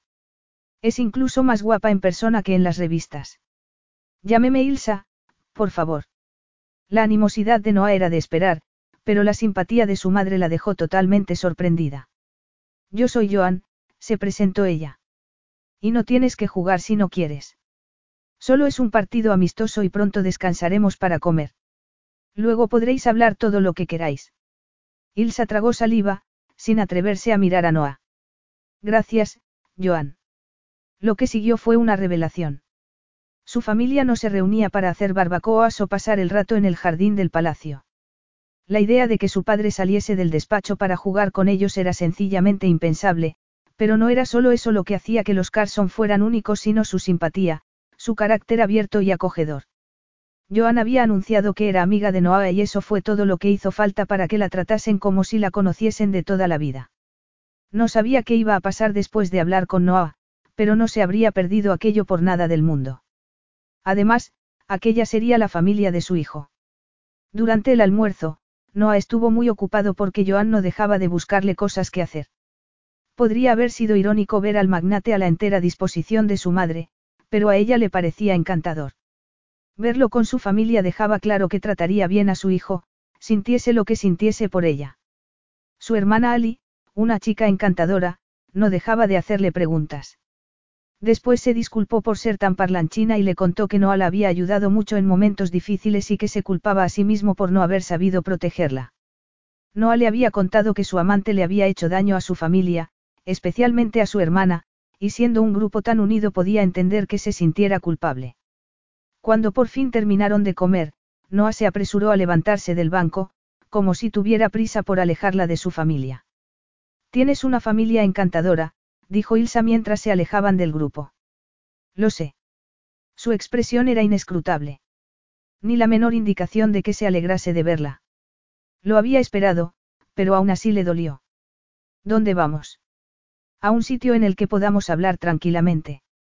Por cierto, ¿dónde está tu equipo de seguridad? En el hotel. Quería, en fin, necesitaba venir sola para hablar contigo. No asintió, pero no parecía contento. Le preocupaba su seguridad. No, más bien parecía molesto porque podría haber atraído innecesaria atención hacia su familia y sus palabras se lo confirmaron. Espero que no te haya seguido nadie. ¿Y tú, no llevas guardaespaldas? No arrió, una risa genuina y cálida. Te has sentado al lado de mi primo ya que, él es mi jefe de seguridad, respondió, y la llevó hacia un brillante deportivo azul. Un descapotable. ¿Qué ocurre? ¿No te sientes segura en un descapotable? No, al contrario. Estaba pensando cuánto me gustaría conducir un coche como este por las carreteras de mi país. ¿Era su imaginación o había un brillo de aprobación en sus ojos? No, era una ilusión. La positiva experiencia con la familia Carson había desordenado sus pensamientos. Quince minutos después entraban en el salón de una enorme casa con vistas al Océano Pacífico, pero Ilsa no se sentó. Estaba demasiado nerviosa y se acercó a una de las ventanas para intentar calmarse. Bueno, dijo Noah entonces. ¿Vas a contarme qué haces aquí? Capítulo 14. Ilsa tenía los hombros caídos y sujetaba el bolso como un escudo protector. No quería estar allí. Había dado la vuelta al mundo para verlo, pero aquella no era la reunión que él había esperado. Debería haber aprendido la lección, se dijo. A pesar de sus buenas palabras, Ilsa no quería saber nada de él. Pero entonces, ¿por qué estaba allí? Había planeado verla en Europa, convencerla, seducirla si era necesario, y tenía que hacer un esfuerzo para no abrazarla. Estaba guapísima, aunque algo pálida, y ese vestido veraniego lo llevaba de vuelta al yate en Turquía, cuando habían sido inseparables. Pero ella no lo quería. No había dicho una sola palabra en el coche, pero después de verla con su familia estaba claro que no era una estirada. Poppy habría arrugado la nariz ante la idea de mezclarse con ellos en un parque público. Ilsa, sin embargo, había parecido pasarlo de maravilla. Aquella mujer lo volvía loco. Lo hacía sentir tantas cosas. Él estaba acostumbrado a llevar el control en los negocios y en su vida personal, pero Ilsa lo tenía desorientado. No vas a contarme por qué estás aquí. Lo siento, dijo ella entonces, tragando saliva. Marcharme como lo hice en Londres, es lo mismo que te hizo Poppy, así que entiendo que no te alegres de verme. Ilsa recordaba el nombre de su exprometida. No quería pensar que era importante que recordase ese detalle. Te equivocas, me he alegrado de verte. Siento haberme entrometido en esa reunión familiar. Intenté organizar una cita, pero tu secretaria. No tienes que darme explicaciones. Mi secretaria tiene instrucciones de no pasar llamadas de mujeres a las que no conozco, pero en cuanto supe que habías llamado le dije que te pidiese el número de teléfono si volvías a hacerlo. Pero no querías que conociese a tu familia. Te ha molestado verme en el parque. Noah suspiró. ¿Por qué necesitaban estar solos para hablar y resolver sus problemas? Intentar portarse como si no pasara nada delante de su familia, bajo la perceptiva mirada de su madre, había sido casi imposible. Por otro lado, le había abierto los ojos. Ilsa parecía tan relajada y feliz entre retirados recogedores de basura, un mecánico, una profesora de primaria y el propietario de un café como si estuviera en una fiesta llena de sofisticados aristócratas.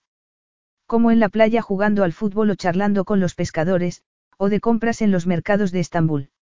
Ilsa siempre era amable y auténtica con todo el mundo. Tu visita me ha tomado por sorpresa.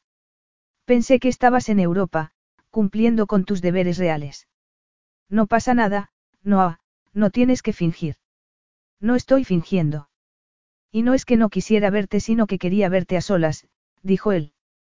No creo que hayas venido hasta aquí para jugar al cricket con un grupo de curiosos parientes.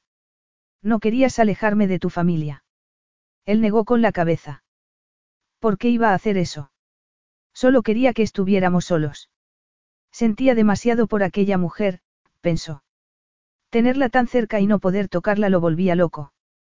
¿Vas a decirme por qué has venido? Ilsa parecía nerviosa y Noah se preparó para una mala noticia. Estaría enferma. ¿Por qué había ido a Australia cuando no quería saber nada de él?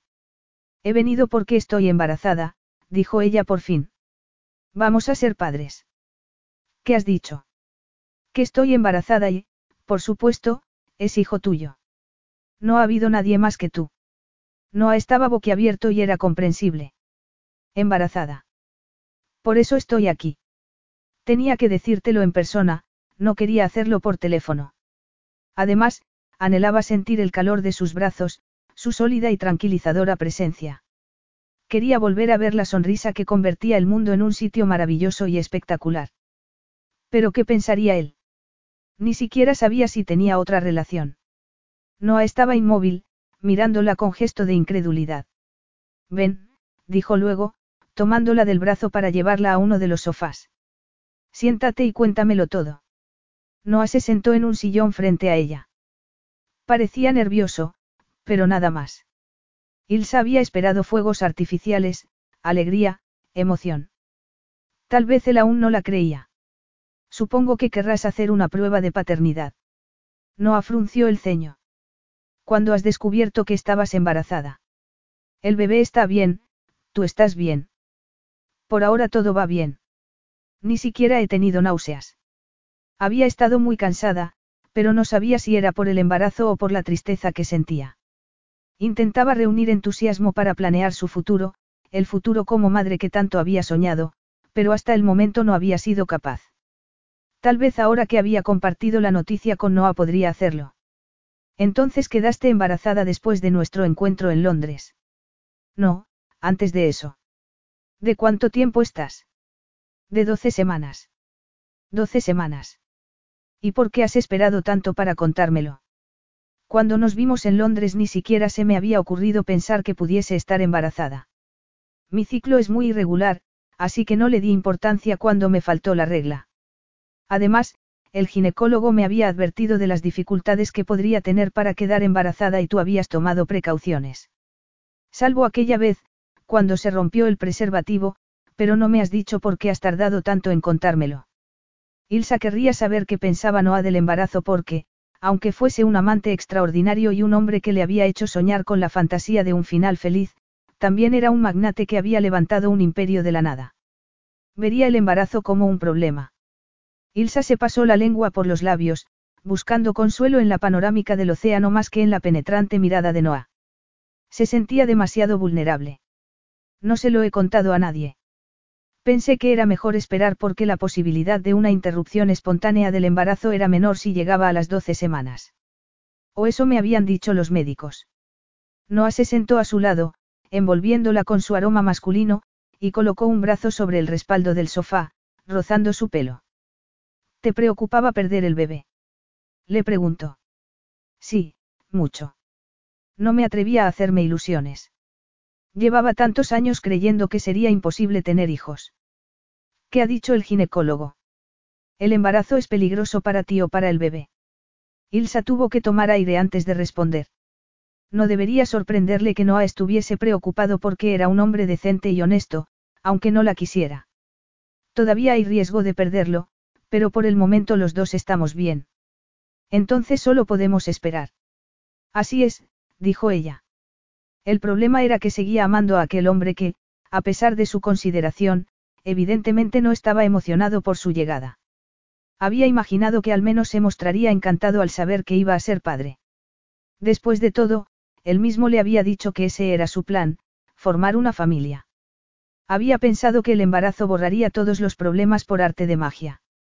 Que él la abrazaría y le susurraría dulces promesas al oído. Ella lo había dejado, dos veces, y había mantenido las distancias hasta ese momento por temor a perder el bebé. Pero ¿por qué había esperado tanto? Tontamente, imaginó a Noah enseñando al niño a jugar al cricket en ese jardín, pero seguramente no sería su hijo. No había mostrado preocupación por su estado de salud y por la del bebé, pero nada más. Tal vez ya había encontrado a otra mujer, una de esas chicas tan guapas con las que aparecía en las revistas, pensó, con el corazón encogido. He venido para contarte que estoy esperando un hijo y para saber si quieres ser parte de su vida, pero no somos una pareja y si prefieres no tener nada que ver con esta situación lo entenderé. Capítulo 15. No tener nada que ver con su hijo. No podrías estar más equivocada, Ilsa. Debía decirlo de broma. ¿Cómo se le podía haber ocurrido tal cosa? Se dio cuenta entonces de que sus ojos se habían vuelto de ese tono gris que él conocía bien. En el pasado, se volvían de ese color cuando hacían el amor o cuando estaba particularmente conmovida y había creído que era la prueba de que empezaba a sentir algo por él, pero ahora se preguntaba si habría estado equivocado. Ilsa se levantó entonces para mirar por la ventana, aunque seguramente lo que quería era evitar su mirada. ¿Cómo has podido creer eso, aunque fuese por un momento? No solo quiero ser parte de la vida de mi hijo, pienso estar ahí todo el tiempo, le dijo, levantándose a su vez. Pensar que ella pudiese perder el bebé le rompía el corazón. Ilsa y su hijo lo necesitaban y pensaba cuidar de ellos durante el embarazo y después. Ella se volvió entonces, mirándolo con cara de asombro. ¿Por qué? No podía haber pensado de verdad que le daría la espalda a su hijo. Su corazón latía como una apisonadora y solo en parte por estar tan cerca de una mujer con la que quería pasar el resto de su vida. Ser padre era lo más emocionante que le había pasado nunca y quería gritar de alegría, pero antes debían aclarar las cosas.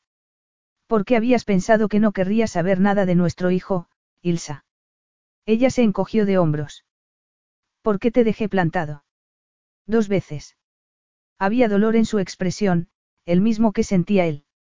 Un dolor que llevaba dentro desde que se separaron. ¿Crees que le daría la espalda a mi hijo por eso? Admito que tu rechazo me dolió, por supuesto, pero yo nunca haría eso, no tomó aire, intentando controlarse y decidido a no dejarse llevar por la emoción. Sé que debías tener tus razones para dejarme, aunque yo no las conociese. Él era un hombre orgulloso, pero había aprendido que el amor era más importante que el orgullo. ¿Por qué saliste huyendo en Londres? Era por las expectativas de tu familia. Ilsa lo miró con los ojos brillantes de emoción y Noah tuvo que hacer un esfuerzo para no abrazarla. No podía forzar aquello, Ilsa debía confiar en él. No, no era eso. Es que pensé que tú no podrías quererme. ¿Por qué? Nunca había deseado tanto a otra mujer. Contigo soy insaciable, tú lo sabes. Él siempre había tenido un sano y viril deseo sexual, pero con Ilsa. No me refiero al sexo, dijo ella. Los dos sabíamos que era una aventura de verano, una relación que terminaría tarde o temprano. Al principio, sí, asintió él, frunciendo el ceño. Pero desde que te conocí en Mónaco no podía alejarme de ti. Nunca había sentido nada así por nadie, era como si estuviésemos destinados a estar juntos. Hablé de una corta aventura porque era todo lo que conocía hasta entonces, pero desde el principio supe que lo que había entre tú y yo era diferente. Allí estaba, lo había dicho en voz alta. ¿También es así para ti, Ilsa? Le preguntó. Ella asintió con la cabeza y Noah dejó escapar un largo suspiro. El puño que apretaba su corazón desapareció. Miró entonces a esa compleja, bella y sorprendente mujer. Si no estaba hablando de sexo. Si sentías eso, ¿por qué me dejaste plantado en Londres? Le preguntó. Y no me digas que era solo por tus deberes reales. Sé que eso es importante para ti, pero también sé que ya no te satisface del todo. No creo que me dieses la espalda solo porque tu padre te había llamado para que volvieses a casa. Ilsa levantó la barbilla y Noah supo que estaba intentando no mostrarse vulnerable. Podía tener secretos, pero en muchos sentidos conocía a aquella mujer casi tanto como se conocía a sí mismo. Dijiste que querías una familia y yo sabía lo importante que eran los hijos para ti. Me habías hablado tanto de tu sobrino, tu voz cambia cuando hablas de él, lo sabías. Noah asintió. Por fin, el rompecabezas empezaba a tener sentido. Y tú no estabas segura de poder tener hijos. La verdad era tan sencilla como devastadora. Recordaba el brillo de sus ojos cuando le dijo que quería tener hijos y el miedo que había en ellos cuando le contó que había una posibilidad de que el embarazo no llegase a buen término. Sin esperar más, Noah la tomó entre sus brazos y fue como volver a casa. Quería besarla, pero antes debían aclararlo todo de una vez. Pronto, se dijo a sí mismo. Ilsa estaba en casa, con él, y se sentía feliz por primera vez en mucho tiempo. Pensaste que te rechazaría porque no podías tener hijos. Era una afirmación, no una pregunta, y el temblor de su cuerpo le confirmó que estaba en lo cierto. Ilsa lo había rechazado, era cierto, pero ¿cuántas veces la habían rechazado a ella? Primero cuando nació su hermano y perdió su sitio en el trono, después aquel amor adolescente y más tarde el rey Lucien, su prometido, que había elegido a otra mujer.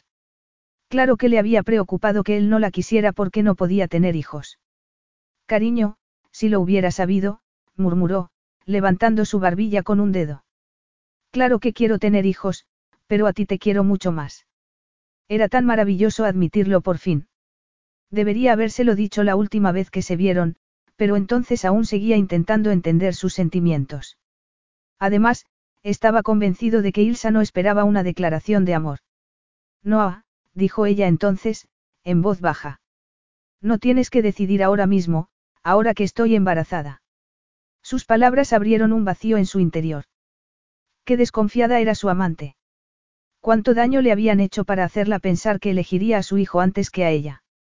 En silencio vociferó su pasado, que le había hecho dudar de su propio valor. Contener el deseo de apretarla contra su corazón era lo más difícil que había hecho nunca, pero se conformó con quedarse como estaba porque nada en el mundo haría que se apartase.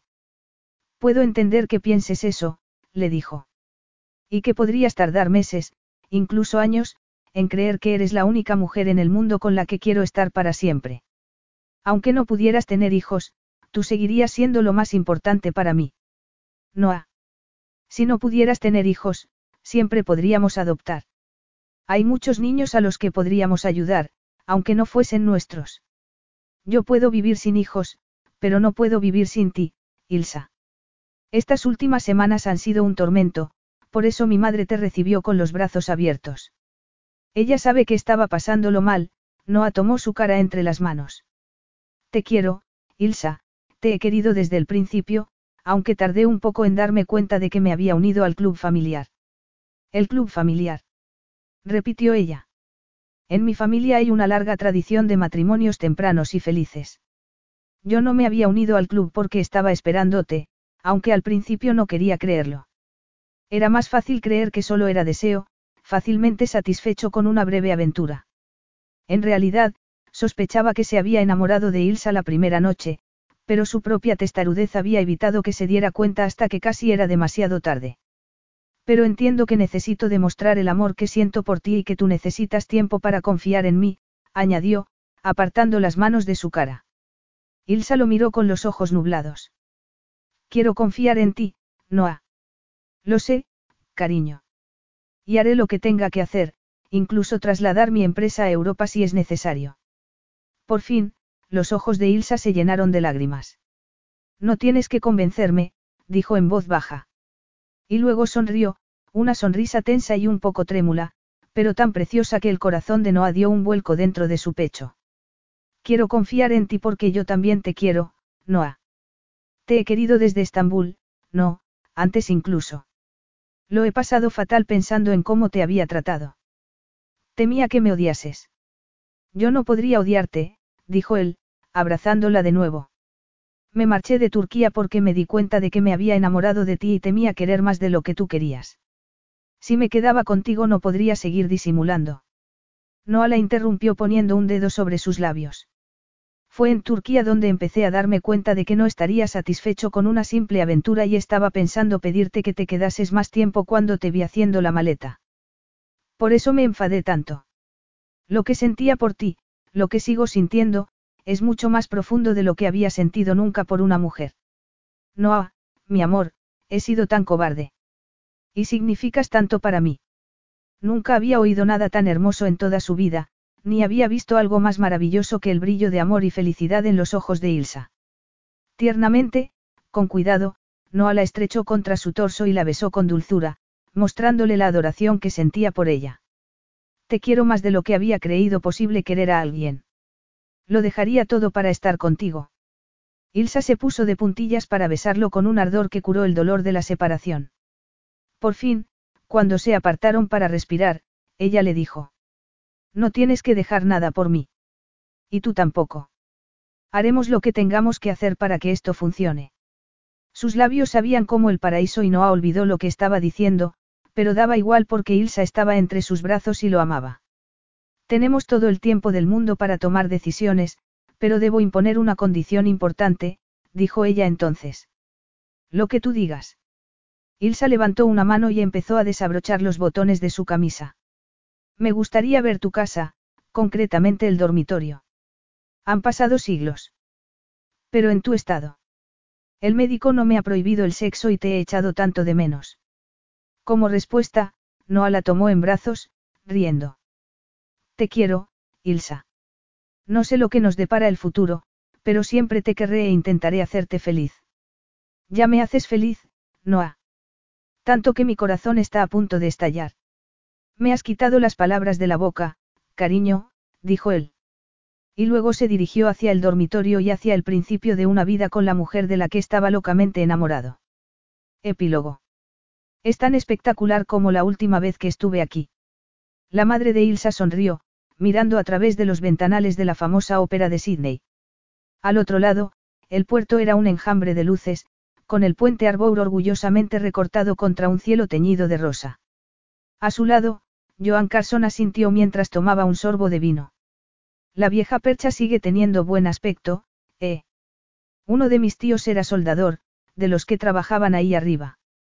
Ah, Qué interesante. Las dos mujeres estaban tan absortas con las historias sobre el trabajo en el icónico puente que Ilsa tuvo que sonreír. Su madre y la madre de Noah se habían hecho amigas inmediatamente.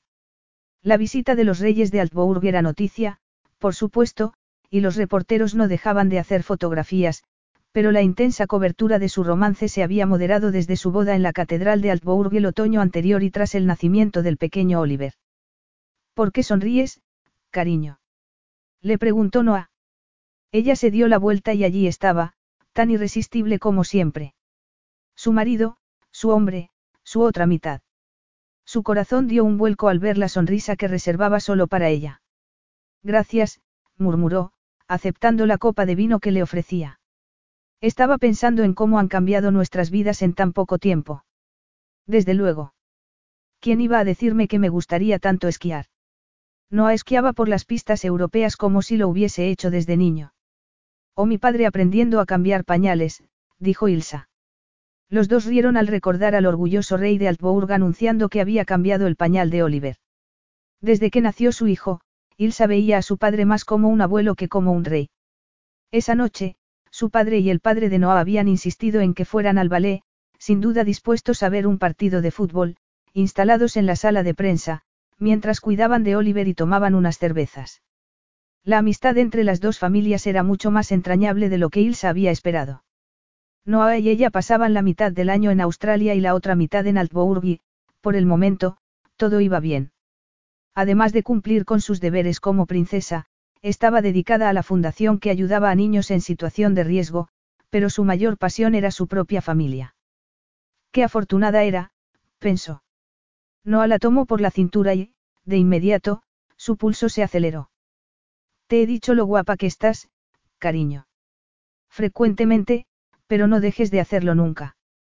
De ningún modo, respondió él. Pero tenía el ceño fruncido y eso la preocupó. ¿Qué ocurre? Le preguntó, poniendo una mano en su torso. ¿No te encuentras bien? No esbozó una sonrisa. No, es que estoy impaciente. Te necesito a solas, desnuda, en la cama, y en cuanto sea posible. Podríamos irnos. Nuestras madres no se darían ni cuenta, sugirió Ilsa. Has olvidado que eres una responsable princesa. Replicó Noah, riendo. Imagina las explicaciones que tendríamos que dar. No, no puede ser, esperaremos un poco más.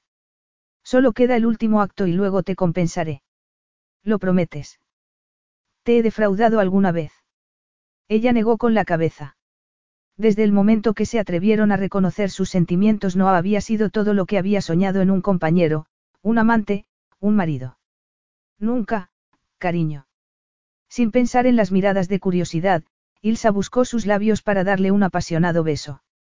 El mundo ya tenía cientos de fotos de ellos besándose. ¿Qué importaba una más? Fin.